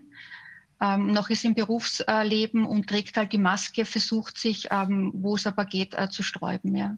Heißt also, dass da draußen eine Menge Leute sind, die äh, entweder schon wissen oder zumindest stark ahnen, dass hier ja. was nicht stimmt und die genau. im Moment aber noch in Deckung bleiben, weil ja. sie glauben, sie können sich das nicht leisten. Ne? Ja, das ist das Problem. Das ist das Problem. Und im Endeffekt ist es so, keiner von uns kann, kann sich das wirklich leisten, aber es gibt keine Alternative. Das ist der Punkt. Es gibt keine Alternative. Es gibt keine Alternative, ja. genau, weil sonst würden wir alle jetzt hier nicht sitzen. Ja. Und äh, wir können nur hoffen, dass wir dann genügend ähm, mobilisieren, ja, dass mhm. immer mehr sehen, dass es keinen Zweck hat. Weil jetzt ist es so, dass jetzt seit zwölf Monaten die Masse ja wartet und hofft. Sie wird ja auch äh, psychologisch immer mit dieser ähm, Salamitechnik hingehalten, ja. Mhm. Und ähm, man kann sie auch nicht, also wenn man mich fragen würde, wie kann man es noch plümper machen, mir würde gar nichts einfallen. Ja. ja also plumper geht es ja sowieso nicht mehr. Und das Erschreckende ist eben, das sehen wir ja alle, dass äh, offensichtlich die primitivsten aller Mechanismen so eine Wirkung haben. Ja das, man muss sich ja nicht einmal wirklich als Psychologe, und ich bin überzeugt davon, und das geht gar nicht anders, dass hier Psychologen am Werk sind ja, im Hintergrund. Mhm. Genau, also die haben sich einfach für die schwarze Seite der Macht entschieden und beraten dort, sind beratend tätig. Das heißt, die werden das auch mitgeplant haben. Die Handschrift erkenne ich, mhm. die ist einfach da.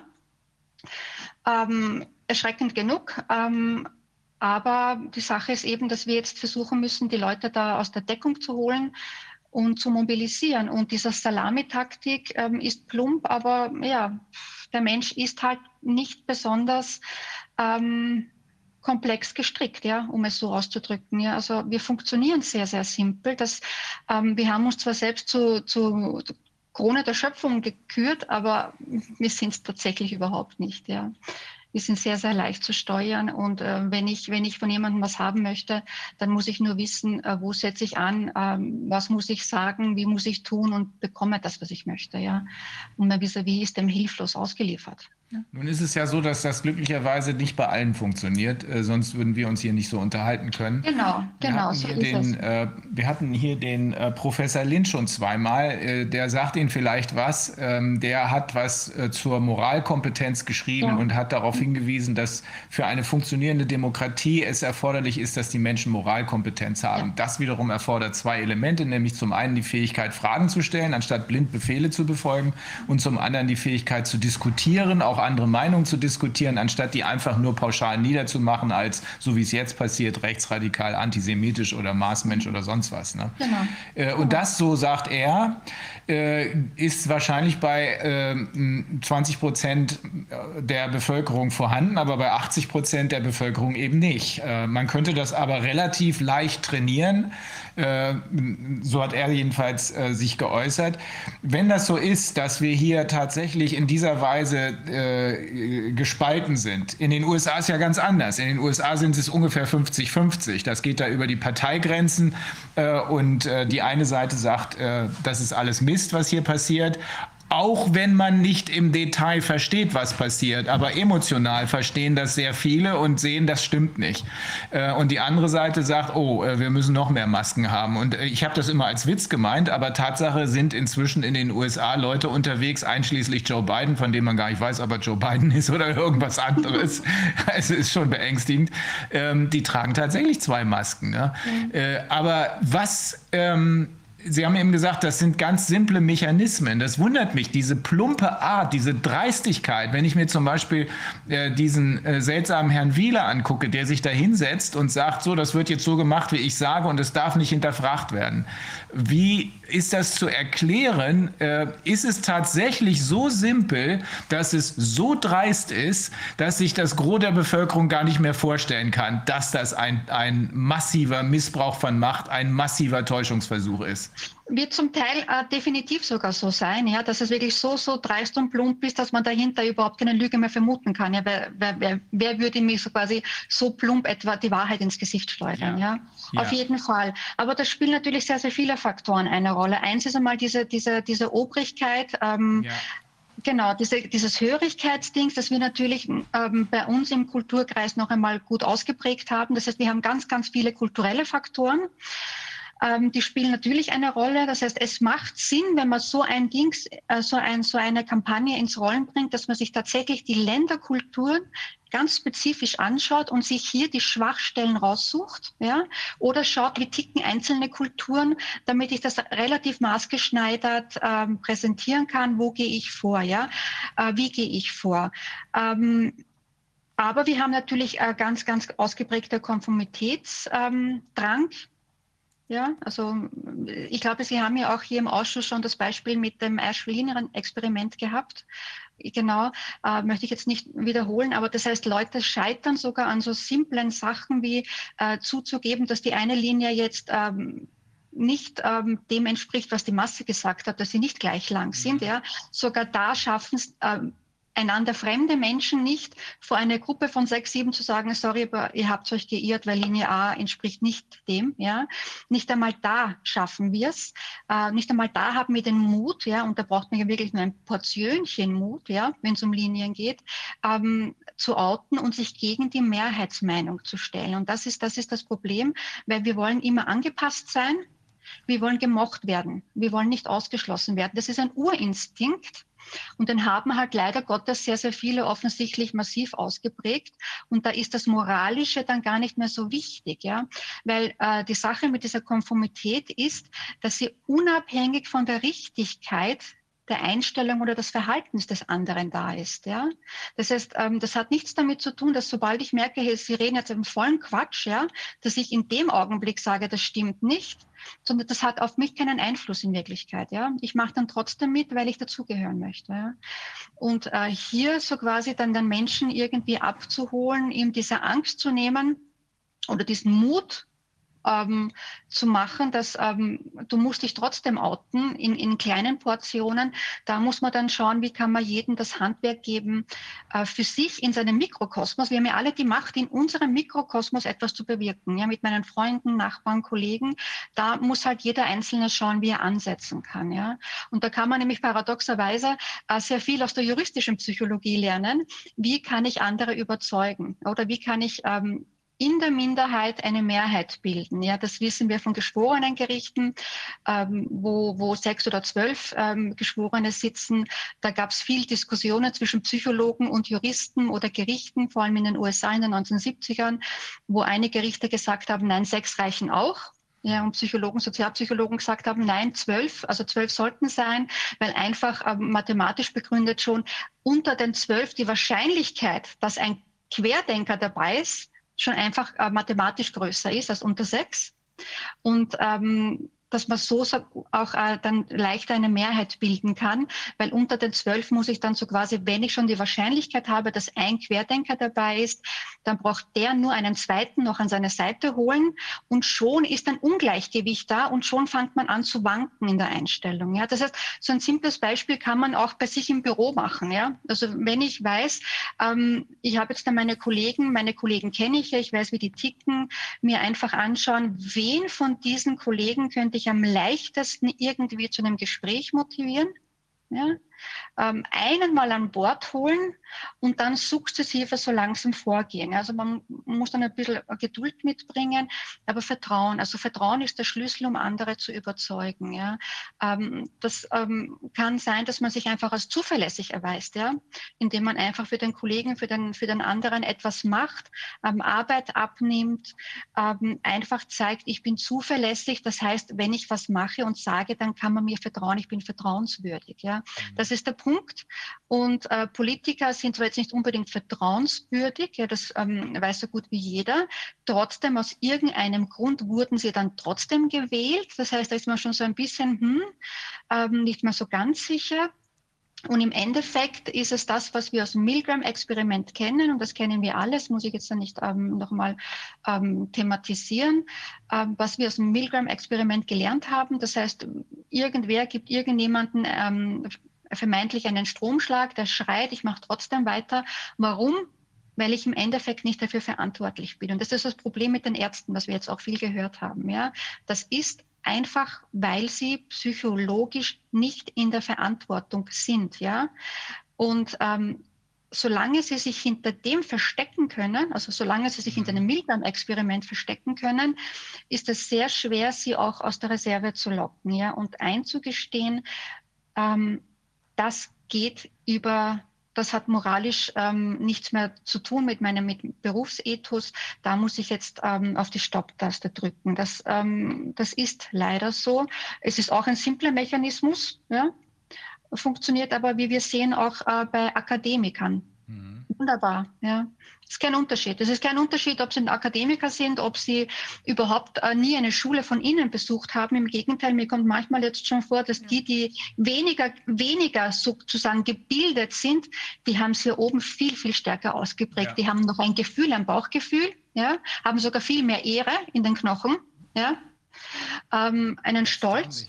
Das stimmt. Ja, das stimmt. Ja. ist mir gestern gerade wieder aufgefallen. Ich sage ja immer, ich bin bestimmt mit 100 Taxifahrern unterwegs gewesen. Die wissen fast alle, was los ist. Ach, genau, äh, gestern war jemand, der war sehr skeptisch oder nach einer halben Stunde Fahrt so haben wir so ins Gespräch gekommen, dass er gesagt hat, oh, das gucke ich mir an. Das war jetzt sehr aufschlussreich.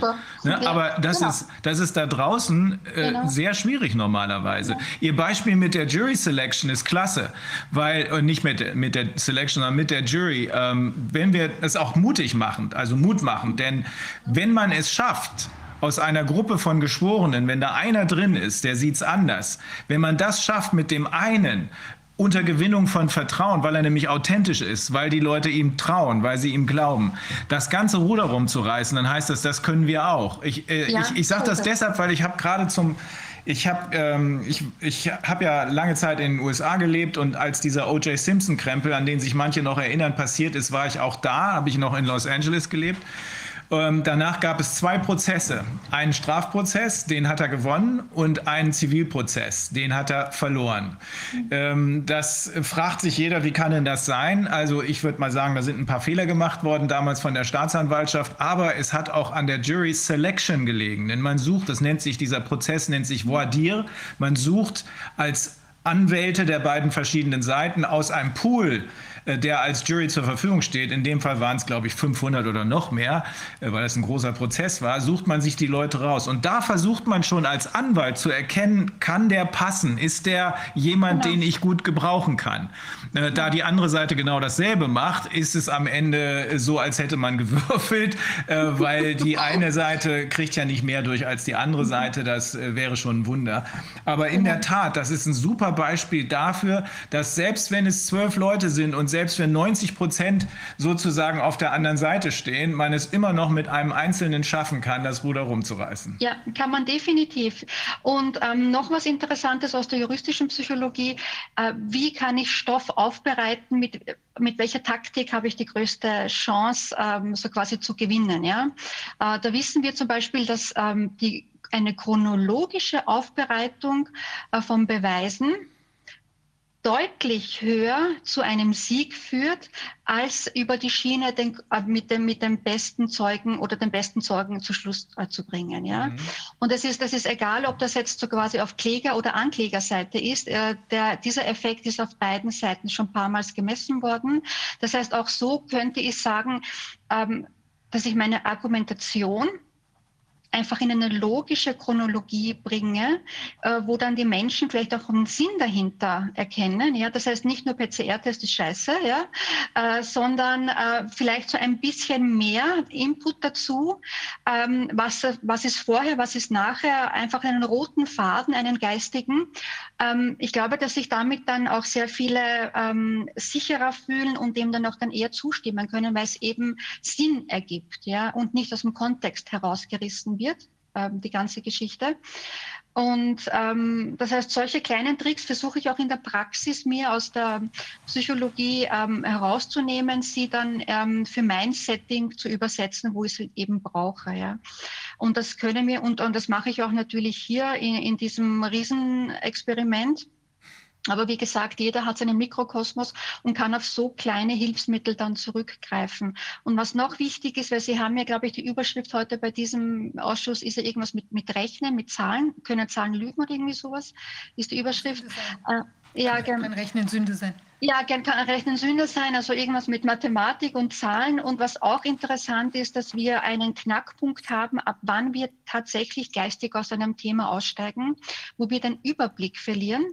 Und das ist jetzt ähm, ähm, in jedem Setting so. Also im normalen Umfeld haben wir diesen Knackpunkt sechs, sieben Informationen. Ja. Bei sechs, sieben Informationen steigen die meisten kognitiv aus und ähm, haben dann so geistig nur noch so ein Wischiwaschi. Ja? Also es äh, tun sich dann schwer. Übrigens in der juristischen Psychologie, in in, in Richtersprüchen wissen wir, dass der Knackpunkt 3, 4 ist. Ja, da ist die ah. Zahlen, der Zahlenwert anders. Ähm, kann gemessen werden, dass wenn ein Richter drei bis vier ähm, ähm, Angeklagte auf der, auf der Anklagebank hat, ja, die wegen irgendeinem Delikt dazu mal in der Gruppe da sitzen, kommt ja öfters vor, dass ab drei, vier die Richtersprüche immer so zu einem Querschnittsschulspruch werden. Ja? Das heißt, dass sie inhaltlich weniger differenzieren, weil sie einfach auch kognitiv die einzelnen Informationen nicht mehr verarbeiten können und so quasi in ihrer Not dann so einen Querschnitt bilden, tendenziell. Ja? Mhm. Ähm, das heißt, es gibt ganz viele Dinge, die man äh, für die Praxis, jetzt für unsere Überzeugungsarbeit, ähm, sich vielleicht einfach im Hinterkopf behalten kann und ähm, wie aus einer Trickkiste halt entsprechend dann rausziehen kann. Ja. Ich habe mal noch eine Frage, weil Sie Vertrauen angesprochen haben. Es ist ja gerade faszinierend, dass Sie sogar innerhalb von, sagen wir mal, Freundschaftsbeziehungen äh, teilweise eine völlig unüberwindliche äh, Lagerbildung haben. Ja, das mhm. ist ja ganz eigentümlich. Eigentlich Menschen, die jetzt, sagen wir mal, die letzten, vielleicht sich von kind, Kindesbeinen ankennen oder seit 10, 20 Jahren miteinander immer in gutem Kontakt, Kontakt waren und dann auch zum Beispiel klar war, die eine Person ist total zuverlässig und die erzählt normalerweise keinen Müll oder irgendwie komische Dinge oder ist auch nicht Verschwörungstheoretiker oder was man jetzt sagen kann. Und plötzlich haben sie gleichwohl die Situation, dass eben dieses ursprüngliche Vertrauensverhältnis überhaupt nicht mehr trägt für die Diskussion von all den Fällen. Wie, kommt, wie erklären Sie sich denn das? Und das auch im Zusammenhang jetzt mit, ihrer, mit Ihrem Gedanken, dass man vielleicht dann versucht, jemanden, gut, das ist vielleicht der Punkt, da sieht man schon ein bisschen was, wo der vielleicht wankt und wo man dann, oder auch mal eine Frage hat oder sowas, ob man dann da reinstoßen kann. Aber was könnten da für Mechanismen äh, unterwegs sein, dass das da gerade nicht gelingt und die Spaltung in Familien und Freundschaften auch sich teilweise abzeichnet? Ähm, da wird es mehrere Faktoren geben. Das eine ist mal ähm, so quasi unsere angeborene Charakterbildung, wie wir einfach ticken, ja, ähm, ob wir uns sehr an anderen orientieren oder ob wir uns über uns selbst definieren. Ja. Mhm. Das heißt, je mehr ich mich über mich selbst definiere, desto, desto um, weniger bin ich ähm, anfällig für fremde Meinungen. Ja. Also ich bin, Sie werden auch so jemand sein, ja. Äh, ich bilde mir immer meine eigene Meinung und ähm, was andere über mich denken, ist mir relativ schnurz, ja ähm, ähm, das, also diese, diese, diese ähm, Ich-Identität, die ist ganz wichtig, ja, und je, je weniger ich die habe, desto mehr bin ich im Wackeldackel unterwegs. Und natürlich ähm, diesen Angstfaktor, das heißt, wenn ich jetzt äh, fürchterlich Angst habe und mein Vis-a-vis sagt, das brauchst du nicht, ähm, dann bringt mich das in eine gewisse Reaktanzhaltung, ja, weil eigentlich will ich ja meine, meine Meinung dazu bestätigt wissen und je mehr sie darauf pochen, das ist Blödsinn, desto mehr treiben sie mich ja damit weg, ja, weil dann nehmen sie mich ja nicht ernst und damit verliere ich auch wieder das Vertrauen in die Geschichte, ja. Mhm. Ähm, eine These, ja, aber die sehr plausibel ist, ja. Und das andere ist, dass wenn wir eine Meinung suchen oder eine Erklärung suchen, in unserer Umgebung natürlich immer das rausfiltern, das eigentlich unserer Einstellung am ersten entspricht und alles andere blenden wir aus. Das ist ein ähm, ganz normaler Mechanismus. Ja. Ähm, das heißt, wenn ich jetzt alleine nur diese drei Beispiele in einen Topf werfe, haben wir dann schon ein Riesenpotenzial, ähm, wie ich Freundschaften und langjährige Beziehungen äh, über Nacht ähm, zum Kippen bringen kann. Ja, das geht relativ schnell und die Politik wollte es ja auch so. Ja. Ähm, diese, diese Spaltung der Gesellschaft, die ist ja nicht passiert, sondern das ist ein zentraler Wirkmechanismus, ist ein zentraler Hebel, den sie sehr, sehr schnell aktiviert haben. Hätte ich Ihnen, wenn ich jetzt so quasi auch zu den bösen Psychologen gehören würde, auch vorgeschlagen, weil die Masse natürlich jetzt hier die gesellschaftliche Polizeirolle übernimmt. Ja, das heißt, die Polizei muss sich da gar nicht groß einmischen, die Politik muss da gar nichts Großes machen, weil ähm, einander verpfeifen das dann über Nacht äh, sogar zur Bürgerpflicht wird. Ja, das ist komplett pervers. Aber ähm, so haben sie das aber relativ gut ähm, vorher schon ähm, in die Wege geleitet, dass genau das passiert und stellen sich aber dann groß hin und äh, machen einen auf unschuldig mit Leute, ihr müsst zusammenhalten, wir müssen zusammenhalten, bla bla bla bla. Genau. Da sind wir an einem zentralen Punkt angekommen. Ähm, das, was wir beobachten konnten, ähm, das hat ja jeder beobachten können. Aber daraus den Schluss zu ziehen, dass das Ganze inszeniert ist, als es also geplant ist. Diesen Schluss haben die meisten Menschen noch gar nicht mhm. machen, ziehen können. Ähm, da, äh, da, kommen wir wieder auf die alten Fragen zurück. Aber äh, woher also es ist auch meine Überzeugung nach allem, was ich jetzt gehört habe, woher, äh, woher haben Sie die Erkenntnis, dass das ein Plan ist, der jetzt von den Politikern und von wem vor allem äh, durchgesetzt wird? Sind da auch welche dabei, die einfach nur mitspielen und keine Ahnung haben oder äh, sind die, die jetzt jedenfalls den Ton angeben, Menschen, die genau wissen, was sie tun? Ich glaube, sehr viele von denen, die den Ton angeben, wissen nicht wirklich, was sie tun. Also scheinen mir eher wie ähm, wirklich Hohlköpfe unterwegs zu sein. Ja. Ähm, ganz wenige im Hintergrund werden wissen, was sie tun ja, ja. und warum sie es tun. Ja. Mhm. Und die anderen sind ausführende Organe. Und da sind wir wieder bei diesem Milgram-Experiment etc. Die tun einfach, weil weil es ähm, angeordnet wird. Und solange ich nicht dafür hafte und solange es die anderen machen, weil die könnten ja trotzdem Nein sagen, sind sie selber schuld, wenn sie es trotzdem machen. Ja? Ich bin so quasi nur der Nachrichtenübermittler. Ich bin das Sprachrohr. Mehr bin ich nicht. Äh, ich bin der Nuntius, der früher von A nach B gelaufen ist. Ja.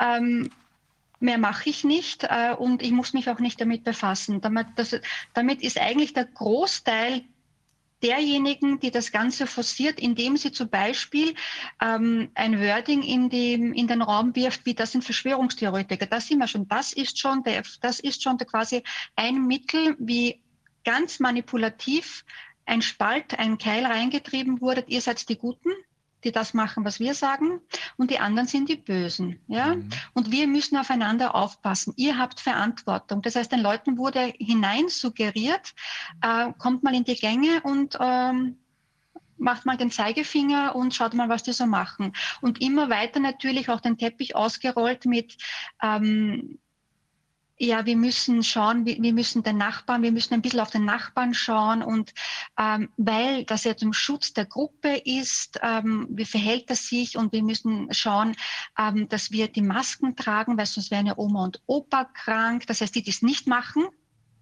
wollen, dass mein Oma und meine Opa krank werden. Also die sind ja dann die Mörder.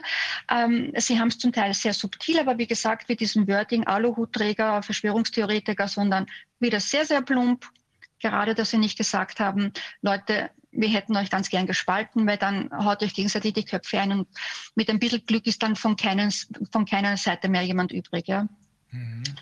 Ähm, ich finde auch noch interessant, also weil äh, im Prinzip ist es ja schon auch, auch Lob teilweise. Ja, ich, das ist ja nicht nur, ihr müsst jetzt das und das machen, sondern es ist ja auch so, die, diese komischen Sofahelden, die die dann da mal hatten, äh, ja, zu Hause, stay at home oder irgendwie, also so, okay. aber es waren so viele Appelle, aber es war gleichzeitig eben eigentlich auch immer ein Streicheln dafür, dass man sich dann ja. auch tatsächlich so verhält. Nicht nur du genau. musst, ja, sondern genau. so eine, eine Community dadurch und das dann halt diese. Dazu. Ja, ja, das ist schon abgefahren. Das, ähm, das, das gehört dazu, dieses, dieses Konditionieren über Straf und Lob. Ja, das gehört dazu. Das ist ganz normal, was man früher mit der Ratte gemacht hat. Ja, also wenn du es gut gemacht hast, kriegst du Leckerli, wenn nicht, kriegst du einen Stromschlag. Ähm, es ist im Prinzip dasselbe. Ja, äh, es ist ganz normales klassisches Konditionieren. Ähm, es ist wirklich simpleste Mechanismen, die hier wirklich äh, gut funktionieren. Ja. Und ähm, was natürlich jetzt über zwölf Monate so ist, weil falls man sich denken sollte, aber nach zwölf Monaten müssen sehr, sehr viele schon geschnallt haben. Ja. Ähm, na, im Gegenteil, ähm, was hier die Politik sehr, sehr gut macht, ist, ähm, es ist seit zwölf Monaten leben wir in einem, in einem mit Ablenkungen, ja.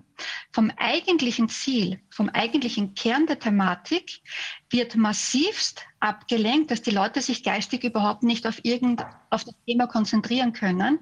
Und das heißt, dieses Aufmerk diese Aufmerk Aufmerksamkeitsspanne wird die ganze Zeit hochgehalten, ja. Das heißt, wir sind die Menschen sind seit zwölf Monaten in einem Daueranspannungszustand, in einem geistigen und körperlichen. Ja? Also wenn wir messen würden, würden die Adrenalinwerte ähm, ganz woanders liegen als äh, vor zwei Jahren zum Beispiel. Ja? Das heißt, dieser Stresshormon ist da, der wird permanent ausgeschüttet.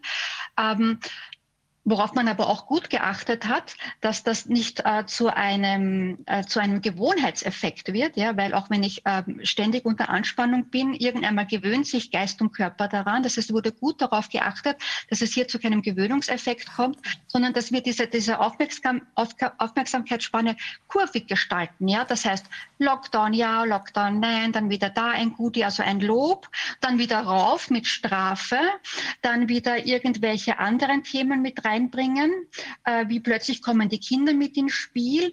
Das heißt, äh, wenn man sich die Thematiken anschaut, dann wird immer was Neues auch mit reingeflochten, wie so ein Riesenzopf damit einfach der Fokus ständig auf falsche Sachen gelenkt wird, dass die Menschen überhaupt nicht zum Kern kommen und überhaupt nicht in die Position kommen, äh, tatsächlich mal über die Thematik nachzudenken. Ja, sie sind permanent abgelenkt. Ja und permanent auf einem gewissen Stressniveau, aber eben ähm, mit gewissen Kurven, damit sie sich nicht ähm, daran gewöhnen und dann wieder relaxed sind, trotz Stress im Blut. Ja.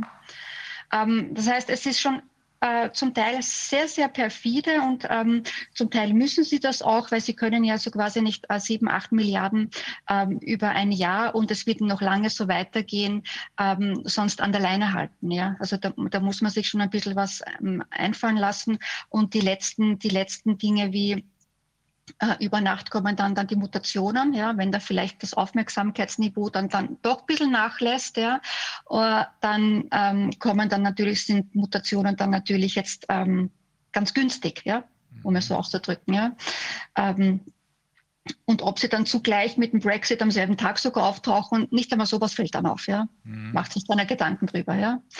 Ähm, das heißt, wunderbar abgelenkt, natürlich nicht alle, aber die große Masse. Und die große Masse ist nun mal so, dass wir Menschen ähm, auch die diese tragische Wahrheit ähm, nicht gut verkraften und sie auch natürlich wegblenden wollen. Ja? Und dann ist natürlich der Mechanismus, sich das Schönreden und hoffen und dann ähm, ist er in Deutschland nicht anders. Wir werden hier immer auf die nächsten, die nächsten 14 Tage sind entscheidend. Ja? Also äh, ist er hier auch so. Ähm, funktioniert offensichtlich aber trotzdem noch bei vielen, ja, obwohl sie in Wirklichkeit schon wissen, das wird wieder nicht so sein, aber so ein kleines bisschen Hoffnung, weil sonst muss ich mich ja tatsächlich mit der Thematik befassen und eigentlich habe ich jetzt keinen Bock darauf. Ja, ja da, aber nee, machen wir noch einmal 14 Tage mit. Ja. Das ist der Punkt. Also wenn Sie sagen, ähm, die, wir werden abgelenkt, wir gucken immer dahin, wo Sie uns hingucken lassen wollen, ja. nämlich Pandemie, Pandemie und ihr müsst Masken und sonst was. Ähm, wir, wir, wir merken natürlich gleichzeitig, also wir hier insbesondere, merken gleichzeitig, dass da daneben was passiert. Ähm, und zwar als Juristen sehen wir sowieso, was passiert in Form von Zerstörung des Rechtsstaats, ähm, äh, die Auflösung der rechtsstaatlichen Strukturen, indem eben Leute, die überhaupt nichts mit dem Rechtsstaat zu tun haben, plötzlich Kommandos geben und der Rechtsstaat steht daneben und lässt sich das gefallen. Ähm, die Demokratie wird damit schwerst beschädigt. Ich habe neulich auf der Demo in Kassel gesagt, das ist der schlimmste Angriff auf die Demokratie, den es bislang gegeben hat. Demokratie wird damit schwerst beschädigt. Das sind Dinge, die man aber sehen kann. Man muss nur hingucken. Ja. Was man nicht sehen kann, ist, was steckt dahinter? Welches Ziel wird verfolgt? Auch das kann man aber sehen, wenn man die Zusammenhänge sieht. Und auch da, äh, und das nehme ich an, ist auf der gleichen simplen psychologischen Linie, nämlich mach's einfach offensichtlich. Dann kommt sowieso keiner drauf, dass das gewollt ist. Da gibt es diese Überlegungen äh, des Great Reset. Ne? Muss man ja nur reingucken, dann sieht man, dass es unter anderem um Bevölkerungs Bevölkerungsreduktion geht und um Kontrolle äh, der Bevölkerung. Ähm, die äh, oder sagen oder gibt es habe ich jetzt irgendwas äh, falsch äh, dargestellt? Nein, überhaupt nicht, überhaupt mhm. nicht. Und ähm, es ist es ist ja wirklich mal seit zwölf Monaten liegen Fakten auf dem Tisch und überhaupt jetzt mit, mit dem Thema Impfung. Ja, äh, da hat die Politik übrigens auch sehr, sehr äh, geschickt gemacht. Am Anfang so quasi Impfung, ja, nein, dann doch Impfung und mittlerweile, mittlerweile ist die Diskussion nur noch, welcher Impfstoff. Mhm. Ja? Mhm. Das heißt, sie haben, sie haben äh, geistig eine Tür aufgeschlossen, äh, wo sogar Kritiker oder die, die äh, im Zwiespalt sind, es noch dass sie sich selbst noch gar nicht bewusst sind, dass sie mittlerweile nicht mehr über das Thema Impfen ja oder nein eigentlich im tiefen Kern nachdenken, sondern welcher Impfstoff, ja? Mhm. Ja, das ist, ähm, das ist auch etwas, äh, wo Sie schon gesagt haben, genau, Sie treiben uns dorthin, wo sie uns haben wollen, geistig, ja, geben uns so quasi diesen geistigen Denkrahmen, der eh schon ähm, minimal ist. Und da glauben wir, äh, uns großartig be zu bewegen und Entscheidungen zu treffen. Ja? Mhm.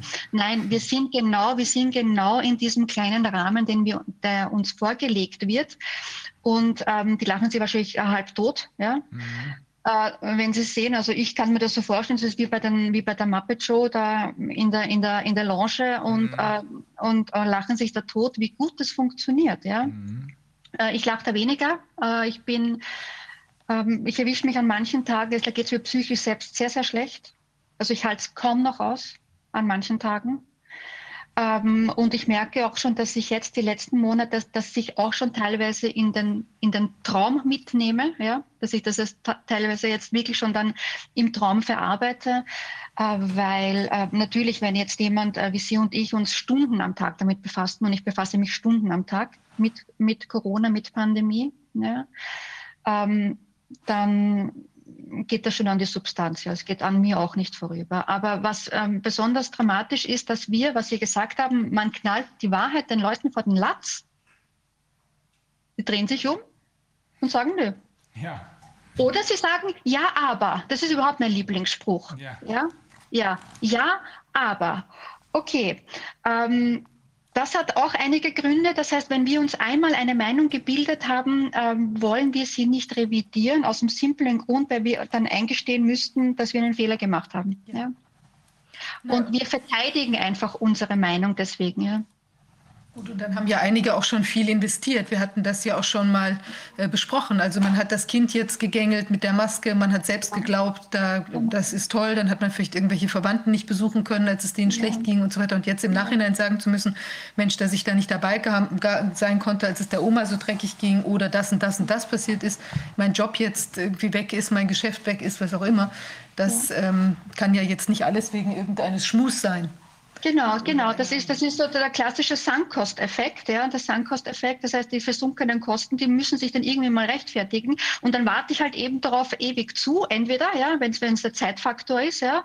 Das heißt, jede, äh, viele Gastronomen etc., die jetzt auch von der Politik zwar mit, äh, mit ein bisschen äh, Almosen hingehalten wurden. Ja, viele haben ja die Almosen nicht einmal bekommen, aber so quasi die Zeit ist schon verronnen. Und jetzt habe ich aber schon elf Monate investiert ja, dann sind Sie schon in diesem Sankosteffekt drinnen. Das heißt, Sie können dann das nicht mehr revidieren nicht mehr zurück. Und dieser Sankosteffekt, der gilt ähm, nicht nur für Materielles, der gilt auch für Zeit und andere Ressourcen, die ich schon investiert habe, ja, geistige Ressourcen.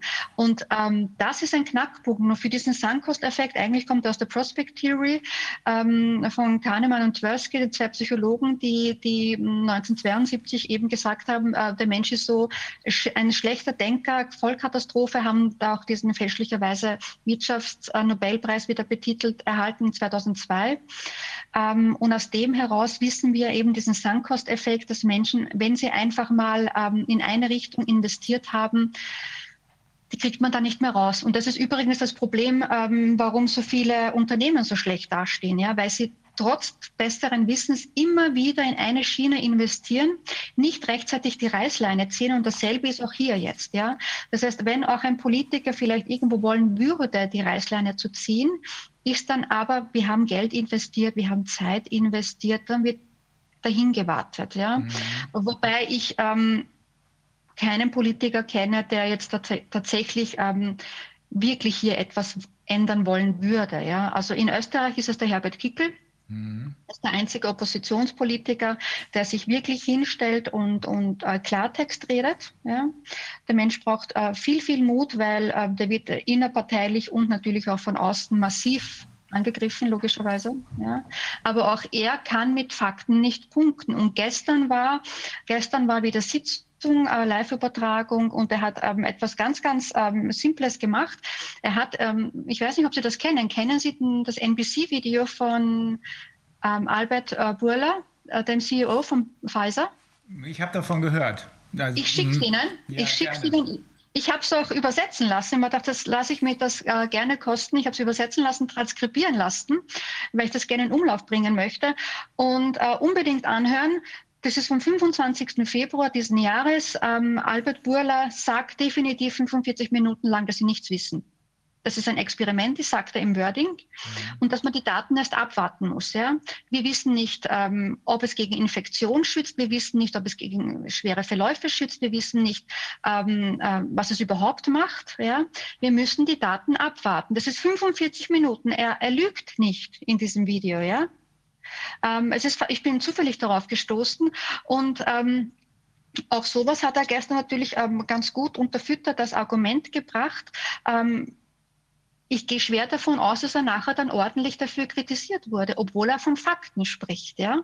Das ist keine politische Meinung, sondern das ist der CEO von Pfizer. Das ist derjenige, der uns gerade ähm, die Impfstoffe verkauft. Das ist derjenige, der gerade ähm, der gerade äh, mit Israel den Vertrag abgeschlossen hat. Ja? Das heißt, wenn man nicht einmal mehr einen Pfizer-Chef, der uns es eh schon relativ klar und deutlich ins Gesicht sagt, ähm, glaubt, sondern eher dem kleinen Hans Wurst von nebenan, ja, dann sind wir wirklich schon echt tief in der Kacke. Ja? ja. Das, das, das, das ist schon schlimm. Ja? Und ähm, ich bin ja auf evidenzbasiertes Arbeiten spezialisiert. Das heißt, ich bin äh, manchmal auch stundenlang in Literaturdatenbanken und suche äh, Dinge raus. Und ich suche natürlich auch äh, Dinge vom Pfizer raus und ähm, wissenschaftliche Studien. Habe dann natürlich auch das, das Journal, äh, was Sie eingereicht haben in the New England Journal of Medicine, wo Pfizer ja seine, seine Pseudostudie eingereicht hat, äh, die dann wie auch immer, nachdem das New England Journal of Medicine von sich ja behauptet, dass es ein Peer-Review-Journal ist, ja, ähm, irgendwie ist es dann, dann doch durchgerutscht. Ähm, interessanterweise habe ich dazu gefunden und ich schicke es Ihnen gerne, äh, gibt es ebenso, also Pfizer hat am 31. Dezember dieses Paper eingereicht, also quasi die Basis ist äh, eben jetzt für den Impfstoff. Ähm, vom 17. Februar diesen Jahres, ebenso erschienen im New England Journal of Medicine, gibt es eine Gegendarstellung natürlich von einem anderen ähm, Wissenschaftler, aus Kanada oder sind zwei aus Kanada, die wortwörtlich in ihrem, in ihrem Resümee zu dem Pfizer-Papier schreiben. Ich habe es übersetzt. Ähm, ich lese es Ihnen vor. Wo habe ich es denn? Blick. Das ist nämlich super interessant. Ähm, es sagt nämlich, dass er, da wird ein Zettel wahrscheinlich irgendwo liegen lassen, sagt in diesem Papier, dass es anhand dieser Daten nicht gesagt werden kann, dass der Impfstoff wirkt und vor allem, was für uns interessant ist, dass man nicht ausschließen kann, dass es vor Erkrankung nach erfolgter Impfung wirkt. Ja, ich schicke es Ihnen zu. Absurd. Das ist absurd, ja. Ja. Ähm, 17. Februar. Und wenn Sie jetzt e eben diesen ganzen Ja-Sager mit sowas kommen, dann kommen die sicher mit Ja, aber. Mhm. Ja, also links rein, rechts raus, ja. Aber es ist auffällig, äh, jetzt schon seit einer ganzen Weile finde ich auffällig. Ähm, bei mir fing das an, als ich, das entspricht ja dem, was Sie gerade zitieren, äh, bei dem äh, Burla-Pfizer-Typen.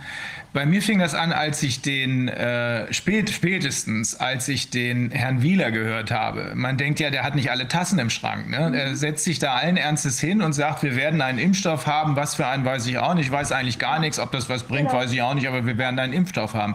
Ja. Es ist so, als äh, natürlich ist das, das ist mir inzwischen klar, Teil dieser psychologischen Strategie. Komm einfach ganz raus mit den ganzen Dreistigkeiten, weil kein Mensch wird das glauben, dass das, was wir hier vorhaben, haben, tatsächlich von uns gewollt ist. Und das scheint zu funktionieren, jedenfalls bei einigen. Ähm, die Frage ist, ja, äh, ja, bei sehr vielen. Ähm, es gibt ja von äh, den Abraham Lincoln zuge, äh, zugeschriebenen Spruch, äh, du kannst einige Menschen für immer äh, täuschen, du kannst alle Menschen auch ähm, für eine Weile tauschen, aber, äh, täuschen, aber du kannst nicht alle Menschen für immer täuschen. Und darauf hoffen wir und auf diesen Jury-Effekt, den Sie eben auch genannt haben. aber ich kann mir sehr gut vorstellen, dass sehr viele Menschen, ähm, das geht ja uns auch nicht anders, ähm, die nicht völlig abgehärtet sind äh, und die nicht zu den Planern der anderen Seite gehören, die lachen sich wahrscheinlich schlapp, das ist richtig, obwohl die sollen ja emotional nur äh, sehr inkompetent sein, ähm, dass sehr viele Menschen dann immer wieder auch kurz vor der Verzweiflung stehen. Ne? Ja. Ähm, hoffentlich. Also ähm, ich hoffe immer, dass äh, vor allem die, die, die Medien, dass äh, die äh, mittlerweile ähm, immer weniger äh, das auch aushalten und tragen können, was da passiert. Ja, dass, ähm, dass ihnen vielleicht dann doch auch dieses äh, hinter anderen Verstecken für, mit der Zeit dann vielleicht doch zu wenig ist. Ja, mhm. und dass sie da moralisch etwas in die Pflicht genommen werden. Ähm, ich hoffe es, ich versuche meinen Beitrag zu leisten, dass das so wird. Also ich versuche jetzt so quasi Aufklärungsgastbeiträge in einem, in einem Wochenblick, in Österreich heißt das, mhm. ähm, Zeitschrift, Magazin. Ich hoffe hier mit Gastbeiträgen ähm, ein bisschen ähm, Aufklärungsarbeit leisten zu können, ja, damit die Leute einfach anfangen, ähm, sich selbst zu reflektieren, ähm, in, ein bisschen ins in, in, zum Denken kommen und ähm, dass vor allem die, die Polizisten, Ärzte und Journalisten. Ja, das sind ja mhm. quasi die drei Säulen, die das ja. Ganze zum Kippen bringen mhm. können. Ja. ja. Ähm, ich nenne diese drei die, die Schwachstellen im System. Ja. Wenn nur eine dieser, dieser drei äh, Systeme wegfällt, wegkippt, dann kippt der Rest, weil dann haben sie, dann, dann können sie einfach dieses Lügenkonstrukt nicht aufrechterhalten, weil wenn die nicht mitmachen, ja, wenn die Polizei zum Beispiel, und das ist halt leider, glaube ich, in Deutschland ziemlich massiv, ähm, die sind dann noch etwas härter unterwegs, die Polizisten, als in Österreich. In Österreich sind sie, muss ich sagen, wirklich noch sehr, sehr human. Es gibt immer Einzelne, ja, aber so Bilder wie aus Deutschland, also kann ich mir ähm, noch in Österreich nicht vorstellen. Ja, also hier ist die Polizei noch ähm, Dienst nach Vorschrift, aber Vorschrift immer so, dass ich ja nicht zu viel tun muss in Richtung äh, Übertretung äh, von Verletzung von Menschenrechten etc. Ja, also sie versuchen sich wirklich im Zaum zu halten. Ähm, mit Besorgnis schaue ich da etwas die, nach Deutschland rüber, weil ich da schon wirklich dramatische Bilder gesehen habe seitens der Polizei.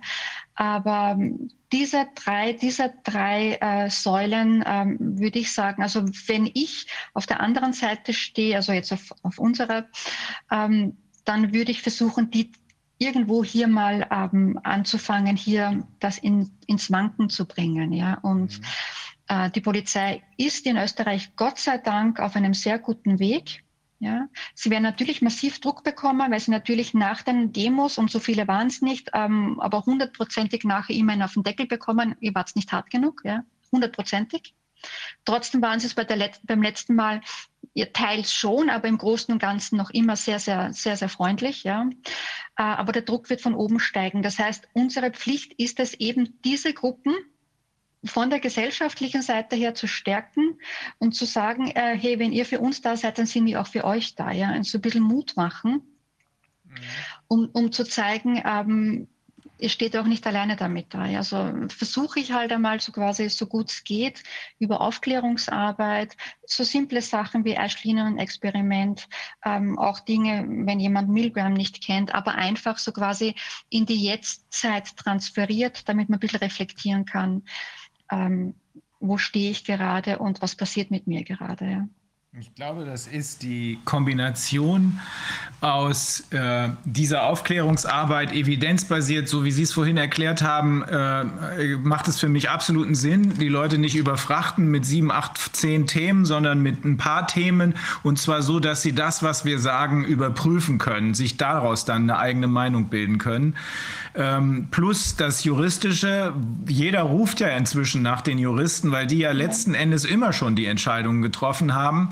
und möglicherweise was Politisches, wobei ich immer größere Zweifel daran habe, dass irgendeine politische Partei was bewegen wird, sondern es muss insgesamt eine politische Bewegung sein.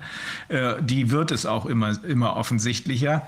Ähm, ich habe die, äh, ich habe die ähm, äh, Bemühungen in Österreich, eigentlich die, die, die, juristischen Bemühungen in Österreich, unter anderem der Kollegen Dr. Brunner, Beneder und äh, Forsthuber, äh, ich finde das klasse, weil die sind super selbstbewusst und die wissen einfach, dass sie es schaffen werden. Davon gehen wir ja auch aus.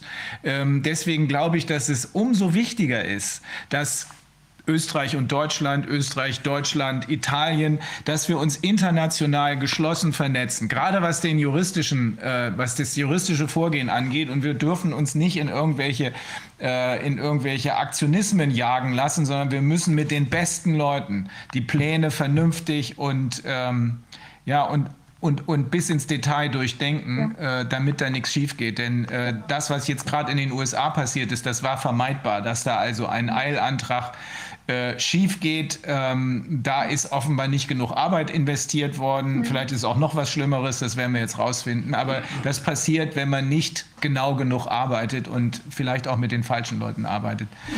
Ja. Ähm, äh, ja. Mich würde mal noch was interessieren, und zwar einmal ähm, die Frage, also diese also diese kognitive Erreichbarkeit von den Leuten versus einer emotionalen. Also ich habe ja auch, wenn ich mich jetzt vielleicht verhake auf irgendeinem Standpunkt und ich habe dann irgendeine wie auch immer geartete freudige oder negative Erschütterung. Also jetzt negative Erschütterung könnte hier zum Beispiel sein, dass ich erkenne, wow, diese Impfstoffe sind jetzt doch irgendwie viel toxischer, als ich das gedacht habe. Und wie kann es sein, dass die Regierung, die so in meinen Augen benevolent irgendwie erscheint und das alles möchte, dass, dass das hier läuft und die Krise überwunden wird, aber dass sie sehenden Auges eben diese diese schweren Schäden da irgendwie in Kauf nimmt und eben auch nicht zumindest mal bahnt. Ja, man könnte ja auch sagen, also wir sehen, das ist ein ganz schwieriges Produkt, aber es ist nötig. Das wäre ja auch noch mal eine Diskussion, also hätte ja eine andere Kommunikationsschiene sein können. Machen sie natürlich nicht, weil man dann ja Ängste kriegt, ja, ist ja klar. Aber das könnte zum Beispiel jetzt so ein Punkt sein einer zunehmenden stärkeren Erschütterung oder halt irgendeine freudige Konstellation, sagen wir mal, es ist cooler auf der anderen Seite. Wie, wie ist es denn, ähm, wie, wie sehen Sie das, also Emotionalität, die hereindringen würde in eine solche vertrackte Überzeugungskonstellation? Äh, äh, also wie man sie wirklich verwenden könnte. Ja, oder was also das, also ob das ein Hebel ist zum Beispiel, dass die Menschen eben eigentlich auf der, also ob die Emotionalität, wie auch immer geartet, ein, ja. ein Weg rein sein kann, also außer, außer dieser Vertrauenskonstellation. Emotionalität und Künstlerisches auch, weil das sind ja, hängt ja teilweise zusammen. Mhm. Also wir haben zum Beispiel jetzt erlebt, dass äh, die weltweit äh, bekannte, nicht nur regional bekannte Sängerin Nena rausgekommen mhm. ist und jetzt ja, genau. klare Verhältnisse. Ich habe vorher schon lange mit ihr gesprochen und das war klar, dass sie unsere Meinung vertritt, mhm. ähm, aber sie war zögerlich aus, ich finde, nachvollziehbaren Gründen. Jetzt ist er aber rausgekommen. Das bewirkt wahnsinnig viel, wahnsinnig viel, weil es wird ganz schwer sein, ihr zu sagen, äh, du bist Antisemit oder du bist rechtsradikal mhm. oder du bist Marsmensch. Und es wird, äh, das sehen wir jetzt schon, äh, Kati Witt äh, hat sich angeschlossen sozusagen, das wird auch ähm, Konsequenzen haben. Ist das ein, ist das ein guter Weg über diese emotionale und künstlerische Seite? Ja, auf jeden Fall, auf jeden mhm. Fall, weil die, die andere Seite hat ja auch einen emotionalen Weg bedient. Mhm. Ja? Mhm. Halt, halt im negativen Sinn, ja. Mhm. Also auch diese Oma-Opa-Schiene, das sind ja auch Emotionen, die hier das sind doch ganz, Das sind doch ganz stumpfe Emotionen. Das ja, sind doch, genau, das, das ist alles ja, nur negativ. Das ist doch so genau. scheiße, dass man es in Worte nicht fassen kann. Ja, fassen kann, ja genau. Ja. Aber die, die andere Seite hat auch mit Emotionen instrumentalisiert. Mhm. Ja, natürlich kann man mit Emotionen genauso gegensteuern. Man muss nur dann eben schauen, welche Emotion ja, und, und wie bringe ich die dann in Gänge und wie kann ich die auslösen, ja. Mhm. Aber natürlich müssen wir dann ähm, entsprechendes Gegengewicht haben dann, ja, weil, weil die Emotion eben für, für Kinder und, und ähm, der Gedanke, ähm, es macht mich traurig, weil ich dann verantwortlich bin für das Leben und Sterben anderer, ja, und du tausendmal sagen kannst, sag mal, kannst du nicht rechnen, ja, hast du nie in deinem Leben Mathematik gehabt, mhm. ja. Die Wahrscheinlichkeit, dass du irgendwie wirklich ernsthaft mit Corona ein Problem bekommst, ist mathematisch fast unmöglich. Ja. Mhm. Ja. Also, und wer lässt sich, wer lässt sich gegen fast etwas Unmögliches impfen, weil das mhm. so gefährlich ist? Mit einem Impfstoff, wo jetzt junge Frauen vermehrt versterben, die mathematisch gesehen nie die Chance gehabt hätten, ernsthaft mit Covid-19 ein Problem zu ja, bekommen. Das ist echt unfassbar. Ja? Mhm. Ja, aber die opfern wir und da schaut jeder weg. Das ist egal. Ja? Mhm. Das no. heißt, die sind, die, sind, die sind so hypnotisiert, die Masse, so hypnotisiert, dass man nicht, also dass man über normale, sachliche Fakten nicht einmal ansatzweise irgendwo ähm, andocken kann. Ja? Das, da ist schon alles voll, voll gepoppt von diesem Müll, mit dem man sie zugemüllt hat. Ja? Wir können uns tatsächlich das ein bisschen vorstellen wie bei der Impfung mit dem Virus, der auch dann irgendwo andocken muss. Da sind einfach alle Schaltzentralen schon mit irgendeinem Müll vollgestopft, nicht ganz äh, unabsichtlich, dass quasi neue Informationen nichts mehr finden, wo sie andocken können. Ja? Die können nirgends mehr landen. Ja? Also das ich kenne das, ich, ich habe mir eben überlegt, als Sie gesagt haben, die andere Seite hat ja auch Emotionen, arbeitet mit Emotionen. Ja, das tut sie tatsächlich, aber das ist doch kein Angebot. Das ist doch ausschließlich negativ. Also, ja, das, ist, das ist so. Das, ja, das ist so. Ja, sie, die können ähm, das gar nicht. Die können das gar nicht. Die haben nichts Positives. Aber das, Positives, das muss man, glaube ich, vielleicht tatsächlich rausstellen. Wir haben was zu bieten. Wir haben Positives, wir haben Künstlerisches, wir haben Empathie äh, ja, lustige Leute zu bieten, wenn es sein muss. Das ist auffällig, ne? Die anderen ja. haben keinerlei Humor. Ja. Keinerlei Humor. Die, ja. die sind nicht mal, selbst, selbst wenn sie es wollten, die könnten keinen Witz erzählen. Ja. ja, oder wenn dann einen schlechten, ja. Ja. Äh, äh, ja, das heißt, äh, wir haben schon viele Instrumente in der Hand. Ja, wir müssen jetzt nur mal irgendwie ähm, auch wirklich ähm, ebenso psychologisch vorgehen. Ähm, nur ist unsere, unsere Herausforderung. Für die andere Seite reichen diese primitiven 0815 Basispsychologen. Mhm. Teil, ja, also zum anderen Teil ja nicht, also was diese Aufmerksamkeitsspanne etc. hat, ähm, betrifft, das ist ja nicht unabsichtlich, ja, das, das ja. ist Absicht, äh, aber wir brauchen zum Teil, müssen wir uns dann schon hinsetzen, richtig Hausübungen machen, ja, dass wir dann eben ähm, die Leute tatsächlich abholen und ähm, nicht Schiffbruch erleiden, weil ähm, die Zeit ist ein Faktor. Ja. Sie rennt, rennt und rennt und jetzt kommt der grüne Pass. Ja, der ja auch schrittweise äh, sehr genial eingeführt wird. Ja. Ähm, äh, und übrigens ähm, als Psychologin sage ich, also wir haben ja hier ganz banale ähm, Marketingstrategien, ja, was den Impfstoff betrifft, ja, das Einführen in die Gesellschaft, ja, warum gerade Israel? Ja, ja, ja, ja. Wir wissen, warum gerade Israel, ja, weil, weil Israel Tabuzone ist, da kann man nicht kritisch hinterfragen. Da würde auch nie irgendwas ähm, passieren, was ähm, unethisch oder unmoralisch ist, ja. Mhm. Das heißt, ähm, das ist einfach ähm, so eine Blase in den Köpfen, ja, da, da, kann man überhaupt kein Gegenargument bringen. Das ist eine Tabuzone. Ähm, wenn man mich gefragt hätte, hey, welches Land auf der Welt, ähm, wo starten wir? Hätte ich auch gesagt, in Israel. Mhm. Ja, ja. Kein Land eignet sich für das Marketing so gut wie Israel, ja. Als Symbol ist Israel sicherlich in den Vordergrund geschoben worden. Die tatsächliche Entscheidung wird aber in, hier in Europa, vor allem wahrscheinlich in Deutschland treffen. Das ist sozusagen, das sind die Battleground States und in den USA. Weil in, in Europa wurde Österreich vorgeschoben. Europa, ja. also Österreich hat euch den Teppich gelegt. Ja, ist richtig. Ja, äh, auch nicht ohne Grund. Mhm. Ja, das, das ist mir auch sofort aufgefallen. Das mhm. ist natürlich auch ein verkaufspsychologischer Trick, weil wenn ein Land wie Deutschland ja doch eine schwierige Geschichte, ja, ja. in Österreich auch, aber trotzdem, ihr wart so quasi dann in der Vorhut, ähm, wenn die jetzt mit dem grünen Pass um die Ecke kommen, ja, dann ähm, also quasi mit Stigmatisierung etc., das kann ich Europa nicht gut verkaufen. Was haben Sie, was haben Sie gemacht?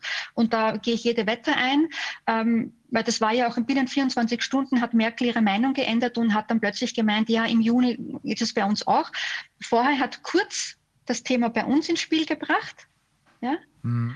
Und 24, 24, dann hat Merkel noch kurz gesagt, hm, schwierig, weil Diskriminierung etc., geimpft, nicht geimpft. Und zack, 24 Stunden später war es dann plötzlich schon okay. Mhm. Ja? Mhm.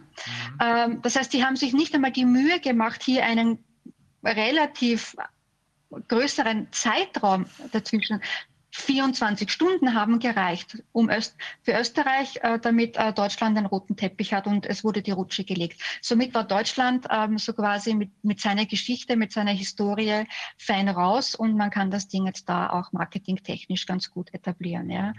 Äh, das heißt, auch solche Sachen von der wirklich Metaperspektive ähm, muss man sich anschauen, um zu verstehen, wie, wie tickt denn das vis-à-vis -vis und wie arbeiten die. Ja. Mhm. Und die arbeiten ähm, zum großen Teil sehr, sehr, sehr, sehr primitiv, wie festgestellt. Aber manche Sachen sind schon gut vorausgeplant und nicht ähm, unzufällig. Ja. Mhm.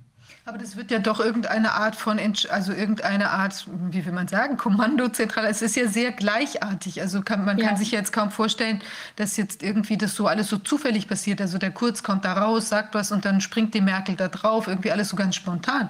Sondern das ist ja möglicherweise auch irgendeine große Agentur, die da rein involviert ist, beispielsweise diese Hill Knowles oder irgendwelche anderen ja. Leute. Ähm, also nachdem, nachdem ich die Handschrift vom Psychologen ja sehe und die ist ja relativ global, relativ ähnlich, ähm, wird es kaum möglich sein, dass, dass jedes Land für sich so quasi ähm, Psychologen engagiert hat, um zu schauen, wie gehen wir vor, weil dann wären diese Parallelen ja nicht so auffällig. Ja? ja. Das, das, dann, das ist jetzt ähm, überzufällig, wenn alle relativ gleichgeschaltet agieren, ja, und jeder hat seine eigene Schaltzentrale. Also von daher muss man davon ausgehen, dass es sowas wie einen übergeordnete ja, Leitfaden gibt, wo dann so quasi länderspezifisch dann, je nachdem, wie die Leute in jedem Land ticken und, und äh, der Kulturfaktor ist ein großer Faktor, ähm, entsprechend darauf einwirkt. Und äh, was natürlich auch klar ist, es gibt Länder auf dem Globus, die sind wichtiger und andere sind weniger wichtig. Ja? Mhm.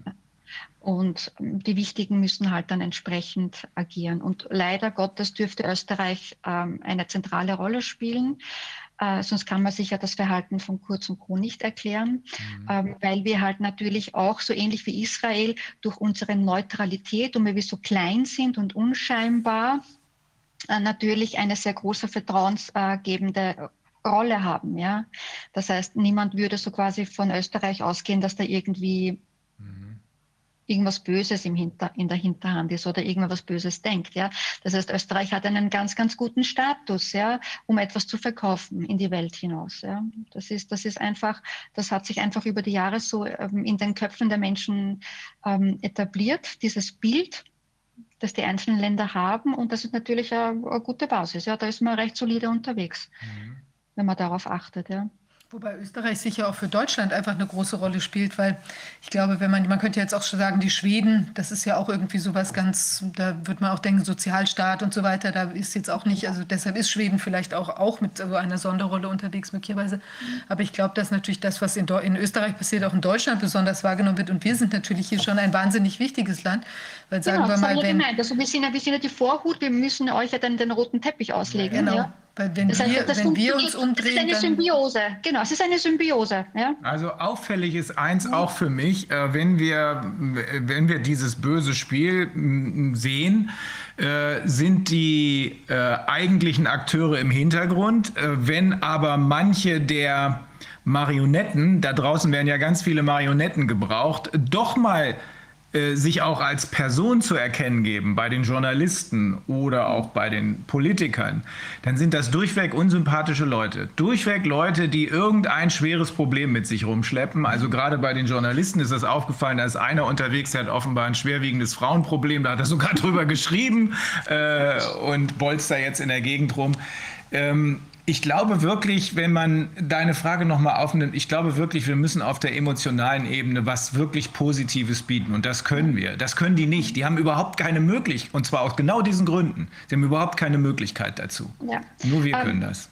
Ja, das stimmt schon. Also sie, sie, die anderen sind mehr so wie Vampire unterwegs. Ja, ja. ja. Sie, sie, sorgen einfach alles aus, bis, bis eben jedes das letzte äh, Stückchen Leben ausgehaucht ist. Ja. bis nur noch Zombies rumlaufen. Ja, genau, genau da wollen sie hin. Das, genau, den Eindruck genau, das, hat man. Mhm. Genau. Na, das, das ist tatsächlich so, weil äh, dieses, dieser Maskenirrsinn, ja, mhm. ähm, der relativ früh eingeführt wurde und auch diese Widersprüchlichkeiten U-Bahn ja, U-Bahn nein, das, das, das, ist übrigens, das ist übrigens psychologische Kriegsführung, ja, für Unsichern. Ja ja.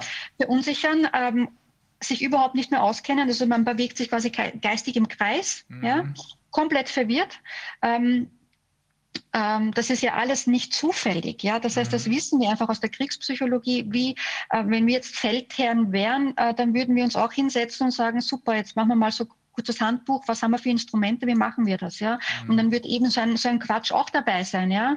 Und was diese Maske ja noch ist, also die, äh, ich sage es einmal, die war ja ein toller Einfall.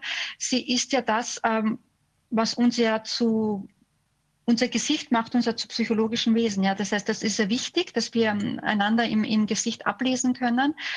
Und was es jetzt natürlich vor allem mit Kindern macht, ist dieses Deindividualisieren, dieses Entmenschlichen. Ja, ja. Und da, das soll er dahin. Es ist eine Richtung, der Mensch soll sich Richtung Roboter entwickeln. Ja. Mhm. Genau, das, das ist ja wenig psychisch, genau, wenig psychologisches Wesen, wenig soziales Wesen, sondern eher so zombie-mäßig funktionieren in dem Rahmen, in dem ich dir gebe. Und ähm, das heißt auch deswegen auch viel Homeoffice etc. macht ja Sinn, ja. Das heißt mhm. separieren, mhm. ja. Ähm, wenig Gefühl, wenig Emotion, wenig Positives. Genau. Das können wir, da können wir entgegenwirken. Das werden genau. wir auch tun. Es gibt viele Gruppierungen. Da hat sich jetzt gerade auf Telegram-Kanal auch sowas wie ähm, Kraftquelle, so eine Gruppe gebildet, ja, mhm. ähm, vor ein paar Tagen erst, die eben versuchen, gegenzusteuern und den Menschen auch ähm, Handwerkszeug äh, in die Hand zu geben. Wie, wie kann man sich auch positiv motivieren? Ja, wie, wie kann man da Kraft schöpfen? Was kann man tun? Ja, mhm. ähm, weil was ja ähm, ganz, ganz massiv ist, und das ist ein zentrales Instrument äh, der Politik, ist ähm, die, den, den Leuten die Selbstkontrolle wegzunehmen. Mhm. Ja? Das haben Sie ganz am Anfang schon gemacht, ja. Das ist eins der zentralen Mechanismen, mit denen Sie arbeiten, den Menschen eben durch diesen Hickhack jede Möglichkeit der Selbstkontrolle zu nehmen. Sie haben nicht mehr die Möglichkeit, ihr Leben zu kontrollieren. Deswegen auch immer Lockdown, ja, 14 Tage hin und her, damit man kein Leben planen kann, mhm. ja, damit man es dann komplett knickt, ja komplett mhm. knickt. Und ich habe schon ganz am Anfang gesagt, früher oder später werden die Kinder mit an Bord genommen werden um dann auch noch so quasi die letzten über die Eltern äh, zu knicken. Ja, das, das war ganz klar vorhersehbar. Das hat mich jetzt überhaupt nicht überrascht. Ja, mhm. das war ganz, ganz klar. Und ähm, ich frage mich nur, was sie sich noch einfallen lassen würden. Ich habe schon vor ein paar Monaten gesagt, es wird dann so kommen wie Supermärkte schließen oder Handel schließen. Ja, Klar, das ist der, der nächste Schritt. Mhm. Genau und ist schon, ist, wir sind schon dort, ja, ja. Ist schon, liegt schon am Tisch. Das heißt, ähm, es ist eigentlich nicht schwierig vorauszusehen und vorauszusagen, ähm, was als nächstes passieren wird, wenn man ein bisschen mitdenkt und sich ein bisschen auch die Chronologie anschaut, ähm, dann ist das relativ gut ersichtlich. Es ist auch interessant, dass immer neue Probleme entstehen. Also gestern war eine Demo in Berlin äh, von äh, Lastwagen, also Speditionsunternehmen und eben Bauern. Und äh, zum einen braut sich da an der bäuerlichen Front zusammen, dass man da jetzt neue irgendwie ähm, Insektenvernichtungsgesetze ähm, macht, aber der Gestalt, dass man bestimmte Insekten nicht mehr vernichten darf, also zum Beispiel Borkenkäfer und eben Schnaken. Und das mhm. heißt, dass also da auch das befördert wiederum die Konzentrations ähm, äh, Bestrebungen da in der Landwirtschaft, weil diese, dann braucht man irgendwie einen breiteren natürlichen äh, Streifen von 10 Meter oder sowas. Und das kann natürlich ein Großbauer um sein Riesenfeld hat kein mhm. Problem, 10 Meter da preiszugeben, mhm. aber der kleine Bauer kann es halt nicht und der verliert sozusagen seine Existenzgrundlage. Und die hatten sich jetzt eben zusammengetan mit den Speditionsunternehmen und die sagen auch, also im Prinzip sind sie kurz vor dem Exitus, die Unternehmen, ja, ja die ja da auch weniger Umsatz machen können im Moment. Und dann äh, war auch der Hinweis, also wir fahren das Essen, was dann bei euch auf dem Tisch ist. Und dann gibt es da eben möglicherweise auch irgendwelche Engpässe oder was auch immer. Also da ja, kann man sich schon genau. einiges vorstellen. Aber lassen Sie uns äh, trotzdem äh, nicht verzweifeln, weil das ist ja genau das Ziel, was die verfolgen. Ja. Ne? Und so wir sehen genau. das und wenn man was sieht, dann kann man handeln. Wenn man was ja. nicht sieht, dann macht man meistens Fehler. Genau, ähm, absolut, absolut. Ich, ich, möchte noch eine Sache sagen. Also mich, ich fühle mich jetzt auch wieder erinnert an diesen Film. Ich glaube, ich hatte den irgendwann mal so, irgendwann schon mal erwähnt. Also dieses mit dem, die Wichtigkeit des, des zweiten Followers. Ja, also dieses, es gibt ja diesen tollen äh, Clip von der, also den, wir können den Titel da noch mal raussuchen. Ich weiß nicht mehr genau, wie der heißt. Aber ähm, wo, wo so irgendwie ein, ein, ein Rockkonzert oder irgendwas sich da abspielt und alle hängen Wo der auf der Wiese tanzt, genau. Genau, und dann tanzt ja, dieser ja. eine Typ irgendwie so ein bisschen mhm. füllig, tanzt da genau. irgendwie so vor sich hin, wirkt so ein bisschen ja. seltsam, ja, und dann ähm, äh, alle gucken hin, ach, der Freak, der tanzt da irgendwie, ist ein bisschen ja, albern. Mhm.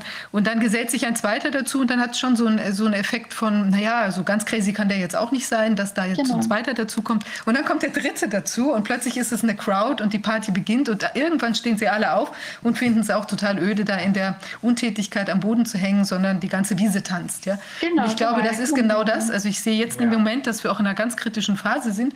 Jetzt kommt der Frühling, die Menschen wollen auch irgendwie raus, ja, die da kommen, also draußen ist es ja teilweise schon frühlingshaft, es riecht schon mhm. so nach dem ersten mhm. Grün und so weiter und die Menschen kommen da raus und jetzt weiter in dieser Trostlosigkeit, Ödigkeit sich festhalten zu lassen, das wollen viele auch schon gar nicht mehr. Ja, und genau. ich glaube, das ist jetzt wirklich so ein Knackpunkt und also viele spüren ja jetzt auch immer mehr auch dieses Osterdebakel, wie immer sie das jetzt zu deuten versuchen. Es haben schon viele äh, mitgekriegt, dass das irgendwie, also wenn es so entschieden sein kann und so, was soll das dann? Ja, also irgendwie ähm, da glaube ich, ist es eben wirklich so, dass, dass wenn die Leute sich da ein bisschen drauf besinnen, was eigentlich das Leben eigentlich ist, ja, dann sehen die anderen auch ganz schön alt aus. Ja. Ja, ja. Äh, es reichte für den, für den Beginn, reicht, man muss ja nicht mal jemanden bekehren. Nein. Es reichte schon, Zweifel zu sehen. Ja. ja. Damit die Wenn Fragen die, gestellt werden. Ja, genau, genau. Das heißt, man muss überhaupt nicht gleich in 100 Prozent ähm, Umkehr der mhm. Gedanken, sondern einfach ein bisschen Zweifel sehen, wo jeder dann für sich in einem stillen Augenblick vielleicht dann doch einmal alternativ irgendwas sucht oder sich ja. was anhört, ja? ja, und anfängt dann eben zu kramen und dann eben vielleicht an der Corona-Ausschuss mal schaut, was vorher tabu ist, ja, weil da sind ja nur die Verschwörungstheoretiker, aber das ein bisschen Interesse wecken, ja. Mhm. Ich denke, wenn man das schafft, dann sind wir eben eh in die positive Richtung unterwegs und dann wird es dann hoffentlich auch ein wenig ähm, zum Selbstrenner dann, ja. Sie kennen doch auch diese, äh, diese, diese Karikatur mit dem, mit dem Brett, was da über dem Abgrund liegt. Auf der einen Seite steht so ein Hitlermäßiger Mensch, der den rechten Arm hochreißt, der steht über dem Abgrund. Wüsste ich jetzt nicht. Kennt, ja. dann wird, das wird Ihnen gefallen, schicke ich Ihnen okay.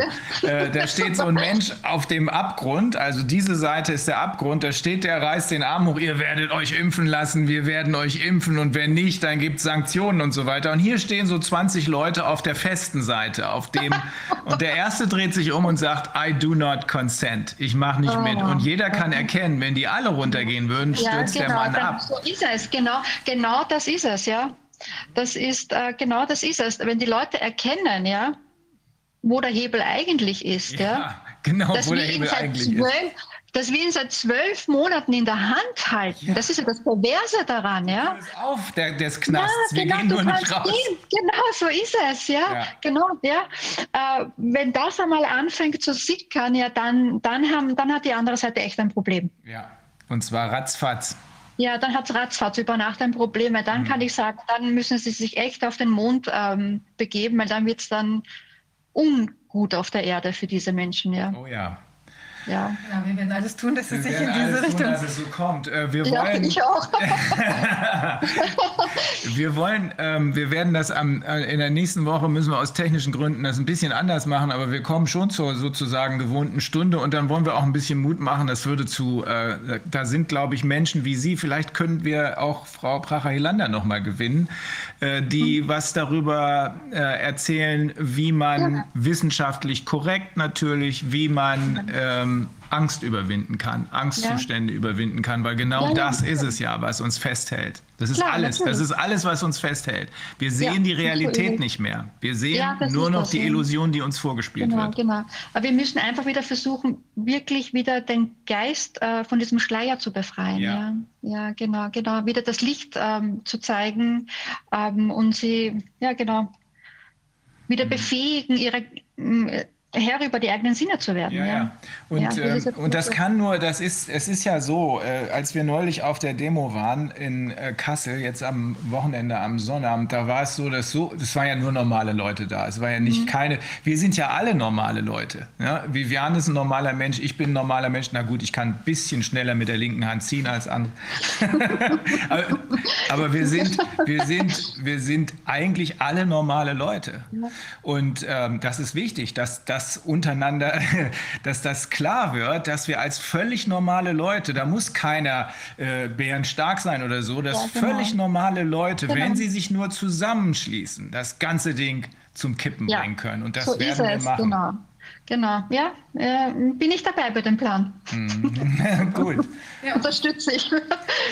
Kommt ja wirklich auch, also ich finde zum Beispiel, ich möchte hier kurz das Projekt da vorstellen, dieses, die, der, diese Bannerflieger. Ja? Mhm, das finde ich zum Beispiel auch ganz toll. Also die, da äh, sind ja jetzt, haben viele bestimmt schon mitbekommen, da gibt es ja äh, Flugzeuge, die jetzt eben rumfliegen und dann mhm. Corona-Ausschuss irgendwie hinter mhm. sich auf einem Banner ähm, herziehen. Ja, und das ist zum Beispiel auch was. Also wir kriegen ja immer mehr Zugriffe auf der Seite auch und so weiter und ähm, sind jetzt auch dabei, die noch mal ein bisschen zugänglicher zu machen, auch mit kürzeren Videos dann für Leute, die jetzt mhm. als Einsteiger kommen. Ähm. Und jedenfalls, ich finde das ein ganz tolles Projekt. Also wer da auch ähm, irgendwie die unterstützen möchte, ich weiß nicht ganz genau, wo die zu finden sind. Wir können es nochmal auf dem Kanal ja, äh, posten. Kanal weil das ist, glaube ich, eine richtig sinnvolle Aktion, auch das eben mal in die Realwelt sozusagen auch hinauszutragen. Ja. ja. Genau. Ja. Ja, toll. Also wir, wir sind mit Ihnen, würden gerne in Kontakt bleiben, da auch in der Sache. Ja, ja, sehr, sehr gerne, wirklich. Ähm, freut mich übrigens, dass ich heute dabei sein durfte. Ja, und erst ähm, Ja, äh, mich auch, weil ähm, mich hat ein Mitarbeiter von Ihnen kontaktiert. Ich meine sogar, äh, bevor Sie den Pfarrer kontaktieren, ähm, kontaktieren Sie jetzt nochmal einen Sozialpsychologen, weil dann ist eh schon Ende Gelände, wenn das auch nicht fruchtet. Ja. Also, also äh, dann hoffe ich doch, dass wir uns alle den Pfarrer sparen, oder? Ja, das ist, äh, das wird gar nicht anders gehen. Die Kirchen ja, haben alle, gehen, die haben sowas von versagt, ne? Das ja. haben sie schon mal. Das war die zweite Chance. Im Dritten mhm. Reich haben sie völlig versagt und hier schon wieder. Das war die letzte Chance. Eine weitere wird es nicht mehr geben. Ja, von mir kriegen sie keine, also no go. Wir nehmen das selbst in die Hand, sonst wird das nicht. Anders geht es nicht. Okay. Super. Also, ja. wir verbleiben so, dass wir, wir machen Deal. Irgendwie machen wir da mit der Gruppe von Menschen, das sind Fach, das sind Wissenschaftler wie Sie, die ja. äh, äh, evidenzbasiert erklären ja. können, wie man aus dieser Angst rauskommt und damit perfekt. dann auch sich wieder den Freiraum verschafft, den man super. braucht, um handeln zu können. Super, perfekt, wunderbar. Mhm. Freut mich auf die Runde. Okay, super. Ja, jetzt Gut. sind wir wieder am Ende einer unheimlich intensiven Sitzung. Ja, mein Gott, also was heute schon wieder irgendwie rausgekommen ist. Also ich bin ganz platt. Ja, also wir äh, bedanken uns bei allen fürs Zuschauen. Wir würden nochmal ähm, eben für also den Spendenaufruf nochmal wie immer für Oval Media, die uns hier technisch unterstützt haben und auch für uns für weitere Projekte, äh, die wir auch in Kürze bekannt wir geben werden. Nochmal die Bannerflieger ein. Wir machen, äh, wir schicken über den, den Telegram-Kanal nochmal die Bannerflieger, mhm. weil das wirklich auch ein tolles Projekt ist, finde ich ja. ganz prima. Und ähm, ja, also ansonsten würde ich sagen, wir wünschen trotz allem einen ersprießlichen äh, Nachmittag und Abend und ein schönes Wochenende und dann sehen wir uns nächste Woche wieder. Bis dahin. Vielen Tschüss. Dank. Ciao. Danke. Tschüss.